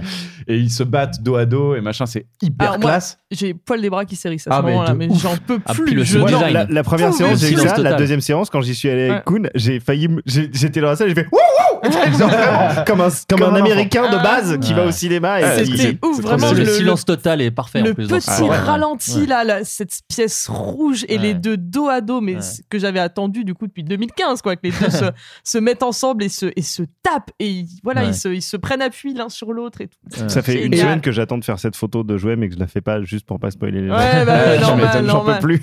et Ray, et Ray euh, donc lui, il, il s'approche de la lumière dans cette scène et elle s'approche de l'ombre parce que euh, si on observe un petit peu, pendant le combat, elle gueule énormément, elle, est, elle est dans Mm. la rage, elle Ouais. est hyper Elle hargneuse. veut buter Ouais. Snoke. euh, Elle veut buter. Enfin, veut- elle, elle est colère, quoi. Et, Ouais. et elle est, et, et tous les deux sont énormément régis par leurs émotions. Et c'est le, le, bah, c'est le noyau, c'est le nœud de, de la force, en fait. C'est ça qui fait que bah, si tu les maîtrises et que tu arrives à garder le calme et à t'apaiser, euh, euh, si, tu, euh, si tu médites, quoi, Ouais. tu vas t'en sortir. Si tu te laisses- si tu t'abandonnes à tes émotions, bah, tu vas te laisser envahir par l'instinct primal et devenir mauvais, en fait. Et c'est trop, c'est trop bien, quoi. J'en j'en parlais à, à- à Lucien euh, il y a quelques jours en antenne. En off. En off, J'adore dire ça. que, que la trajectoire de Kylo Ren est presque la trajectoire qu'on aurait aimé pour Anakin, en tout cas Mm. sur le côté. Tellement euh, bien trouvé. ouais, je- Formule. que sur le côté, en tout cas, euh, le bien, le mal, perdu. Mm. Le tout premier, euh, pas le tout premier plan, mais une des premières scènes de Kylo Ren, euh, il est humilié dès le début en Oui, fait de ça. Last Jedi. Dès le début, il est humilié vraiment. Son son son maître euh, Sith euh, lui dit que c'est qu'une merde, qu'il Ouais. est rien du tout quoi. Il est humilié, il est humilié comme un enfant euh, Comme un qui, est mauvais à la- qui est Mm. mauvais à l'école, quoi. C'est- Et c'est juste pas- après, il y a ce plan où il se refuse de tuer sa propre mère euh, dans le vaisseau, là, Oh où là il là. refuse de tirer dans le truc. Et là, tu te dis, ok, ça va être trop intéressant. Et, Ouais. et, et Grave. c'est intéressant. Et c'est pas De perdu. Et c'est pour ça que moi, je suis terrifié à l'idée du neuf, parce que putain, j'ai vraiment une attente qui est, qui est devenue extrêmement élevée, Ouais. qui était même moins. Moi, j'ai adoré le 7, mais, mais qui était moins élevé Mm. du 7 au 8 par rapport au 8 au 9. Ouais. Là, moi, je vais retourner. Je l'ai vu qu'une fois. je- J'ai l'impression d'être un fan de Star Wars, mais avec vous, bah, je l'ai vu qu'une fois. Écoutez, euh, voilà. Qu'une merde. Voilà, Non, non, mais je vais le retourner le voir cette semaine euh, parce que ma meuf l'a pas vu. Je vais, je vais y aller avec elle. Et, et le, j'ai, ouais, il y a des, il y a des scènes où vraiment ça m'a, j'ai eu un espèce, j'ai une attente autour de Star Wars que j'ai pas eu depuis longtemps. J'étais vraiment genre, mais putain, qu'est-ce qui va se passer? Avec en plus ce truc de euh, le, le décès de Carrie Fisher, le, Ouais. le, le fait que ce soit J.J. Abrams qui revienne. Donc j'ai mille questions Mm. qui me taraudent et je suis paniqué et j'ai trop hâte de savoir ce qui se passe. Ça m'avait pas fait ça depuis des années, même sur de très bonnes séries que je suis. Ouais. Euh, je suis vraiment euh, ouais, euh, sensationnellement euh, émoustillé par cet épisode On, 8. on est d'accord, tout le monde a chialé comme une merde quand il y a eu le panneau euh, en mémoire de Carrie Fisher. Tu vois, à la fin du film, euh, j'avais pleuré déjà, Déjà, 5, oui, c'est ça. 6 fois. je Non, mais crois. déjà la mort de. Non, mais Luc et, tout le et reste. quand il y a ce panneau-là, c'est- là, là, là, Ouais. voilà, Ouais. la deuxième fois où j'ai fait, oh ah, non. j'ai fait oh non, c'est là où j'ai fait oh non. Parce que, c'est notre, tu- princesse aimée, je crois. que un Ouais, à notre Princess. princesse Ouais. aimée. euh, Et avec la musique, avec le thème de, de Léa qui, Ouais, qui c'est tout, démarre. tout. C'est parce que déjà, Le t'es comme thème de une Léa joué à la, à la mandoline comme le Ouais. thème de Vador euh, Ouais. C'est horrible. C'est déjà, c'est la fin. T'es déjà détruit émotionnellement parce que tu viens de dire au revoir à Luc avec le double coucher de soleil. Ouais. Et là, tu crois que c'est fini, mais tu te doutes qu'il va y avoir un hommage à Carrie. Fisher. Tu t'en J'avais complètement oublié moi. Ah ouais. Et c'est pour ça que Ah j'ai fait oh non, j'ai fait oh non, Ah non, moi justement, je l'attendais. Je me suis dit, qu'est-ce qu'ils vont faire? Qu'est-ce qu'ils vont faire? Et déjà, bah, et donc du coup, j'ai chialé comme une merde. Bon, voilà, c'est voilà. Euh, mais justement, euh, moi, c'est, j'ai démarré le film en disant, oh là là, comment vont être les scènes de Carrie Fisher Ouais. Et je trouve qu'elles prennent encore plus d'ampleur Oui. et de symbolisme. et De Bah alors parlons, par- veux. parlons un peu des choses qui fâchent. Ah, coup. la scène ratée. Alors, hein. bah oui, soulignons Leia les- Poppins, euh, Alors c'est voilà. non. Alors Voilà. voilà, il y a des Ah gens. oui, bien vu. C'est un des trucs que les Poppins. gens. euh, oui, il y a plein, il y a eu plein de choses. Il y a eu Leia Gravity, il y a eu Leia Poppins. Euh, Léa il y a Peter eu- Pan. Il y a. Léa Peter Pan. Bon. Alors, donc Ah, on parle évidemment de, la, de la scène où. Alors, la- le vaisseau dans lequel elle est explose, Mm. euh, en tout cas une partie du vaisseau, elle Ouais. est projetée. Ce plan est. et. Parce qu'elle est morte en plus. euh, Oui, non, mais c'est encore ça. plus violent. te- te- Ouais, voilà. c'est- T'arrache vraiment le cœur et moi là vraiment, je- enfin le- la Ouais. salle hein, a fait Mm. vraiment, Mm. elle Ah part quoi. Ouais. Et Ça aurait été très bien. Et c'est assez Et- tôt dans le film en plus. c'est très tôt et tu ne peux pas le voir venir. Je, je défie Ah, quiconque de le voir sûr. venir.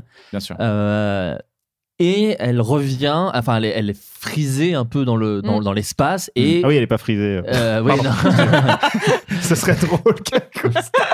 Elle a une coupe afro euh, soudainement. C'est l'espace, l'espace sur les cheveux. Ah moi ça me Euh, fait euh, ça me fait friser. comme, comme- comme quand je sors de la piscine. Euh, et elle utilise donc voilà son doigt bouge et ses yeux s'ouvrent et Mm. elle utilise la force pour retourner dans le vaisseau. Et donc du coup elle vole dans l'espace, Oui, voilà. qui est un Mm. truc qu'on n'a pas trop vu dans Star Wars. et euh, En sachant qu'au début du film, il y a des bombes qui tombent euh, dans l'espace. Euh, voilà, Oui, ça. oui, voilà. bon, il y a ça aussi. Bah, Ils ont- après, ils déjà installé le fait que dans l'espace, Ça tu tombe. pouvais-. Oui, mais la rigueur scientifique dans Ouais, Star et Wars. puis dans Star Wars, vraiment, même elle est dans le truc des bombes où il y a un énorme trou dans le sol et elle Oui, peut elle- respirer elle tranquille. respire. donc de Ouais, base, oui, ça. ça. se trouve, l'air est respirable hein, dans Ouais, Star on Wars. sait Et à, partir, et à Peut-être. partir de là, du coup, bah, c'est possible la scène. Mais en gros, voilà, euh, Ouais, Léa c'est- ne- C'est surtout qu'elle est pas belle, quoi, cette scène. Voilà, c'est exactement ça que je voulais dire. C'est que moi, la scène dans le fond, en elle-même, ne me dérange pas Moi parce que c'est la première fois qu'on la voit utiliser ses talents de Jedi et ont toujours été dit. Elle a, on a, elle a toujours été une Jedi. Oui, enfin, elle a enfin, du sang. elle est, elle est à partir sensible à la retour. force. Oui, à en tout cas, elle est liée à la force Voilà. parce que c'est une Skywalker. Mais c'est c'est la différence entre l'idée et l'exécution, quoi. Exactement. Moi, l'idée de base, je dis oui, mais sans aucun problème. Mais l'exécution, j'ai trouvé un ça ridicule. Un peu raté. Voilà, et je- vraiment, c'était ouais, voilà, c'est vraiment super raté. Et c'est vers le début du film. Et là, je me suis dit, oh non. Il y a eu un rire, moi, dans la Et- salle. c'était un ah ouais, relou, ouais, mais- et du Ah, coup, j'ai vraiment eu super peur parce que j'avais peur que le reste du film. C'est l'instant, je me suis dit, oh, en fait, ça se trouve, le film va être mauvais. Et en plus, et en la- pour- mal- malheureusement pour cette scène, elle arrive juste après, euh, du coup, la, la fausse mort, et, Oui, bah. qui est elle impressionnante. Donc t'es là, genre. Non, il y a un truc entre les deux. Oui, non, mais ce que je veux te dire, c'est que y a- c'est très rapide, quoi. Oui, oui. genre, tu fais genre, oh putain, Ouais. c'est Kylo Ren qui vient de pas tuer sa mère, mais elle meurt quand même à cause de, oh putain, oh putain, Ouais, elle ouais. vole. Donc je pense qu'il y a un côté au fond de toi Ouais. où tu fais, Ah ouais, je suis déçu quand même. Ah ouais, c'est en, dur. En, en vrai, euh, l'idée, l'idée de euh, la faire utiliser euh, des talents de la Mm. force, c'est, euh, on l'attendait tous. Mm. Euh, je suis d'accord. Et moi aussi, j'ai- j'étais d'une certaine Mais manière. ça aurait été pire qu'elle utilise son sabre ou des trucs comme ça. Ouais, Qu'elle- ouais, ouais. Qu'elle se Et mette qu'elle à se se mette battre à en sauter. Ouais, c'est ça, ça aurait été ridicule. Sauts, sauts périlleux. Mais euh, en vrai, ça aurait pu marcher. euh, en fait, euh, je viens d'y penser quand tu, racontes le- quand tu racontais le truc là. Mais je me dis, la même, la, la même, le même enchaînement de plans, on la voit se faire emporter par Mm. le vide stellaire. Et là, là, elle utilise la force. On enchaîne, le, on enchaîne une Mm. séquence su- euh, suivante, euh, le, le plan suivant. Elle, elle est consciente et elle attrape, euh, tu vois. Ouais, mais il fallait ce moment où les gens pensent qu'elle est morte. Ouais, c'est ça. Ouais, il suffit de 4 secondes. Le, on l'a Mmh. tous, on a tous, Ouais. on a tous fait. un- Et en même temps, Et c'est bon. moi, j'ai vraiment, je pense comme beaucoup, pas vu venir qu'elle allait revenir. Et le plan, il y a juste un plan où elle est vraiment toute petite dans l'espace Ouais. et c'est une ouais. sorte Ouais. d'étoile. C'est c'est une image. Je suis allé voir le film avec. euh, On dirait même qu'elle a des ailes. euh, Ouais, ouais, je suis allé voir le film avec Simon Astier et c'est lui qui m'en a parlé à la fin du film. Il m'a dit ce plan, moi je m'étais dit, ça y est, elle est devenue une étoile, Ouais. quoi. Et ça, c'était magnifique. Bah. Et je pense que c'est ce qu'a voulu faire Ryan Johnson. Il a voulu l'iconiser d'autant plus qu'elle est décédée. Je pense qu'il y a une vraie envie de, vas-y, on lui rend, enfin, on lui rend, elle a, elle a- elle a rien perdu, mais on lui donne Mm. de vraies lettres de noblesse, Mm. de beauté, de machin. Il y a des plans magnifiques hein, sur Carrie Fisher dans oui, clairement. Mais bon, pour les Bah. besoins du scénario, elle doit revenir et ça, c'est vrai que c'est raté. Ce plan. Ce qui est- ce qui est- Et surtout, son exécution est un peu déjà vu mille fois, le, le petit doigt qui bouge et, Ouais, puis elle truc- est, elle est bancale. Enfin, et puis c'est de la euh, 3D un peu t'es là, moche. genre, le Ouais, film est, le film est hyper moche. beau et d'un coup, euh, c'est Ouais, pas hyper, pas hyper réussi. Ça dénote. Et, Alors euh, qu'il y a des trouvailles euh, visuelles, enfin trouvailles, euh, ça a déjà été. Non mais le, plan est magnifique. Les- le, le- pardon, la, la- la- la mise en scène de, de Mm. celui-là est magnifique. Oui, oui, euh, notamment euh, le sacrifice de Holdo. Ouais, oui, oui. Ah, dont ça, j'aurais aimé qu'il soit la mort de Leia. Pardon. Je Oui, oui, je le dis maintenant. ça, ça Ouais, moi aurait été, ça aurait été. Ça aurait juste. En fait, je, com- Parfait. je comprends pas pourquoi quand Holdo dit bon bah je reste, Léa Léa fait elle pas- fasse. Ah, c'est vrai que plein de gens sont morts, ça me fait chier. Mais c'est tout. Elle dit Bah, pas, parce qu'elle bon, bah, porte sur elle le poids d'être euh, le Voilà. symbole de la résistance et qu'elle sait qu'il faut qu'elle survive, mais, Elle, Oui, mais tu vois, elle aurait pu quand moyen. même. Ouais, Enfin, ça fait bizarre de se dire bon bah ok, Hmm. salut. Après, j'adore Laura je Dern pense- et en je fait, trouve je- qu'elle est super et il y a Ah pas de oui, oui, hein, oui. mais. Mais Je- je pense que c'est elle par- en- Je pense que c'est par rapport au, à ce que veut dire le film sur les héros et Mm. les vrais héros Oui. de guerre sont Mm. pas forcément les héros. Si ça avait Ouais, été ouais. Leia, bah ça serait devenu une héroïne. Plus est déjà. martyr. Une légende je pense comme le qu'il a- dit Luc. Je pense qu'il a hein. voulu et puis. euh, Je pense qu'ils avaient vraiment pas prévu qu'elle décède et que de toute façon ils Oui, voulaient bah, la de mettre toute dans le façon, 9. elle devait Han être dans le Solo, neuf. ouais, c'est ça, Han Solo euh, dans le 7, Luke dans le 8 et Leia dans le 9. Je Oui, pense bah que c'était oui, l'idée. c'est ce qu'ils avaient dit. De toute façon, Ouais. euh, justement, je m'attends- enfin, euh, dans ma tête, elle allait pas mourir dans le dans le 8. Enfin, pas, Ils pas au début en tout cas, mais à la fin. Ouais. Parce que Ryan Johnson avait dit qu'il allait utiliser tous les plans Mm. euh, quasi qu'il avait fait de, de Carrie Fisher et qu'il allait Ouais. en gros euh, rentabiliser à fond. Donc moi, dans ma tête, c'était forcément elle allait mou- mourir en tout cas à la fin du, à la du On a 8, euh. complètement niqué la vibe de Lucien qui allait parler Voilà, de- et qui parlait du plus beau plan du film. plans du voilà. Ah oui, oui, non, Excuse-moi, Lucien. Non, non, c'est Holdo, son sacrifice quand elle décide de passer en vitesse lumière à travers toute la flotte euh, du, du First Order. Et là, euh, bah, c'est- un peu clicheton, euh, on l'a déjà vu. Mais moi, j'ai trouvé que ça faisait très animé, mais dans Ouais. tout ce que ça a de plus Ouais. stylé. Et quoi. puis les jeux de silence, hein, le Ouais, voilà, c'est incroyable. D'un seul coup, bah, t'as plus la musique de Williams, t'as plus un seul bruitage, t'as rien, t'as un silence absolu. Et là, ça rigolait pas Ça dans la dé- salle. Ah ça non. désature. Non, non. Et il y, a, y a ces traits blancs à travers les, les, les, les vaisseaux euh, silhouettes noires et tout. Waouh, ça, ça claque de ouf. Et tout le monde a. re- Enfin, moi, j'ai ressenti, en tout cas, les- je suis allé le voir deux fois pour Mm. l'instant. Et bah, les deux fois, euh, la salle retenait son souffle. Ah, elle se Ouais. tait, elle se tait. Waouh. Euh, je vais juste aller un peu vite sur les points noirs des gens Ouais, sur le film. Bah, euh, L'arc de Finn, Voilà, alors il y a plusieurs choses. Euh, c'est raté, quoi. Et de Alors- Rose qui est super en plus. Alors, Ouais, Finn et c'est Rose. dommage, Finn et Rose, euh, leur relation, euh, leur arc narratif. Benicio del Toro, en vrai, enfin, tout ce délire de trouver En fait- un hacker, tout ça. Est-ce que. Leur relation, je suis pas complètement d'accord parce que leur rencontre. Elle est très euh, super. Au Très moment cool. où Finn Ouais. euh, va se barrer, et finalement il fait non mais ah, je suis un héros, c'est cool et tout. Ouais. Je l'ai Ouais. trouvé assez. euh, enfin, the euh, Force, euh, machin. Voilà, Ouais, elle, c'est était, ça. elle, elle avait cette naïveté très Star Wars, cette Et scène. le est Force With. You ironique, je Non, l'avais mais jamais lui, vu. il quoi. était génial. Hyper Et, bien. Et elle bien. Oh, on me l'avait jamais dit. Ça c'est trop cool. C'est par, par la suite que malheureusement ça se. Et ça- et et d'ailleurs, dégrade. Même les deux fois où on, où dit May the Force dans le, dans le film, quand Leia commence à le dire, enfin que Leia et Holdo se le disent Ouais, euh, c'est en même temps que Leia dit ah, je l'ai dit assez de fois et tout. Je trouvais ça grave stylé. Ouais. Il y a des trucs et, et c'est Et c'est personne justement- ne dit euh, I have a bad feeling about this. Non. Alors, à ce qui paraît, alors j'ai lu À un article tout à l'heure. Attention, attention, Ah, parce ça que a été justement, enlevé, euh, avec, mon, retirée avec mon meilleur ami, on s'était fait la réflexion, on s'est dit merde. Et à ce qui paraît, c'est peut-être ce que dit BB-8 au tout début à Poe quand ils sont dans le dans le X-wing Ah, et qui dit cool. euh, Happy Beats. tellement bien. Voilà, donc j'ai décidé de croire ça. Voilà, Ouais, ouais, donc ouais. Ah, du coup, ça serait trop bien. ça n'a pas été confirmé, Ça mais à marche, ce qui c'est pas paraît, c'est grave. ça. Moi, J'ai décidé de, que c'était. BB-8 qui disait au début. Ah, bien vu, bien vu. Mais c'est c'est ce qu'on disait un peu avec Flo euh, l'autre jour, justement, c'est que euh, ça digère vachement bien. Enfin, euh, effectivement, Ryan Johnson, tu sens qu'il a eu envie euh, de, bah, de mettre un petit peu, de, de rendre hommage, et c'est ce que je disais aussi tout à l'heure, c'est que de rendre hommage euh, à l'original et à- au mythe. Et euh, d'ailleurs, c'est comme ce que dit Luc à un certain moment, il dit bah, Je suis une légende. Hmm. Et il dit bah, Maintenant, il faut que je parte, quoi. Hmm. C'est, c'est bon bah voilà, je suis une et, et, et c'est c'est très euh, c'est, c'est un beau parallèle avec la saga en fait, je trouve, avec euh, la trilogie originale. C'est marrant parce que c'est le film du milieu d'une trilogie. Et d'une certaine manière, il est extrêmement conclusif sur plein d'aspects, quoi. Complètement. Et C'est pour ça que je euh, disais que j'avais peur pour le prochain, parce bah, que je trouve ouais. qu'il met la barre Bah, très très haut. Déjà avec. Snoke, enfin du coup c'est le moment où tu, on te tease un truc de ouf. Ouais, euh, non, Ah, mais là, le Supreme Snoke, Leader, c'est, c'est c'est Kylo. génial. Et, Ouais, c'est euh, génial. Il va Et- partir en couille de ouf. Et on te, on te, Bah, on voilà, on, on on on sait te pas, le bute. c'est ça On qui est intéressant. On sait pas du tout. C'est qu'on sait pas. Si ça se trouve, il va faire son truc bien. Ouais, non, mais on sait pas. ça Mais reste c'est vrai qu'au moins. ça reste une voilà. production Disney, Lucien. Ah, mais Mais c'est c'est vrai qu'on dit ouais, on t'a hypé sur un mec ou genre tout. Bah pareil, encore une fois, les gens gueulaient en disant ouais, c'est le nouveau Palpatine, blablabla, Ouais. c'est trop cheaté et tout. Puis au final, voilà, on te, le- on te le Oui, mais maintenant, les C'est gens- genre, on s'en fout, tu vois. c'est- Maintenant, les, les gens gueulent en disant. mon souffle euh, aussi, moi. hein. La salle Ah, s'est ouais. retenu son souffle aussi à ce moment-là. Ah bah oui, non, mais- putain. Quand tu le la mort de Snoke, ouais. Ouais. Ouais. Tellement bien. Tellement stylé. Trop euh, grave cool. Mais euh, les, les gens maintenant euh, ragent sur le fait que euh, putain, mais Snoke, on voulait savoir qui c'est. Moi, je m'en bats les reins. Ah ouais. Complètement. Ouais. Mais je- après, je peux comprendre que ce soit frustrant de. euh, Alors, mais vous avez sorti ouais. ce gars d'une manche et là, vous le tuez.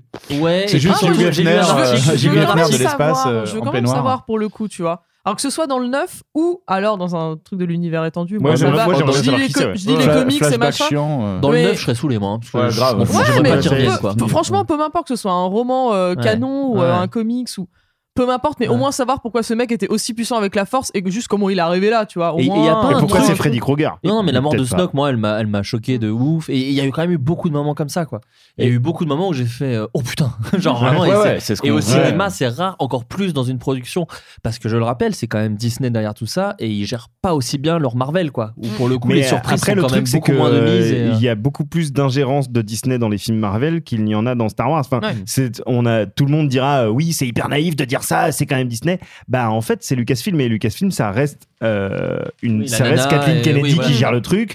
Ils font le machin dans leur coin et ensuite, à mon avis, ils le montrent à Disney une fois que c'est fini et Disney peut peut-être dire, ouais, alors peut-être rajouter peut-être un peu plus de ci de ça. Mais ce que je veux Mettez dire, c'est que porgs. pendant que le film se Attention, tourne, attention Oui, avec les porgs. porgs, Attention les pendant avec que le film se tourne, euh, Disney ils sont pas là. Enfin, Ouais. c'est pas, donc ça, c'est, c'est, c'est- moi je trouve que c'est un faux Enfin, débat, quand- le quand fameux même truc ils genre. sont- euh, on, on sait pas vraiment combien même ils sont là. En tout cas, ils arrivent à se défendre. Par Ouais, exemple, ouais, Ryan grave, Johnson, grave. Ryan Johnson, c'est quelque chose qu'il faut savoir, a réussi à imposer sur Star Wars son producteur de Looper, de Bleak, de, tout- de tous les Ouais. de Brick, Bleak, je sais plus. Enfin, de tous les frères Bloom, tout ça, tous les films qu'il a fait avant, euh, pour se protéger justement, pour pouvoir avoir quand même un certain poids euh, comme on pour peut que ce avoir. soit pas lui l'interlocuteur principal, je pense. Ouais. Ouais, d'avoir Va un, leur parler. un Ouais. Parler. ça, ouais. Après, Euh, je, je peux dire deux, deux petits. euh, T'as as évoqué. ouais, euh, Finn j'allais continuer aussi ouais, à dire les et trucs. Hux. euh, ouais. Hux, c'est vraiment. euh, C'est qui Hugs déjà bah, C'est le méchant. Ah, j'aime bien moi. Ah si, il est génial. Le cardinal, euh, oui. Le... Mais oui, il est ouais, cool. mais, mais c'est bah, c'est vrai. Pour le coup, là, ça te donne un petit peu raison aux gens qui disent Ah, mais enfin, euh, Disney, euh, ça devient pour les enfants. Ah, euh, je suis pas ah, d'accord. Ah bah, ouais. Moi, moi, il a aucune un- ampleur, on n'y croit pas du Bah tout. non, mais justement, c'est parce que c'est un pauvre mec. C'est un pauvre. Moi, c'est- c'est Et, ça que j'adore. Snoke le, le justifie un peu en une Ouais, phrase ouais. en disant euh, Tu te demandes sûrement pourquoi je garde un Ouais. roquet insignifiant comme lui, machin, mais c'est utile. Ouais, mais. Et moi. Après, j'ai bien aimé les vannes. Mais... Et moi, j'ai un espoir sur lui pour l'épisode 9 en plus. J'ai un, ah. truc de. Ah. J'espère qu'ils vont en faire quelque chose. Il va devenir badass, tu veux je dire Je sais pas, mais un truc. Euh, qu'ils qu fassent un move de fils de pute sur Kylo. Et ouais, mais ouais ça. Ou je sais pas, quelque chose en tout cas. Et, ce que j'aime bien aussi, c'est qu'on mettait assez peu d'humour euh, du côté de l'Empire, à part les Stormtroopers, mais ça me fait plaisir d'avoir un amiral un peu marrant. Parce que dans le 4, les méchants de l'étoile noire, ils étaient un peu plus badass que juste mm. des soufifs de Vador. Il y en a un qui lui dit quand même euh, cessez de secouer votre baguette de sorcier, tu vois, des trucs comme ça. Hein. Là, j'aime bien un gars qui couvre un peu sa gueule, qui est un peu genre mais enfin allez vous faire foutre machin et tout, et qui le bon le, plan. Il se euh, fait humilier ouais, quand même à, tout, chaque à longueur oui. de film. Oui, mais, c'est drôle. Quand Snow, quand Snow lui ah, fout la ah, tête, fout par, la tête terre, par et puis quand. Kylo Ren l'explose sur le côté, et, surtout la scène de début quand euh, juste l'autre il gagne du temps et il lui fait quand lui fait répéter mille trucs. C'est vraiment. Alors très triste. Je l'ai vu en VO et en VF, et en VF forcément la vanne n'est pas du tout bah, gardée. Bah, euh, Hugs, oui, non, Voilà. Et pas Général coup, euh, euh, oui, bah non, mais dit Général Hux. Je fais bah non, c'est Général Hux. Voilà. Ah, du coup, c'est ça marche un peu. Le jeu de mots, le calembour hein, fonctionne beaucoup ça moins. Marche, ça ne marche pas. Oui, il aurait pu dire hut. Ouais, voilà un autre truc, un mot rigolo qui comme flûte. Ouais, voilà. Mais justement, je trouve que Hux, c'est un humain crédible tu vois, qui suit ouais. euh, là où oui, le mais Tarkan le aussi, Tarkan aussi à l'époque. Tarkan était beaucoup plus impressionnant. Oui, bah voilà, mais j'aime oui, bien l'idée que ce soit bien de faire une Reddit, moi. J'aime bien que ce soit un petit merdeux. C'est voilà, vraiment le méchant euh. nazi dans les films sur la Seconde Guerre mondiale où t'as le euh, le laquais d'Hitler qui se prend des tartes dans la gueule. Moi, c'est ça que ça m'a fait penser et j'aime bien. Alors que Tarkin, c'était Hitler, quoi. Voilà, c'est ça, c'est un peu ça. C'était plus Goebbels. Mais moi, j'aime bien euh, physiquement. Et j'aimerais, et on va peut-être finir là-dessus d'ailleurs, beaucoup de gens. Godwin. Non, non, j'aimerais juste revenir sur quelque chose. On a démarré Nuremberg, n'oubliez pas on, retombe sur nos pattes, le nazisme. Euh, non, j'aimerais juste revenir sur un truc aussi qui a beaucoup été dit sur ce dernier Star Wars et j'ai besoin d'en parler avec vous parce que moi je ne comprends pas, je suis euh, un peu surpris de. C'est l'humour. Et en plus, on oui. Disney pour ça en mm. disant Eh ben regarde ils font, comme, avec Marvel, ils mettent du second degré partout. Alors que pour moi, c'est quand même la base de. Enfin, ça a toujours été présent dans, dans la saga Star Wars et ça a toujours été grandement apprécié dans la saga Star Wars, le détachement et les blagues, et surtout, les blagues sont vraiment marrantes, et elles sont pas Soudain, là tout le temps. maintenant, ça sort les gens du film. Ah, ah, ça n'a aucun sens. Ça te sortait pas de l'Empire contre-attaque, euh, mais là, ça te sort du film. Exactement. Bah, et tu chier. C'est parce que le set était peut-être un peu plus pince sans rire, ou les vannes étaient peut-être plus cachées, c'était moins gag. Ouais.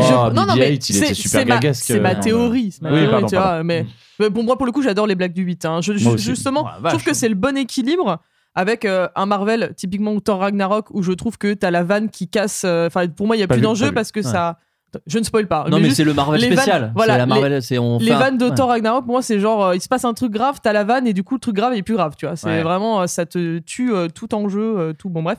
C'est comme s'ils avaient mis une blague sur la mort de Leia, par exemple. Enfin, sur la fausse mort de Leia, tu vois. Il n'y a pas de blague à ce moment-là. Ils n'ont pas besoin d'en mettre parce que le moment est beau. Thor mm. Ragnarok, comme Les Gardiens de la Galaxie 2, comme tous ces films Marvel, ils ont besoin de mettre du second degré à ce moment-là parce qu'ils se disent non, mais là, ça se prend trop au sérieux. Les gens, ils connaissent. Il faut montrer qu'on est intelligent et qu'on a la pop culture et qu'on fait des blagues.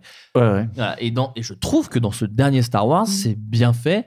Moi, je fais partie des amoureux des porgs. Hein. Moi, j'ai ah, adoré euh, ah, ces bestioles. Team, et... team Porg aussi. Ah, ouais, ça va rien, mais je les aime trop. et, et c'est ce que je disais sur Twitter à bah, Nekoto, je crois qu'il les déteste. Et je disais, bah, justement, moi j'aime bien qui soient juste là pour le kiff et que justement euh, ce ne ouais. soient pas des, des, des bongolos qui ont un impact euh, mm. comme les Ewoks. Ouais, je suis d'accord comme les Ewoks comme les Gungan comme plein de créatures qui auraient pu être très cool de temps en temps en, parcimonie. Puis ils sont très Star Warsy quoi. Ah putain. Mais les, nouvelles bestioles sont très à part peut-être dans le casino où des fois c'est plus euh, ah, les, chevaux madères là ils sont alors, pas, peu moi, je pensais pas à lui. je pensais pas à lui. Pensais pas à lui parce que moi j'ai plutôt aimé il y avait un côté histoire sans fin que j'aimais bien. Non je parle surtout de la petite hmm. bestiole euh, qui met des pièces dans BB-8 ah ah, très prélogie ah bah, lui il m'a pas gêné dirait un, mais... un gobelin d'Harry Potter. Pour moi, c'est super Harry Potter, j'adore. Hein. Moi aussi. Je suis fan d'Harry hein. Potter. Mais, le, euh, le, mélange euh, avec Star Wars. Me... Bah, du coup, c'est Warwick le petit personnage. Euh, le casino m'a surpris de base. Hein. Moi, vraiment, j'ai fait ah, ah, là, on dirait un clin d'œil à la prélogie. J'ai pensé j'ai pensé Attaque des clones, moi, sur le casino. J'étais un peu en mode genre, putain, on dirait le bar du début. Ah,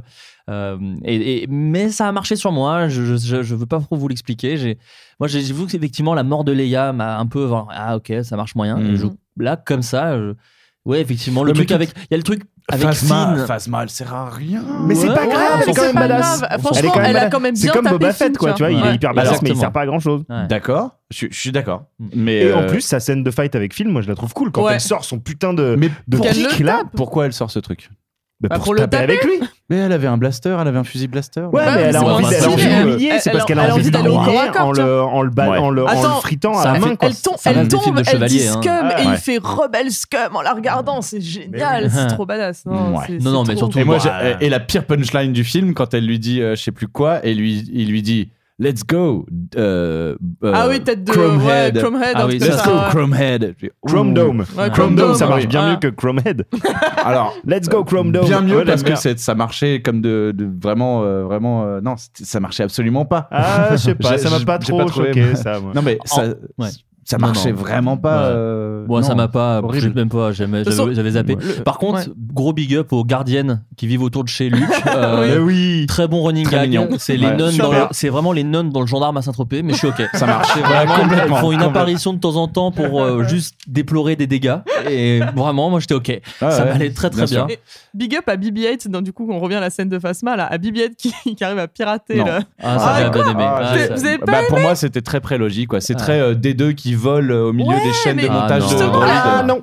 T'as pas revu des deux qui volent depuis ah longtemps. Hein. c'est pas. C'est pire que tout. D'accord. Mais, en fait, moi, ça m'a évoqué que du. Tu trouves que c'est du niveau de la tête de C3PO sur un droïde de combat? Ah ouais, bah, ça m'a évoqué ça. Ça, c'est horrible. Non, justement, on reprochait euh, dans le set euh, BB-8, genre, bah voilà, BB-8, c'est que les jouets, il mm. sert à rien, seulement faire des blagues. Là, il est drôle et il agit. Il tu sauve vois. The Day. Là, il fait des trucs de ouf en plus. Donc, euh, non, franchement, c'est trop badass ce truc qui tombe et Bibi avec Kellex, machin. Oui, oui, mais... tu vois. Ouais. Puis il est en fond. Moi, j'aime bien un moment quand, ils se battent. Euh, oui, tu le quand, vois derrière. quand Finn se bat avec Plasma, derrière, tu vois vraiment le truc défoncé. Plasma, donc. Euh, Phasma, Excuse-moi. Bah, Captain Phasma. Euh, Captain Phasma. Ouais, mais Plasma, c'est chaud. Plasma, Plasma je pense grand, J'adore la baston entre Finn et Phasma. Et derrière, t'as vraiment Bibi qui mitraille des trucs, tu sais pas trop quoi, mais il tire. Hein, le vaisseau a explosé. Le vaisseau a explosé. Il est vraiment en, voie de destruction, mais il continue à tirer. Ça, j'ai bien aimé. Donc, euh, donc non, alors après, voilà, et peut-être il faut le laisser un peu digérer mm. dans nos esprits. Euh, euh, moi, le final, j'ai beaucoup aimé aussi avec la, planète de sel. Je trouve ah que visuellement, c'est très joli. Comme, disait papa sur Twitter, le sel des fans qui, qui détestent qui chouine, nouveau, hein, qui détestent Star Wars 8. Non, mais d'autant qu'en plus, pour le moment, j'ai pas vu d'arguments qui m'ont. qui m'ont moi, je suis euh, je veux pas passer pour le hater euh, des haters justement, enfin le fan de Star Wars qui mm. n'accepte aucune critique. Mais, mais c'est juste que ce qui est dit, bon déjà vous avez entendu, moi je suis pas forcément contre la prélogie, donc de base je pars de loin, hein, vous pouvez vraiment y aller euh, pour, enfin tu vois, je suis vraiment bon public. Mais je trouve que dans cet épisode 8, les gens s'attachent à des trucs. Putain, c'est vraiment faire une croix sur énormément de mm. choses intelligentes, sur même ce qu'est Star Wars. Moi, c'est ça que j'aime bien, c'est que ça questionne ce qu'est Star Wars comme un vrai film d'auteur se pose la question de ce qu'il est vraiment. Il y a des gens qui n'ont pas envie de se questionner sur ça. Non, ils voient les oui. Il y a des gens pour eux. Star Wars, c'est un truc et ça doit pas être autre chose. Ouais. Mm. Et c'est dommage pour eux, hein, euh, mm. tant pis, tu vois, mais. Je sais pas. Qu'est-ce que tu veux leur dire Et moi, je suis d'accord hein avec eux quand. Enfin, je peux entendre c'est raté. Je peux pas entendre que euh, de sont la merde, contre. non, mais en tout cas, ils sont, sont contre cette idée, quoi, parce que c'est, elle est présente. Tu peux la trouver extrêmement mal amenée, mal gérée, tout ce que tu veux, mal réalisée même. Je veux bien l'entendre, mais cette idée est présente et juste pour ça, c'est quand même un, les gens se plaignent de Marvel, qui sont effectivement des trucs un peu insipides, qui se ressemblent. Euh, bah là, je trouve qu'ils tentent des trucs, quoi. Ils jouent avec ce qu'est la force. Il se passe des trucs. Ils réinventent la force. Euh, il y a des gens qui peuvent détester mm. hein, les faits qu'ils se voient de loin, qui discutent sur des champs contre champs, sur des planètes. Mais mm. ils réinventent la force. Ils jouent avec la force. Et ça, c'était casse-gueule. Et ça, c'est grave les champs, contre champs, quand ça a commencé, je me suis dit waouh. Non mais il y a ça. Il y avait plein de trucs casse-gueule. Ouais, mais c'est bien écrit. Avec, le recul, il y a plein de trucs casse-gueule. Mm. Le fait qu'on euh, se fait passer Luc pour un méchant qui en fait était ça, putain. Mm. Et après, on arrête, pardon, faut que vous rentriez chez vous. Mais le, fait que Luke soit toujours tenté par le côté obscur en étant un maître Jedi légende mm. et qui mm. dit je suis une légende j'ai plus le droit à l'erreur mais quand même j'ai failli être tenté par le côté obscur et que la seule fois en je sais pas combien d'années j'ai été tenté bah au final j'ai créé un monstre je ça. trouve ça extraordinaire. Alors, ça, aussi, du coup, de voir la même, scène euh, selon euh, les, deux points de vue différents, plus ce qui s'est vraiment passé. C'était génial. Hein. C'était une super. Vrai, ça, aussi, c'est tout aussi casse-gueule que les dialogues parce que une scène que tu vois trois fois, faut qu'elle soit bien pour que tu aies envie de la voir trois fois non, dans mais un surtout putain de que film. Tu vois bien toutes les subtilités euh, sur le visage mm. de Luc, euh, le fait qu'ils prennent le sabre et qu'ils prennent pas le sabre. Enfin bon, bref, c'est vraiment génial. Et même du coup, la fin, Enfin voilà, donc du coup déjà, enfin Luke, euh, la confrontation entre Luke et Kylo Ren est formidable. Oh, puis je l'ai pas vu venir moi en plus. Elle hein. est bah, géniale. Mais... Et puis c'est malin parce qu'effectivement, c'est trop bien de pas l'avoir fait. Ils ont mm. fait comme la fin du 4 quoi. C'est pas un combat impressionnant de salto ça. arrière, de machin parce qu'il est vieux, mais c'est bon. Mais non, c'est même pas ça. C'est que s'il veut pas se faire griller, oui, il a pas le droit de taper. Il, ouais. pas... il, faut pas qu'il se fasse toucher. Et du coup, euh, c'est, enfin c'est hyper bien. Je l'ai pas vu venir, moi, vraiment. et je me suis fait cueillir En fait, complet. tu te poses des questions, euh, enfin, tu peux tiquer parce que ça se voit qu'il a pas du tout la même tête, il est rajeuni dans Bah, le. justement, je me suis dit la même Parce chose, me a suis dit, il s'est il Il coupé les cheveux, il s'est un peu rasé la barbe, il a l'air quand même plus jeune. Bon, ok, mais j'ai pas plus réfléchi. Et c'est le moment où il a sorti son sabre et qu'on a vu que le t'es sabre. rentré, on t'a pas vu sortir quoi. Oui, non, mais- il- il tire et il tire dessus. Enfin, après coup, moi je trouve ça très jubilatoire. Oui, mais malgré tout ça, ça. je l'ai Tu pas vu quoi sur le sabre Bah, en fait, euh, bah, Luke sort euh, son sabre bleu qui s'est fait détruire euh, par euh, Rey et Kylo Ren euh, quelques scènes avant parce qu'ils se sont. quand Oui, ils, quand ils Chris s'engagent. Fight et- Ah, ah, oui. oui, c'est vrai, Et vrai, donc, du vrai. coup, c'est le moment où il a sorti le sabre et j'ai fait. Il y a un truc qui cloche. Là, c'est vraiment bizarre. Autant avant, je me dis, c'est peut-être moi, parce que bon, je suis fatigué, que ça fait deux heures et demie qu'on se tape de film, tu vois. Mais vraiment, quand il sort le sabre laser, je dis, c'est vraiment chelou, mais ok. Hmm. Et à la fin, Ouais. je fais, ah.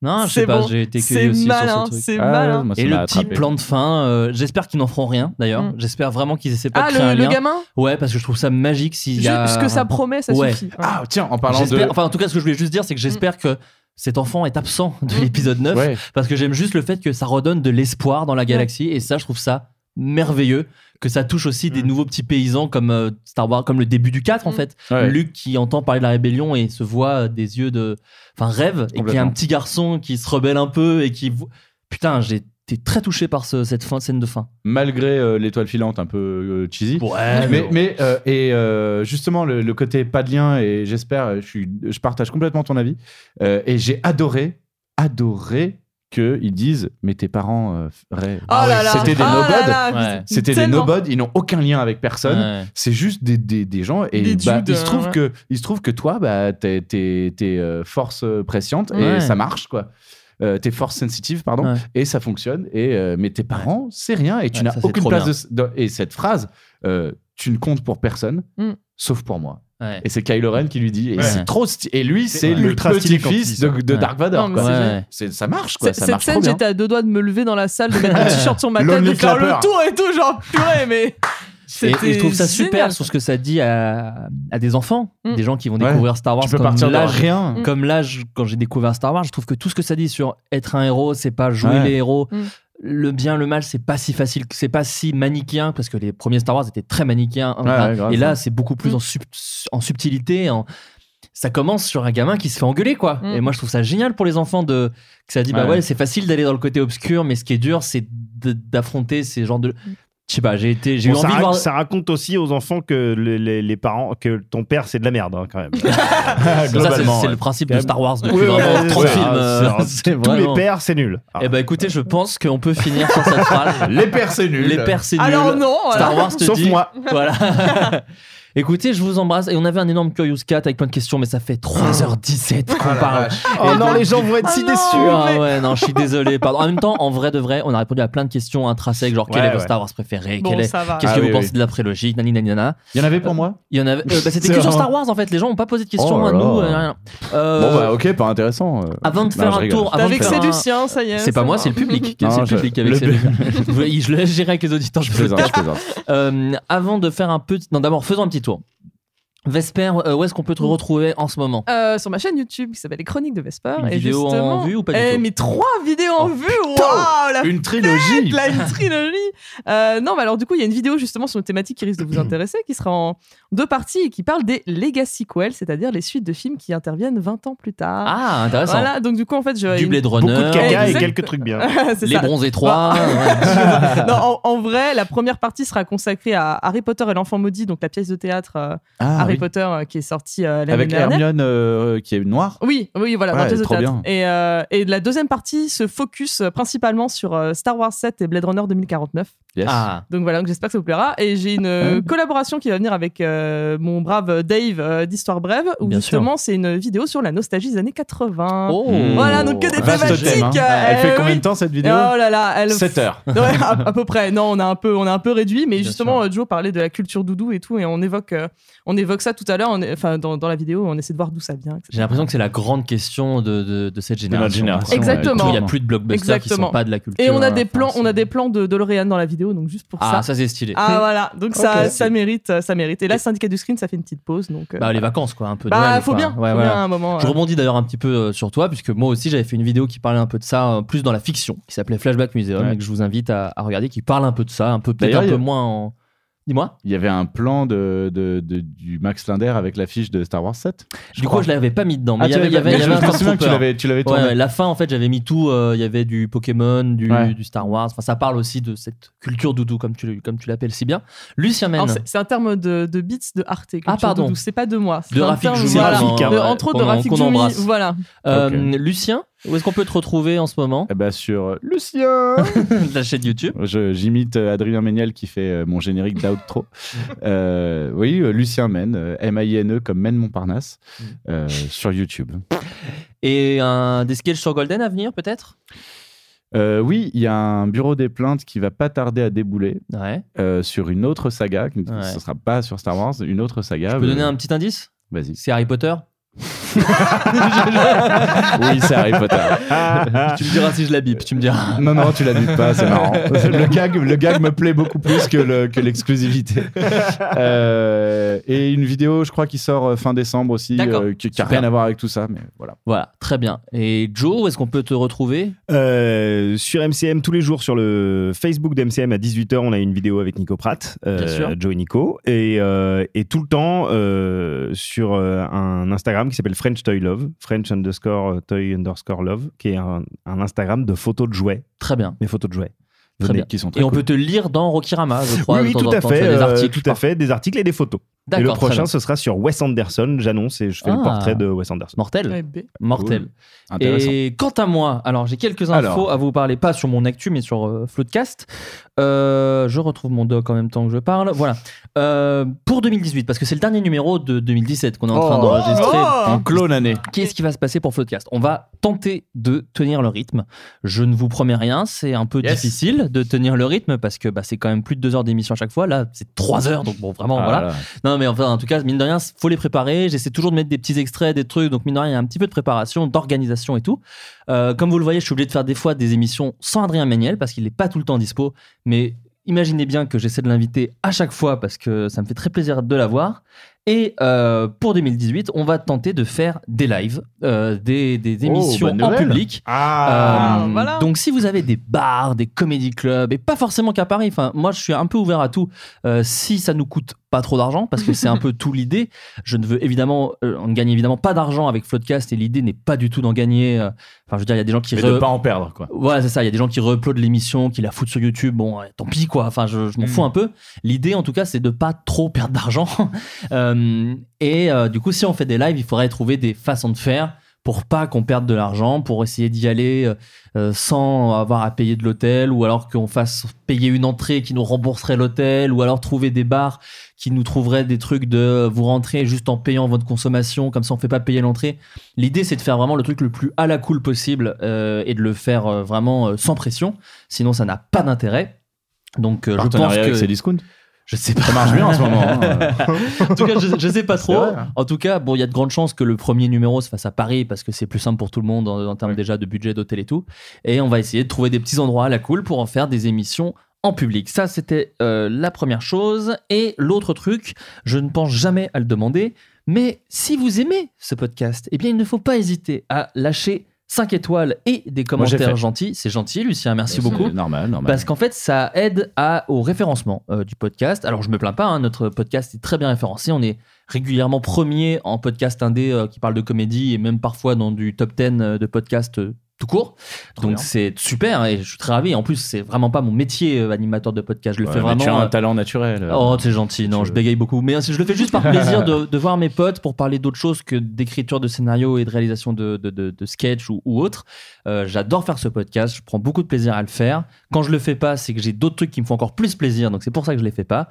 J'ai toujours cité euh, Kevin Smith en référence de ce podcast qui fait ça entre ses films pour s'amuser. Je le fais dans la même démarche. Donc voilà, et je suis content que ça vous plaise. Ça me fait quand même super plaisir de vous voir aussi chaud pour ce nouveau format, qui est le podcast, qui est pas du tout nouveau, hein, qui existe depuis des années, mais qui, je sais pas, revient un peu en force, j'ai l'impression. Gros revival. Euh, euh, La radio, et- la radio, qu'est-ce que c'est? Je ne connais pas. euh. Eh ben écoutez, merci à tous, je vous embrasse. Merci Et puis, Flaubert d'avoir été un hôte absolument flamboyant. Vous êtes gentil, Tu merci. notre Luc. Et Je, je serai votre Ah, et juste un truc, bah, pourquoi il meurt Amiral Akbar dans le 8 Ça n'a aucun sens de le faire crever ce mec-là. Ouais, c'est vraiment faisons, faisons le table rase C'est du gratos passé. quand même, Ouais, c'est gratos. gratos. Bah, c'est-à-dire surtout, euh, on s'en branle quoi. C'est Ah exactement bah non, ça fait mal au cœur. Non, mais c'est surtout que je l'avais pas reconnu. Je savais- j'avais pas reconnu que c'était juste parce que c'était Pour toi, ils se ressemblent tous, les Mon Calamari, c'est ça? Oui, Oh les Mon Calamari se ressemblent un peu tous. Ok, bravo, La communauté des Rhodiens pleura un dessin, un grido de prime chasseur a été retrouvé tout à l'heure dans un coin non fumé en gisant sur une table du fond de la taverne de Moher. Voilà comment la gazette de Mossa il a publié la nouvelle. En dernière Pointe de la page. une consacrée à la vermine qui est cette ridicule résistance rebelle. Se lit dans l'œil de tous les extraterrestres, même parmi les plus crapuleux.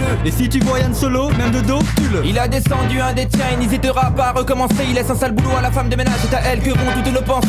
Méchant, vilain, petit, homme vert. Pourquoi tant d'hésitation avant de tirer sur Yann Solo? Il t'avait pourtant dépouillé de ce que tu portais sur ton dos. À l'époque, un magnifique blouson en 100% poudre encore garantie. L'échec est le meilleur mot que j'ai trouvé pour résumer toute ta vie. À l'instar des femelles humaines, tu sembles avoir besoin de parler avant de tirer. De toute façon, cela ne change rien, le résultat est le même, on t'a baisé. Loser. Stupide petit homme vert, quand tu es rentré dans la cantina, tu ne savais pas, ne te doutais pas qu'il y avait Anguille sur roche ou plutôt Blast sous la table. Tes dernières paroles furent. Stupide petit homme vert, quand tu es rentré dans la cantina, tu ne savais pas, ne te doutais pas qu'il y avait Anguille sur roche ou plutôt Blast sous la table. Tes dernières paroles furent. Grido, pas de phrase épistolaire. Mais en ce jour pour toi, baisser de rideau. Dans ce bar interstellaire, petit homme vert. Devant ce verre d'alcool que tu ne boiras jamais. Emporté par un coup de blaster. Ce traite que tu as échangé tes précieuses et dernières. Avec ce contrebandier qui a tiré sous la table et court encore. Fugitif, chercheur de trésors. Adulé par des millions de fans. Pilote du millénaire Je suis sûr que si tu avais pressé la gâchette en premier, tu aurais laissé l'écran. Tu ne seras resté qu'une minute à l'écran.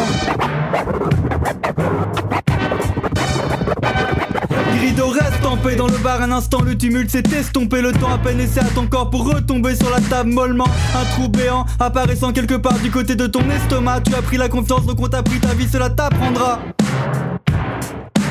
tout ce qu'il voulait c'était chasser des primes. Tout ce qu'il voulait c'était chasser des primes. À un DE accent aigu préquitté j'aurais sûrement loué tes services. En fait non, je n'ai pas besoin d'un loser de plus dans mon club. D'ailleurs depuis quelques temps je préfère nettement regarder ma figurine de Boba Fett. Le vert serait-il soudainement devenu couleur de la défaite? Rideau reste en paix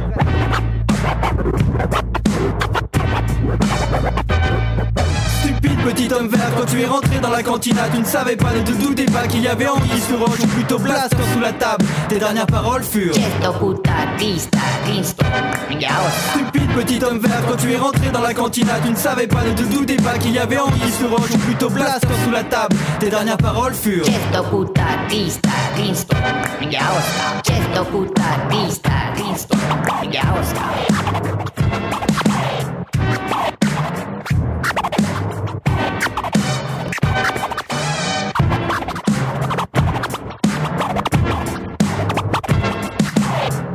puta, viista, riista ja osta. Chesto, puta viista, riisto ja oska.